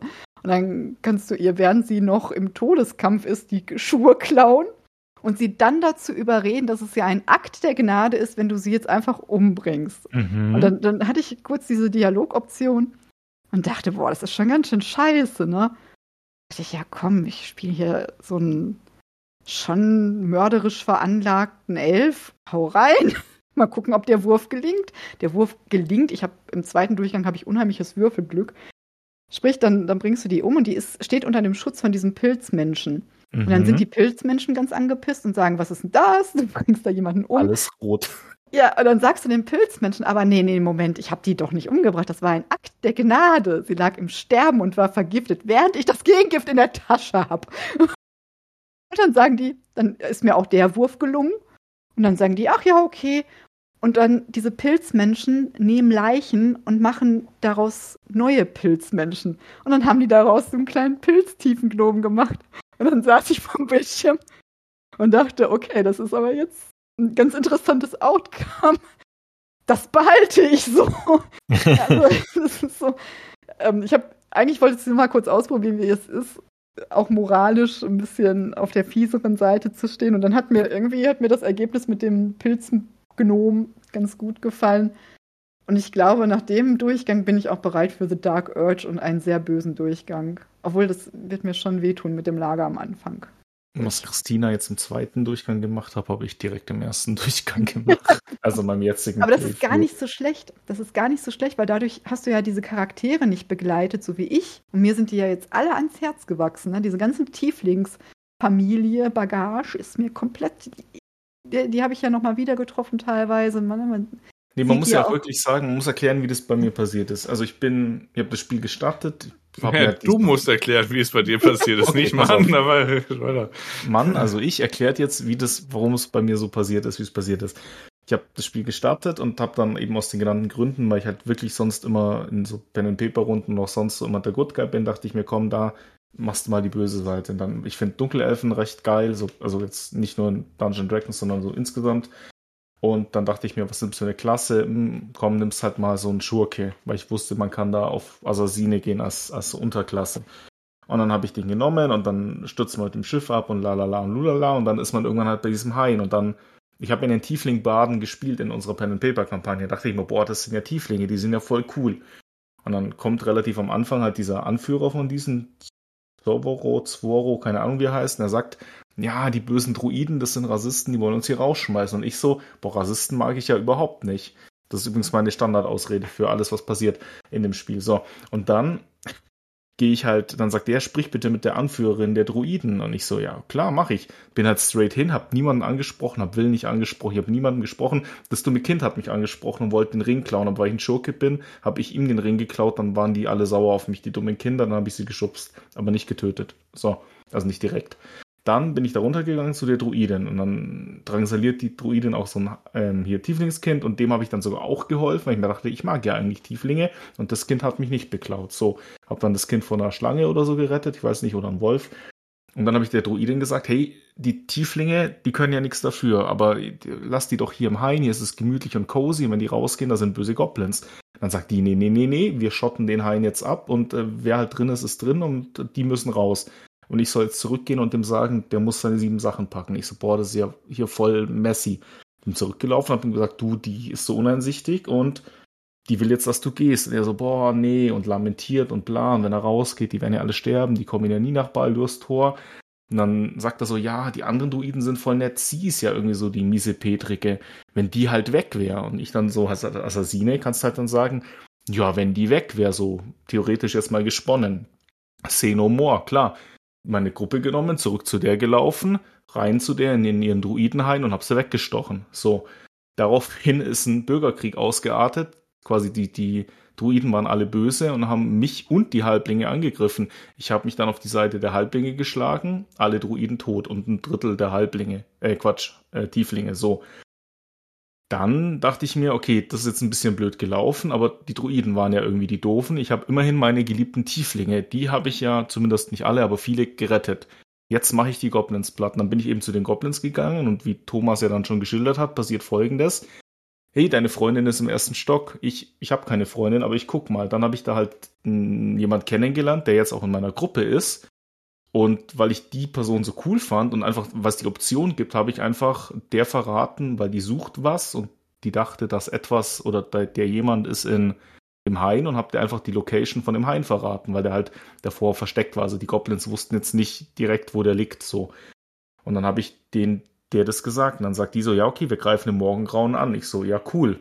Und habe das so interpretiert im Morgengrauen. Klar, die will ja quasi, dass ich jetzt raste, aber ich hätte direkt hinreißen müssen. Das habe ich dann danach gecheckt. Habe dann eine lange Rast gemacht, bin hin und dann war aber quasi schon alles passiert. Also ich habe nicht aktiv am Mord teilgenommen. Ich habe halt nur quasi gesagt, hey, die sind da und die haben die Bomben draufgeschmissen. Und dann bin ich dahin und dann waren alle Tieflinge tot und so ein Drittel aller Goblins. Und dann hatte ich eine Siegesfeier bei mir im Camp, wo alle Goblins da waren. Also ich habe quasi mit den Goblins Sieg gefeiert, bin dann mit der Dame da auch in die Kiste gestiegen, die jetzt in meiner Gruppe ist. Das ging recht schnell, die war da sehr angetan. Und genau, das war so der Grund, warum bei mir quasi Akt 1 sehr entvölkert ist, weil sie geht dann quasi mit ihren, sie sagt dann, okay, hier ist quasi mein Job ist erledigt, ich gehe jetzt in den Akt 2 zum, um ihrem Chef da Report zu erstatten und sie nimmt halt ihre Streitmacht mit und drum ist Akt 1 bei mir leer. Bis auf ein Eulenbär-Baby, das panisch im Kreis rennt und ich kann es nicht retten. Klingt tatsächlich erstaunlich plausibel. Ich glaube auch, du bist ganz unschuldig. Ja, du bist auf jeden Fall ein guter. Das ist auch, Äh, das ist auch so eine Aneinanderkettung von Missgeschicken. Es ist einfach. so. Das ist Ja. mir so oft später im Spielverlauf noch plötzlich passiert. Völkermord. Nee, pass auf, im zweiten Akt habe ich mich richtig so rein verliebt. Da war ich dann wirklich dreckig und habe alle umgebracht und so, also, also ganz auch wieder so völkermordmäßig. An Akt 3 habe ich wieder so ein bisschen auch durch Schattenherz so meine Güte entdeckt und wollte Leuten aktiv helfen. Und das ist jedes einzelne Mal so schief gegangen, dass halt wirklich alle tot waren, auch wenn ich es gar nicht war, weil dann hat halt irgendein Gegner einen Rundumschlag gemacht und halt die Personen, die ich retten wollte, halt getroffen, dann waren die halt tot und ich lade halt nicht neu und dann musste ich jetzt damit leben, dass halt trotz meines später erwachten guten Willens recht viele Menschen einfach leider gestorben sind in meinem Run. Ja. Und das ist super absurd und super Ja. komisch und ich Ja. lieb's einfach, das Spiel dafür, dass es einfach, dass es geht, dass du es machen kannst. Ja, gehen uns jetzt 120 Prozent. Äh, ich hatte übrigens äh, bei Witcher 3 äh, im ersten, was ich, die erste Quest, die man bekommt, habe ich einfach so gemacht, wie ich halt das gemacht habe und dann habe ich das Ergebnis bekommen. Das Ergebnis war, der Typ wurde verhaftet, obwohl er eigentlich nichts getan hatte und dann habe ich neu geladen. Dann wusste ich, okay, so ein Spiel ist es. Und dann habe ich mit dem Punkt und mit dem Wissen habe ich dann nie mehr neu geladen. Und äh, lief auch erstaunlicherweise besser als beim zweiten Durchgang, wo ich mir mehr Mühe gegeben habe. Aber gut, so ist es halt manchmal. Ähm, bei mir ist übrigens so gelaufen, ich hatte äh, am Anfang auch mit den ganzen äh, Goblin-Leuten gesprochen, auch hier mit dieser ähm, Mint irgendwas, wie sie heißt. Ja, und habe dann gesagt, genau wie äh, hier Jakob, mit dem Unterschied, ich bin sofort hin. und äh, dann stand ich auf der Mauer und dann, ich dachte aber, äh, mein ursprünglicher Plan war, ich habe gesagt, ey, Leute, wir greifen das gemeinsam an, lauft mal dahin. Und mein ursprünglicher Plan war, die werden ja irgendwo im Gebirghang oder so warten und da schlachte ich sie ab. Das ging aber nicht, die waren nicht da, die haben sich quasi aus dem, äh, aus dem Nichts materialisiert. Und äh, dann aber auch erst, wenn man quasi äh, im, im Druidenhain war. Und dann äh, gibt es so eine Dialogoption mit, ja, hier, äh, mein Adjutant, irgendwas gedöns. Und ich dann so, ja, nee. Ja, ich, eigentlich bin ich da, um euch umzubringen. Und ähm, das habe ich dann auch gemacht. Also sprich, und dann gibt's halt so eine, äh, weiß ich, so eine Art äh, Helmklamm für Arme. Also sprich, es gibt halt so eine, hier ist, hier ist, hier ist so ein Tor, vergrabene Fässer, die kann man ex zum Explodieren bringen. Äh, und dann wehrt man halt den Angriff ab und dann sind auch alle glücklich. Kann sein, dass einer stirbt, weiß ich gerade gar nicht. Auf jeden Fall, die, am, Ende sammeln sie Geld und so wollen mir das geben. Ich sage, ach, Geld, was soll ich damit? Und dann gibt's eine Feier und dann ist das gut. Ja, und bei der Feier komme ich halt auch ohne Geschlechtsverkehr aus, weil ich halt bin, wie ich bin. Oh, Zölibatär. Ja. Ollis. Rein geollit. Ja. ja, Ja. ich, ich glaube, damit haben wir doch alles thematisiert jetzt, oder? Oder habt ihr noch was? Nee, haben wir noch was? Also halt, wie gesagt, Akt 1 ist halt echt riesig. Das sind halt irgendwie drei unterschiedliche Gebiete. Ich gucke, ob. Oh, doch. Oh Okay, mein Gott, die Augen-OP. die Augen-OP. Das ist. Es gibt. Oh mein Gott. Ich habe selten sowas Schlimmes gesehen. Ja gut, das ist ja, ist ja eh der Spoiler-Teil, oder? Dann kann Welche man meinst Das du ist der denn? Spoiler-Teil. Ich Okay, wollte gerade also sagen, es ist ja der Spoiler-Teil. Also du hast, ähm, du befreist praktisch einen bekannten Dichter, den Volo. Und ähm, ne, der ist nachher im Goblin-Lager ähm, gefangen, weil er ja unbedingt so ein tolles Buch schreiben möchte. Und die ähm, behalten ihn dann als Baden da und er muss scheiße singen und so. Und dann befreist du ihn, dann kommt er nachher mit in dein Lager, erstmal so temporär. Und er bekommt dann ja mit, dass du so ein Problem hast mit dieser Tadpole, mit dieser Larve, die in deinem Gehirn vor sich hin wohnt und sagt dann, ja, ich werde da mal ein bisschen nachforschen und gucken, was man da so tun kann. Na, weil man sucht ja nach einer Heilung und äh, versucht alle Möglichkeiten. Und dann sagt er, okay, pass auf, ne, so irgendwie zwei Nächte später, ich habe mich jetzt belesen, ich habe die Lösung. Und dann musst du dich auf so ein, so ein Steinbett legen und dann zieht der so einen Eispickel aus seiner Tasche. Und dann denkst du schon so, oh, das ist hier, was ist das hier? Trepanation, äh, Vivisektion, oh, das ist nicht gut. Ja, und dann fängt er an, ja, dann macht er eine Trepanation. Dann geht er mit dem Eispickel an dein Auge, um eigentlich dann ja, das, das wurde ja früher wirklich bei Menschen gemacht. Ja, ich muss es leider so sagen. Das ist wirklich ganz furchtbar, was früher mit Menschen gemacht wurde. Und dann geht er eben mit dem Eispickel an dein Auge und das funktioniert natürlich nicht, weil er hat überhaupt gar keine Erfahrung damit. Und das sind, du musst irgendwie, ich glaube, den Dialog viermal oder so bestätigen, dass er weitermachen soll. Und es zieht sich wahnsinnig lange, bis er dann letztendlich deinen Augapfel rausploppt. Ja, Und man könnte fast meinen, das Spiel wollte einem irgendwas dabei sagen, ne? Stellen Ich wollte gerade sagen, dass du vorher schon fünfmal abbrechen kannst, aber nein, Ja. wenn du das durchhältst, ist dein Auge raus, das fällt dann im Lager auf den flammigen Boden und er sagt, oh Scheiße, aber hey, guck mal, was ich in der Tasche habe. Und dann holt er so ein künstliches Auge, was er von irgendwoher, ich weiß gar nicht mal woher er hat, und ploppt dir, dann kriegst du ein künstliches Auge. Und wenn du das erträgst, dass deine Augenfarben dann nicht mehr zusammen zueinander passen und du praktisch ein Glasauge, ein magisches hast, dann hast du für den Rest des Spiels den Perk, dass du Unsichtbarkeit sehen kannst. Also du kriegst eigentlich einen ziemlich geilen Perk, aber der Weg dahin, der war schon, also so- so eine Szene habe ich nur gesehen in, einem, in so einem kleinen Indie-Horrorspiel, Town of Light. Da wurde das nämlich gezeigt, wie das früher in Psychiatrien wirklich gemacht wurde. Und das ist so eine unangenehme Szene. Und jetzt in Baldur's Gate war die natürlich völlig drüber, aber holy shit. Die war schon wissen, special. wie ich in mein ihrer Auge Konsequenz. verloren habe. Bei der alten hast du, glaube ich, gesagt, ne? Ja, Akt 1. Es gibt da eine, eine, eine alte Frau, die ist sehr lieb und nett, bis man dann erfährt, die ist gar nicht so lieb und nett. Ich war jeden beim Fall- ersten Satz boshaft, aber fahren Sie fort. Ja, klar. Ich habe die ja nicht, ich habe die, ich habe die da gar nicht gesehen. Ich habe die ja, ich bin ja wirklich straight. Also ich habe es euch ja so erzählt, wie es passiert ist. Ich habe in fünf Minuten den Hain ja ausgelöscht und ich habe die da quasi gar nicht getroffen. Ich habe das erste Mal wirklich erst im Sumpf getroffen. Das heißt, ich kannte die Vorgeschichte von der nicht. Auf jeden Fall, dann geht man halt zu der hin in der in ihr Teehaus, Hexenhaus, wie auch immer. Und dann sagt die halt auch, ah, mein armes Ding, du hast da ja was in deinem Kopf. Und ich so, ja, das ist ziemlich scheiße, das Ding in meinem Kopf. Kannst du es wegmachen? Und sie, ja, wir können ja einen Pakt eingehen. Irgendwie so, du bezahlst mich, ich bezahle dich. Und ich so, Ja, mein Gott, dann, dann tu's halt, ja, versuch's halt. Vielleicht kann die mich ja heilen. Ich wusste zu dem Zeitpunkt ja nicht, dass das nicht geht. Dachte halt, okay, ich kann meinen Charakter heilen lassen. Das ist ja die oberste Hauptquest, die man in Akt 1 hat. Man möchte ja geheilt werden. Das ist ja das Endziel quasi. So. Dann, dann habe ich dir was versprochen und dann verwandelt die sich in was, so Grinch-mäßig und hat so einen ewig langen Fingernagel. Und du kannst davor sagen, welches Auge quasi du opferst. Und ich habe das genommen, wo ich mir beim Charakterstellen rechts eh schon eine Narbe hatte. Also ich schaue jetzt ganz verwegen aus tatsächlich. Und dann sticht die einfach mit ihrem scheiß langen Fingernagel und du siehst es einfach richtig krass animiert, einfach in dein scheiß Auge und zieht den Fingernagel mit deinem Augapfel aufgespießt dran raus. Und dann sagt die Alter. so, ja, und dann sagt die so, ja, nee, irgendwie, der hat jetzt nicht geklappt, die Heilung. Und ich so, willst du mich verarschen, du hast mir das Auge ausgestochen, dann gib mir wenigstens in Anführungszeichen mein Geld zurück.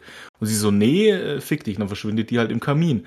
Und dann bin ich hier halt hinterher und lalala, und jetzt ist sie bei mir halt leider Gottes tot, weil sie hat mir das Auge ausgestochen und wenigstens und ihr Versprechen nicht gehalten. Und seitdem habe ich den Perk, also ich habe jetzt so ein, quasi mein Auge ist so weißlich, milchig blind, schaut ganz cool aus eigentlich. Und ich habe jetzt den Perk auf Einschüchterungswürfe habe ich plus eins, weil ich halt da böse bedrohlich ausschaue. Dafür habe ich minus eins auf Wahrnehmungswürfe, was mich als Schurke nicht interessiert, weil ich eh alles auf 30 Kilometer sehe. Aber finde ich einfach richtig cool, dass du so verschiedene Optionen hast, also von verschiedenen Leuten, die dich heilen wollen und manchmal klappt's halt nicht. Und dass du dann aber trotzdem so ein, ja, posi ich habe ja so einen positiv und negativen Effekt. Christina hat dann anscheinend nur einen positiven Effekt, wenn sie Unsichtbares sieht. Bis auf das Mismatch von den Augen. Ich glaube, du brauchst grüne Augen, dann fällt's nicht auf. Und das finde ich einfach sau witzig, dass es diese Optionen gibt. Also es ist halt mega eklig tatsächlich. Aber so habe ich mein Auge verloren, ja. Thomas, hast Noch- du noch alle Augen oder Jan? Ja, ich habe noch alle Augen. Also ich habe äh, Volo, das war so offensichtlich äh, unerwünscht, dass ich das schnell abgebrochen habe. Und ähm, ja, bei der Hexe war ich auch nicht dafür. Äh, was mich jetzt in dem Zuge aber interessiert, was wäre denn, wenn man sich bei Volo und der Hexe, dann hat man zwei Kunstaugen. Dann, oder wie läuft das dann? Ich glaube, das, hat, das hatten wir im, im Channel auch gefragt. Ich meine, jemand sagte dann, dass die Hexe dann das Auge nicht nimmt, weil sie sagt, du hast ja nur noch eins. Irgendwie sowas, glaube ich. Das ist Hat ja gnädig. Ja. Es gibt übrigens noch einen anderen Perk, den man sich holen kann. Den hat, glaube ich, auch nicht jeder von euch gesehen. Das ist so auch noch, ich weiß nicht, war der im Early Access? Ich, ich meine schon, ich glaube, ich kannte den schon. Wenn du bei den Goblins im Lager bist, da gibt es ja so Modus drei kleine. Sadomaso. Ja, da gibt's ja so diese drei kleinen Räume, wo ähm, die Folterknechte so ihre Büros haben. Und da gibt's einen ähm, Typen, der so die Göttin der Pein verehrt und der soll den eigentlich Nachhilfe im Foltern geben. Und dann kann's, kann, sagt er, boah, pass auf, ich zeig dir das mal, wie das ist. Und du sollst, musst dich dann in die Wand stellen und er haut dann auf dich drauf. Und das, ähm, da hast du auch so ein paar Würfe auf, auf Täuschung oder Überzeugen oder ich glaube Auftreten, ne, dass du besonders dramatisch schreist dabei und ne, und das findet er so richtig geil. Und wenn du das durchhältst und nicht, ich ne, muss auch gucken, dass du genug Energie hast dafür, also genug Hitpoints, dann ähm, bekommst du auch einen dauerhaften Perk als Segen der, der, der Fürstin der Pein, dass du, wenn deine, ich glaube, deine Hitpoints unter ein bestimmtes Maß fallen, ich meine, da ich weiß gar nicht, ob du dann weniger Schaden bekommst. Auf jeden Fall hast du dann auch einen Perk, den du den Rest des Spiels über beherrscht und äh, behältst und dafür musst du dich praktisch nur einmal richtig verprügeln lassen. Und der ist irgendwie ist der ganz nett, der Typ. Ich hab, weiß gar nicht, ob man den nochmal wieder trifft. Ich habe ihn nicht nochmal wieder getroffen. Hätte ich mich eigentlich gefreut.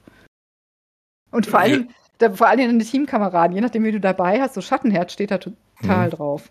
Und dann ist so, oh, geil. Hm. Ja. Tarion und Schattenherz in der Gruppe, das gibt Ja. auf jeden Fall Sympathiepunkte Ja. an der Stelle, kann ich schon. Ich habe es ein bisschen verkackt, weil äh, ich habe mir gedacht, das wäre eine Competition. Ich habe gesagt, ja, ich äh, darf nicht schreien und so weiter. Und deswegen, es war aber auch irgendwie nicht richtig, aber ich glaube, ich habe es dann trotzdem Du bekommen. musst Oder das so. genießen, den Schmerz. Ja, ich du habe es ja still genossen, I guess. ähm, oh ja, ich vorhin. Achso, übrigens, äh, äh, Jakob, für dich, äh, äh, die Hexe, es mag sein, dass der Zustand, in dem du sie zuletzt gesehen hast, nicht der Zustand ist, in dem sie über die Dauer des Spiels verbleibt. Ich weiß, glaube ich, was du meinst. Ja, ich weiß, logisch weißt du, was du meinst, aber Jakob nicht. Nö, mein letzter Zustand war, die lag einfach tot in ihrer Höhle am Boden. ja, ja, genau. Ja. Aber er Ja, kann sein, dass die in Akt 3 wieder auftaucht. Ah, stimmt, das Auge hat noch einen Negatrait. Jetzt fällt es mir ein, und zwar, dass du bei einem Angriffwurf auf Vetteln, also so heißt diese Spezies, die dir angehört anscheinend, Ja, auf Minus. Englisch The Hack. Ja. genau, wo du, dass du Minus hast. Und ich dachte mir dann immer, wenn ich in Akt 1 quasi das Krieg und sie ist ja tot, dann ist es ja irgendwie witzlos theoretisch.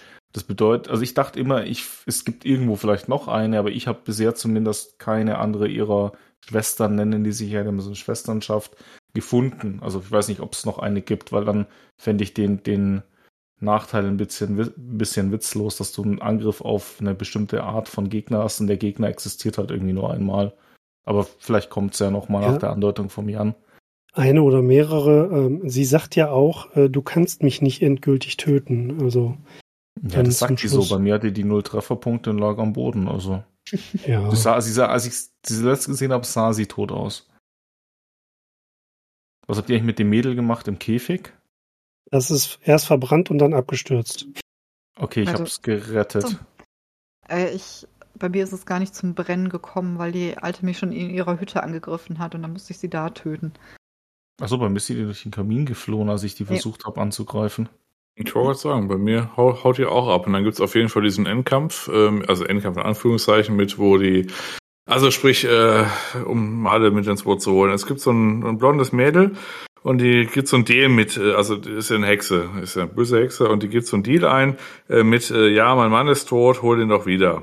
Und wie wir alle wissen, Nekromantie ist oftmals die, äh, der leichte Weg, aber offensichtlich nie die Lösung. Und ähm, auf jeden Fall, das war dann so äh, der Vektor. Und äh, du hast dann quasi so äh, das blonde Mädel und du kommst quasi in das Hexenhaus rein und die Hexe sagt, iss doch mal hier dein schönes Essen. Das ist halt verdorbener Kram oder was auch immer. Und die kann halt nicht mehr essen. Und, äh, und dann bringst du die halt um oder was auch immer du mit der Hexe machst. Und dann gibt's halt so eine äh, Situation, wo du halt sagst, ja, äh, hier, blondes Mädel, äh, hier ist dein Mann. Äh, ich habe hier so einen Stab gefunden, das kann ich einfach für dich machen, das ist kein Problem. Ne? Und dann gibt's halt einen Zombie. Und dann sagst du, oh, ist ja ein Zombie. Ich so, ja, mein Gott, ist jetzt dein Mann. Lebt er mit? Nimm mit oder nicht? Und dann, ja, ich nehme es, I guess. Und das war's dann. Das ist quasi von meinem zweiten Durchgang. Beim ersten Durchgang weiß ich gar nicht. Ich glaube, da habe ich die nie getroffen. Ich glaube, die ist einfach dann, ich glaube, ich habe die abgestochen aus Versehen im Endkampf weil ich nicht gecheckt habe, dass die nass ist, wenn man, also zum Beispiel hier auch mit dem Untersuchen. Ähm, sie äh, ist im Käfig und der brennt. Und dann kann man zum Beispiel eine Wasserflasche drüber, äh, drüber werfen oder halt äh, Regen erschaffen oder Wasser erschaffen, heißt es als Spruch. Und dann äh, gibt es einen Spruch von der Hexe, wo sie sagt, also beziehungsweise ähm, die teilt sich auf in dreimal das blonde Mädel, was man eigentlich retten sollte, wollte, was auch immer. Und eins davon, wenn man es untersucht, ist nass. Und das ist das, was tatsächlich das Mädel ist. Und die anderen sind die Fake-Hexen. Und die kann man umbringen, aber nicht das nasse Mädel. Also, Ja, das ist mal ein super, Detail, super Ja. Teil, ja. Eine super Idee auch, ne? dass das so umgesetzt ist dann. Bei mir hat die sich nicht aufgeteilt, die waren zwei Runden tot, aber ja. ja, weil du sie direkt abgestochen hast mit Schleichi, Schleichi. Aber das war bei mir halt nicht der Fall, ja.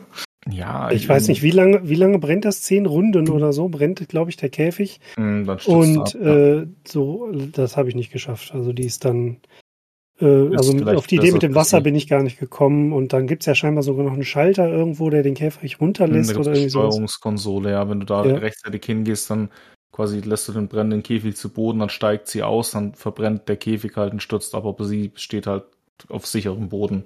Ja, und das habe ich alles gar nicht gesehen. Also ich war dann komplett mit der Hexe gefangen und dann habe ich gehofft, ich krieg sie platt, bevor es soweit ist, aber das war halt nicht drin. Aber dann war sie eben weg.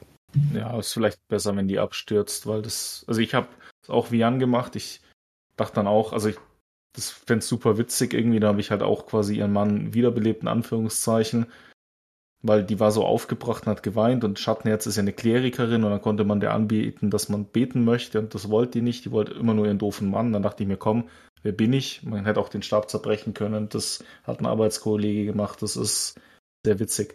Auf jeden Fall, ich habe den nicht zerbrochen, weil ich eigentlich gut bin, was einfach noch niemand gemerkt hat. Das Spiel nicht und ihr auch nicht.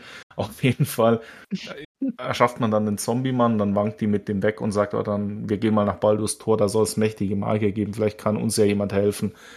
Und jetzt Spoiler an der Stelle, man kann die auch wirklich in ihren Zombie-Mann in Baldur's Gate wieder treffen. Ist ganz cool gemacht tatsächlich. Also Ja. fast jeder, der dir erzählt, ich bin auf dem Weg nach Baldur's Gate und wenn du ihn nicht umbringst oder nicht anderweitig umbringst, dann triffst du die Leute einfach wieder und das finde ich so witzig. Oder das ist echt cool gemacht tatsächlich.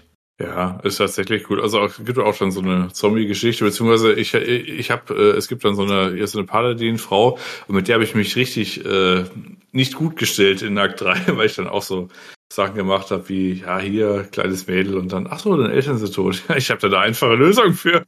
Naja, lief auch nicht so gut. Naja. Ähm, eine Sache habe ich noch äh, zu rezitieren, nämlich, äh, du hast ja das Eulenbaby-Ei in Akt 1, also das Eulenei, Eulenbär-Ei in Akt 1 rezitiert. Ähm, das war, ähm, das habe ich gerade, ich habe mir das Spiel gestartet, habe das eben genommen.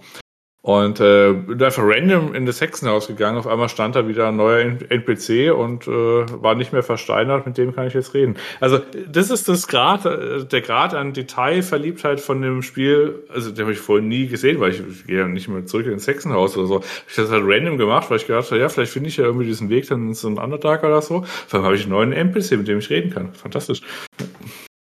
Ja. Außer der scheiß Frosch, der muss immer noch sterben. Ja, das hatte ich jetzt im zweiten Durchgang auch, dass ich ein paar NPC getroffen habe, die ich vorher nicht getroffen habe, auch im Underdark. Da stehen ja auch so ein paar versteinerte Leute rum aus Gründen. Und aus diesem Grund bin ich da auch nicht näher dran gegangen, weil der Gegner, der da ist, der war irgendwie, der hat so viele Züge am Anfang gehabt, dass ich gedacht habe, ich schaffe diesen Kampf nicht und bin dann da nie wieder hingegangen. Und jetzt im zweiten Durchgang habe ich den Gegner erledigt und ähm, dann kannst du halt die, die, die Leute wieder entsteinern. Und die haben dann wieder Hinweise auf die Schmiede, die du da unten findest und gibst dann auch wieder neue Aktionen und so. Also äh, du siehst halt wirklich nicht ansatzweise alles im ersten Durchgang, habe ich so das Gefühl. Egal wie viele Steine man wieder zu Fleisch macht oder umdreht. Es ist unglaublich. Ja, der, der Frosch war auch super witzig. Das habe ich bei Jan im Discord gesehen. Also, das ist auch kein großer Spoiler, aber man kann ja mit Tieren reden, sondern im Sumpf hüpfen ja auch Sumpfviecher rum. Unter anderem hüpft ein weiblicher Frosch darum.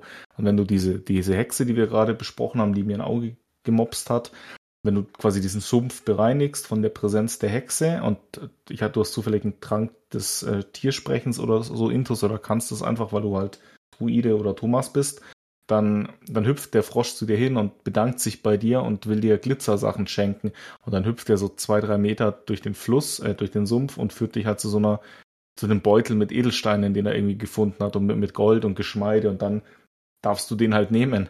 Und ich habe bei Jan zugeguckt, hat diesen Frosch auch angequatscht, hat aber dann, man hat ja auch, also du hast ja nie einen Einzeiler zum Antworten, das sind ja immer Dialogoptionen, und so- also mindestens zwei, entweder ein Satz und angreifen. Und Jan hat halt nicht, wie ich gesagt, ja, führ mich zu dem Geschmeide, sondern irgendwas in der Mitte. Und da war Nino auch dabei und das war irgendwas Gemeines. Er hat irgendwas Gemeines zu dem Frosch gesagt. Und daraufhin hat er einen Kampf getriggert. Also der Frosch hat ihn angegriffen. Und dieser Frosch, es war einfach eine komplette Heldengruppe gegen den Frosch. Und dieser Frosch ist absurd. Der ist schlimmer als alles andere in dem Spiel. Du kannst den fast nicht töten. Der hat irgendwas zwischen 1 und 5 Prozent Hitchance, dass du ihn überhaupt triffst. Er selber macht absurd viel Schaden, vergiftet Leute einfach nur.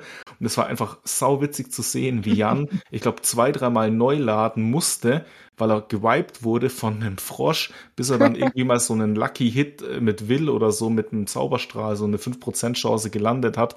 Und dann war der Frosch irgendwie auf 1% Leben und war betäubt.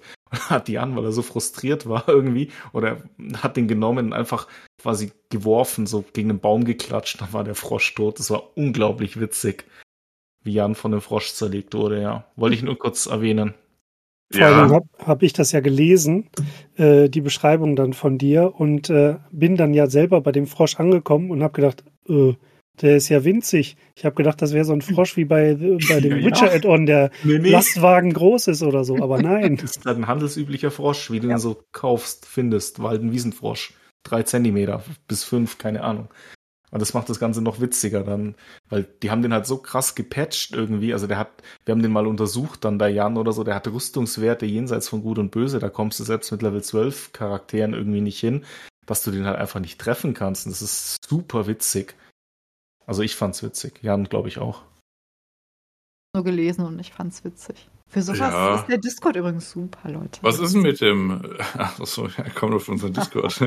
Komm in die Gruppe. Drück die Glocke. ähm, habt ihr andere Erfahrungen mit dem Frosch? Also, weiß ich, habt ihr irgendwie festgestellt, dass er irgendwie ein Prinz ist oder sowas?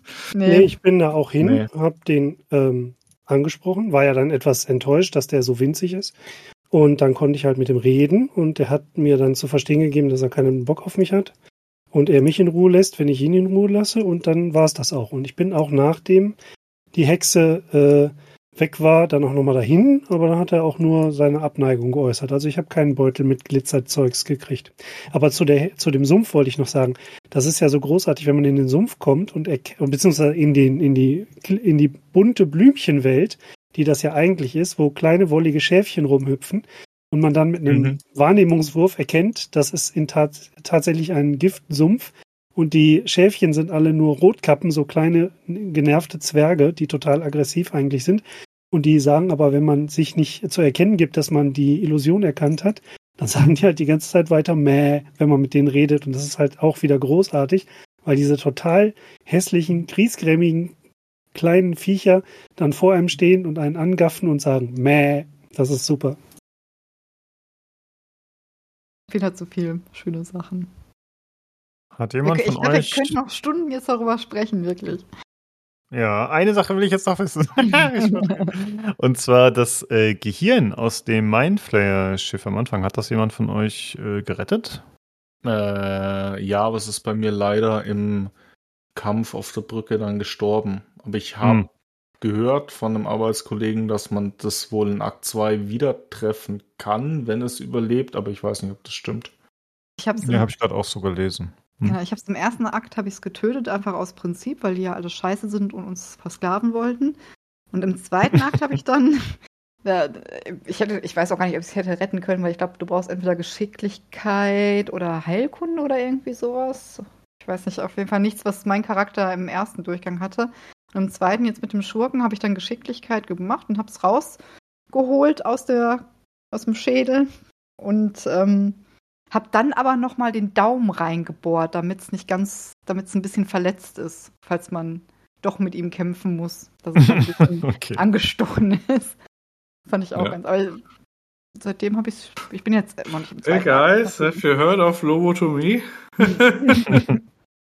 Ja, ja, also Ja, beim ersten, ja sicherer. genau, beim ersten Durchgang habe ich es tatsächlich ignoriert, beim zweiten Durchgang habe ich es halt äh, gerettet, lobotomiert, was auch immer, und dann hat es mir geholfen, aber ich habe es irgendwie aus den Augen verloren. Okay. Ja, also ich habe das, ich habe das dann, äh, ich habe das auch da rausgeholt und quasi äh, bef befreundet. Und das war dann ganz am Anfang ganz nett, weil eben dann die anderen Viecher, die äh, außerhalb da rumlaufen, einen dann nicht direkt angreifen. Das war dann ganz praktisch, weil ich fand, die waren so für einen frischen Startcharakter gar nicht so ohne, wenn die einen zusätzlich angegriffen haben mit den anderen. Aber danach habe ich es jetzt auch nicht gesehen. Ich glaube, das soll sogar im Lager rumlaufen oder so. Ich weiß nicht genau. Nee, aus dem Lager ist es definitiv bei mir noch nicht angekommen. Ganz mit dem Eulenbaby. Das ist fantastisch. Vielleicht, weil ich den Daumen bohr- reingebohrt habe. Vielleicht hätte ich das nicht machen sollen. Kann man das Eulenbaby eigentlich füttern? Bringt das irgendwas? Äh, ja, du kannst es ganz am Anfang, ist die erste Interaktion, äh, Futter hinwerfen oder geben. Äh, dann kommt es nochmal äh, verletzt an, dann kann man es heilen, dann ist für immer im Lager und dann bleibt es einfach so da.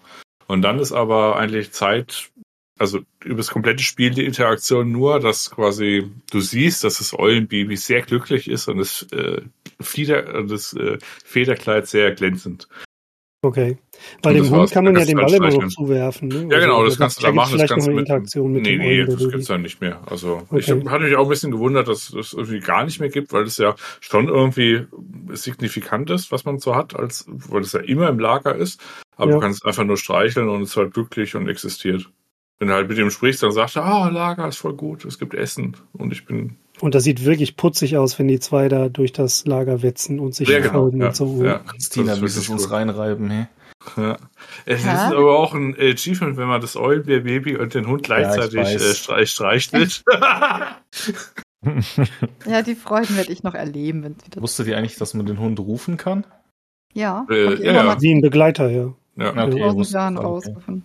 Ja, genau, den kann man praktisch. im Kampf dann quasi rufen und dann lenkt er so ein bisschen ab oder was auch immer. Aber, Nee. ja. Ja, den kann man wie ein Begleiter, also wie, wie die Ja, ja. Katzen oder was auch immer man sich da ruft. Der hat halt nur nicht eben diese netten kleinen Boni, weiß ich nicht, zum Beispiel, wenn man eine Krähe äh, beschwört oder ruft, meinetwegen, die kann ja ähm, Gegner blenden und die kann natürlich auch über diese äh, Lücken, also irgendwelche Abgründe drüber fliegen. Und ähm, das ist schon ganz praktisch. Ne? Man kann ja auch einen Frosch beschwören, wenn man jetzt Bock auf Frösche hat. Und der kann dann immer Gegner, Gegner auch ähm, vergiften.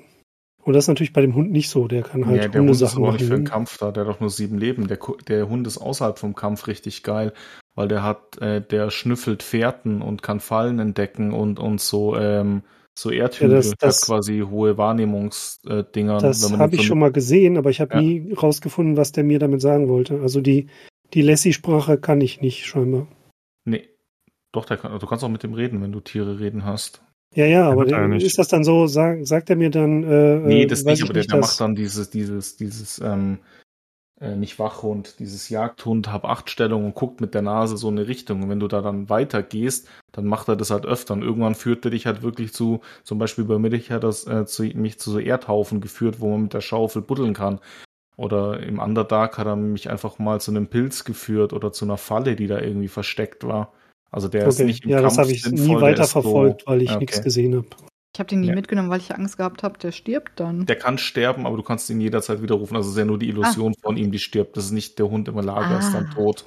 Also Ja, du kannst ihn bedenkenlos immer quasi theoretisch holen. Der hat Ja. aber auch Angriffe. Also den, Ja, der kann auch angreifen, aber das ist Ja. jetzt nicht primär, dass man den Hund zum Ja. Kämpfen holt. Der ist Ja. so, ich glaube, für blinde oder, oder sehschwache Charaktere ist der, dass die ab und zu mal was finden, ist der, glaube ich, gedacht. Falls man sich beide Augen ausstechen lässt. Weiß man Ja. Genau. Äh, ist fantastisch, das ist immer noch ein Hund. Ja. Ja, ja aber ich finde ich finde das ganz praktisch, weil der bindet dann ja, und wenn es auch nur für einen Schlag ist, dann wieder ein Gegner teilweise. Ne? Also ist manchmal ganz Apropos- praktisch gewesen. Hallo? Also war der bei dir so ein, so ein Meat Shield oder was? Ein bisschen, ja, ja. Aber er ist ja immer wieder da und der hat sich nie beschwert. Ja, er mag das. ja gut, schönes Schlusswort. Ja, gut. Damit haben wir jetzt auch endlich ergründet, was Thomas Spielstil war. Ja, okay, cool. Dann äh, würde ich sagen, kommen wir doch auch jetzt zum Ende. Vielen Dank, dass ihr alle da wart. Das war sehr, sehr cool auf jeden Fall. Äh, an euch Zuhörer, ihr habt gehört, unser Discord ist fantastisch. Ihr sollt joinen und Spaß haben. Es ist äh, discord.gg slash pcgc. Wenn ihr noch Fragen habt oder Anmerkungen zum Game oder zu der Folge generell, könnt ihr das gerne auch dort loswerden. Äh, da gibt es den Feedback-Channel und alternativ könnt ihr uns auch eine E-Mail schreiben an pcgcpodcast.gmail.com. In diesem Sinne, vielen Dank fürs Zuhören und schaltet gerne auch nächste Woche schon wieder ein zum Starfield-Podcast. Macht's gut. Tschüss. Ciao, ciao. Tschüss.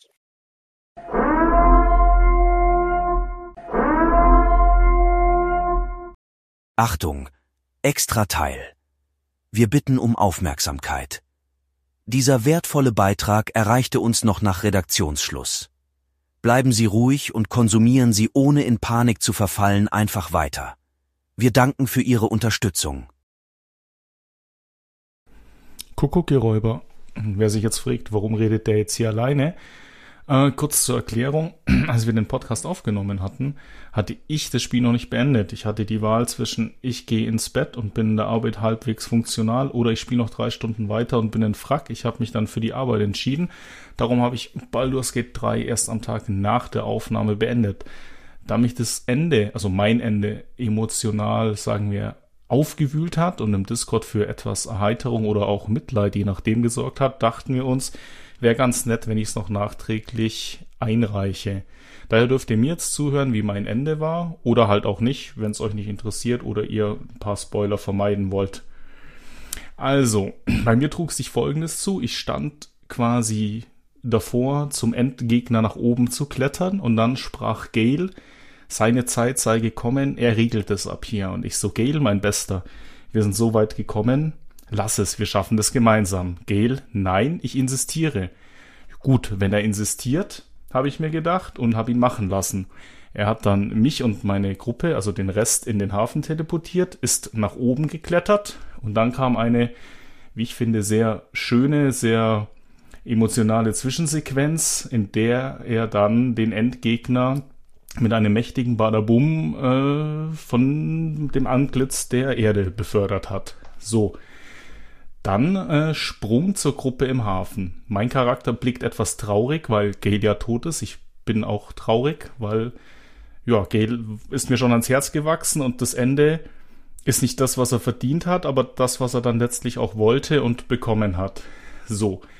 Lazael, die olle Echse, sagt dann, oh, ihr habt mich und mein Volk betrogen, der Prinz ist tot, meine Königin hat mich verlassen und ich so, ja, blöd, Kopf hoch, aber wir haben die Welt gerettet und sie, ja, nee, was auch immer, bin raus hier, ciao.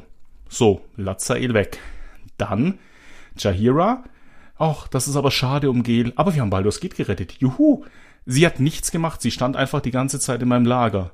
Sie ist nur noch am Leben, weil ich einfach, nachdem ich alle Hafner umgebracht hatte, sie angelogen habe mit einem Täuschungswurf, dass ich nicht wüsste, was passiert sei, und sie sich dachte, huch, dann schließe ich mich mal dem netten Abenteurer da an und stelle mich einfach AFK in sein Lager, die dumme Kuh. So. Minthara hat tatsächlich mal ein bisschen was wie Emotionen gezeigt, indem sie sprach.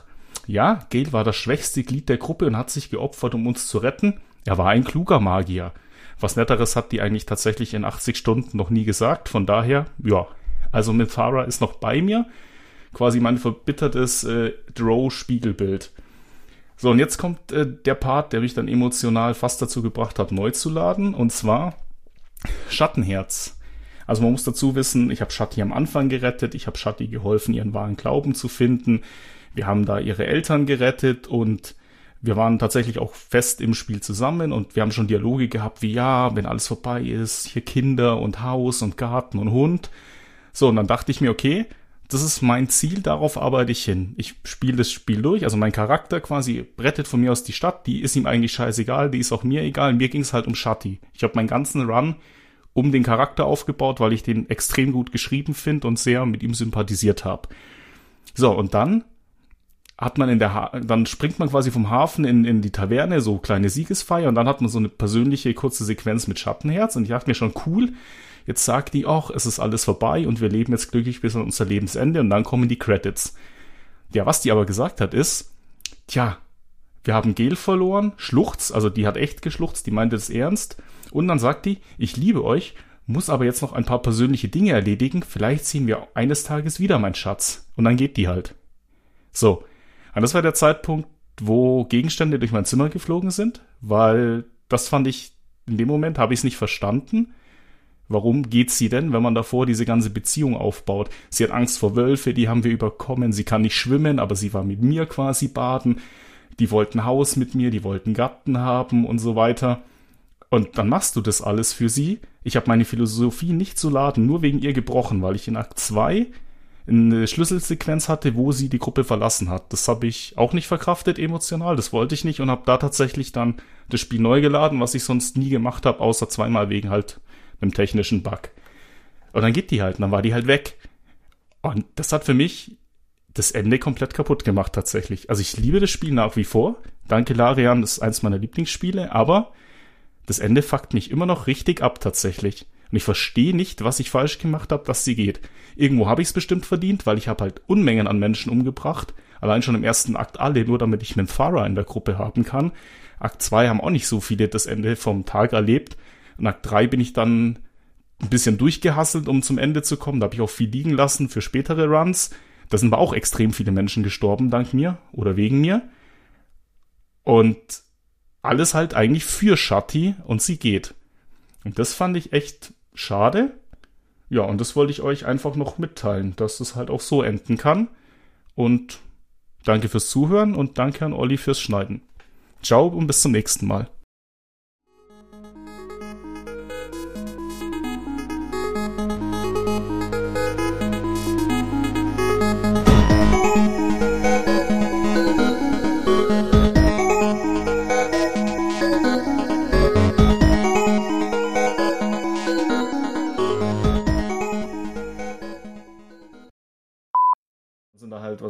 Kollegen, die sind, die sind 50 plus bei mir, die haben halt die ersten beiden Teile damals quasi noch live, als die rauskamen, gespielt und die lieben den dritten Teil auch. Das ist krass, wie das so übergreifend, sag ich mal, also altersunabhängig, sag ich mal, so die Gamer irgendwie Mhm. zusammenbringt und einfach zeigt, dass es ein geiles Game ist. Ja. Das fand ich eigentlich ganz cool dann heute. War mir direkt sympathisch, die Leute, die Baldur's Gate gespielt haben. Ja, sehr Da cool. gab's doch, ja, da gab's doch diesen einen Tweet, äh, dass äh, wir dem Weltfrieden noch nie so nah waren wie in den ersten zwei Wochen, als Pokémon Go rauskam. So ungefähr, ja. Ja. Aber es ist viel Wahres dran. Ja, das fand ich cool. Und dann, dann waren sie mir wieder unsympathisch. Ich bin halt rein und habe alle getötet. Ich sollte vielleicht mehr mit Leuten Die waren, reden. die waren auch Run. böse. Mich haben Nein, die waren nicht böse. Nein, nein, sind die nicht. Du Die- kannst mit denen reden. Ja, Christina. Die haben so einen, die haben so einen komischen äh, Anführer-Schamanen-Typen und der in Mhm. Wirklichkeit nur so eine Rotkappe ist. Der Ey, die waren halt genauso eben. böse wie die Eulenbären. Nein. Alles klar. Okay, damit ist dieses Thema beendet. Ja, es, äh, ich, Das ist aber eher, das ist eher so ein Du-Problem. ja, ich wollte alles haben. Das funktioniert Mhm. nicht. Man, man muss entweder ganz böse sein oder ganz nett sein. Irgendwas in der Grauzone gibt es da nicht so richtig. Also ist an Goblins umbringen böse. Oder nett? Oder ein, also, Ja, das ist ja die nette Variante. Das ist ja die nette, Genau. weil du dann den freundlichen Tieflingen hilfst. Genau. Goblins, Goblins sind, Slayer. Goblins sind auch Wesen, die haben auch Gefühle. Ihr müsst euch Aber mal ich mit wollte doch ihnen den unterhalten. Haben, diesmal in der Gruppe. Und das hat jetzt eben nicht geklappt. Das muss ich im dritten Durchgang machen. Die armen Goblins. Falls jemand mitmachen will. Und nicht. Wally. Nee, Oh. irgendwie nicht. Ja. Das ist traurig. Ich mache mir immer noch so, Witziger, dass es unser Voice, unser gemeinsamer Voice-Chat war, der ihn irgendwie zerstört hat. ja, ja, der lebt jetzt in Scheidung. Im Grunde Äh. lebt er gar nicht mehr daheim. Stell dir das mal vor. ähm, er lustigerweise äh, hat ihn im anderen Kanal, den ihr jetzt nicht seht, Tobi Mehrweger schon ausgeladen, weil er so lustlos ist. Und Olli ist gerade, was? ja, Olli hört Ja, das ja alter alles, was wir hier über ihn denken Ja. als Schneidemeister. Genau. Olli, Ja. Ja, wir Ich freuen uns, wenn du das irgendwie machst. Und das ist traurig, dass ihm Starfield gerade keine Freude bereitet. Jo. Ja. Aber wenn Vielleicht der ist- Tun, Vielleicht Ja. ist das auch einfach nur eine super Marketingmaßnahme, indem er erst total himmelhoch jauchzend ist und jetzt zu Tode betrübt, um dann wieder den aufsteigenden Phönix zu machen. ja, das muss aber dann zeitnah passieren, weil wenn der Tun keine Eier legt, wird es gekocht. Okay. Ah, du bist so weise im Moment. Was ist denn da los? Ja, das Wochenende. Du bist aber auch großzügig mit dem Wort weise in letzter Ja. Zeit. ne? Ich Ja, habe das schon gesehen, du Ja. verteilst das. Echt? Ja, das gut, vielleicht- benutzt. Nee, Ich hab Robert das ist auch weise. nee, Ja. du hast den Robert schon versorgt, du hast den Jan, glaube ich, auch schon mal Oh versorgt. ja, Robert war Ja, aber auch weise. Ja, das Ja, stimmt. total weise, ja. Mit Ja. Robert, das war ich, das war aber auch sehr zen-mäßig. Weise. Ja, ich habe mich nur angeschlossen, genau. okay. Übrigens die falschen Begrifflichkeiten für das Augenrausstechen benutzt. Eine Trepanation ist ja, wenn man von der Kalotte was entfernt. Du meinst Ich glaube, das hat von uns keiner gewusst. genau. Ja. Ja. Hast du es währenddessen gegoogelt oder was? Der Olli soll es als, einschneiden. nee, als du Lobotomie sagtest, dachte ich so, nee, scheiße, Trepanation ist doch, wenn du das ganze Galottending ein Stück Ja. rausschneidest. Und Ja, ja, Vivisektion ist auch nicht so der ganz korrekte Begriff. Das ist zwar, ne, Und Ja, ist denn Daumen ins Gehirn Aber drücken das ich aber ich richtige dachte Wort irgendwie, dass Lobotomie? Auch nicht der, der Begriff ist, den ich dafür im Kopf hatte. Aber Äh, ja, aber wenn man das bei dem Gehirn macht und man geht auf Untersuchung, kommt äh, Lobotomized. okay. Und niemand hat widersprochen, weil wir alle dachten, du bist ja auf. Ja, aus- wenn jetzt ein Arzt irgendwie, genau, eben, genau, ne? Du bist für uns ja ein Arzt quasi, wir wissen es ja Ja, nicht. ja, genau. Nee, deswegen bin ich auch jetzt ganz beschämt, wo mir das jetzt eingefallen ist, weil das jetzt leider wie es ist wieder Ja, aber das ist guter Bait, weil das gibt es ja als dass Erste man auf halt extra Discord. genau, die sagt, erfolgreichen Äh, was redet die Olle da? Das ist doch keine Trepanation. Lustig. Ich habe nämlich Ja. gedacht, so als Gedankenstütze darauf, wie mein Spiel gelaufen ist, habe ich einfach mal die Namen meiner, Mhm. Meiner Spielstände teilweise hier aufgeschrieben, damit Mhm. ich noch merke, welcher ihr seid. Entschuldigung. Ich muss an meine einzigen, aber mach, mach erstmal Äh, dein ich weiß, ich habe die immer schön benannt. Also ich habe, das fing an mit, ich fühle mich schlecht. Ups, wie unangenehm. Und dann sind zwei, die habe ich untereinander geschrieben. Die stehen aber nicht in einem Zusammenhang. Ich muss das hier wirklich betonen in unserer kleinen Runde. Nämlich ich werd Mutter und auf zum fröhlichen Peitschen. Und danach kommt Hm. Fleischpuzzle, Fuck und Schlüpper. Wo wurdest du denn Mutter? Äh, ich habe gedacht, dass ich das Gesenki-Ei ausbrüten kann. Ach so. Okay. Sehr gut. Kann ich Den aber Gedanken nicht. Da ich habe ich aber auch noch keinen Weg gefunden. Ich habe es K nachgegeben, weil es bei ihr mal warm Hm. ist und so. Ne? Und das Hm. war das, ich, Okay.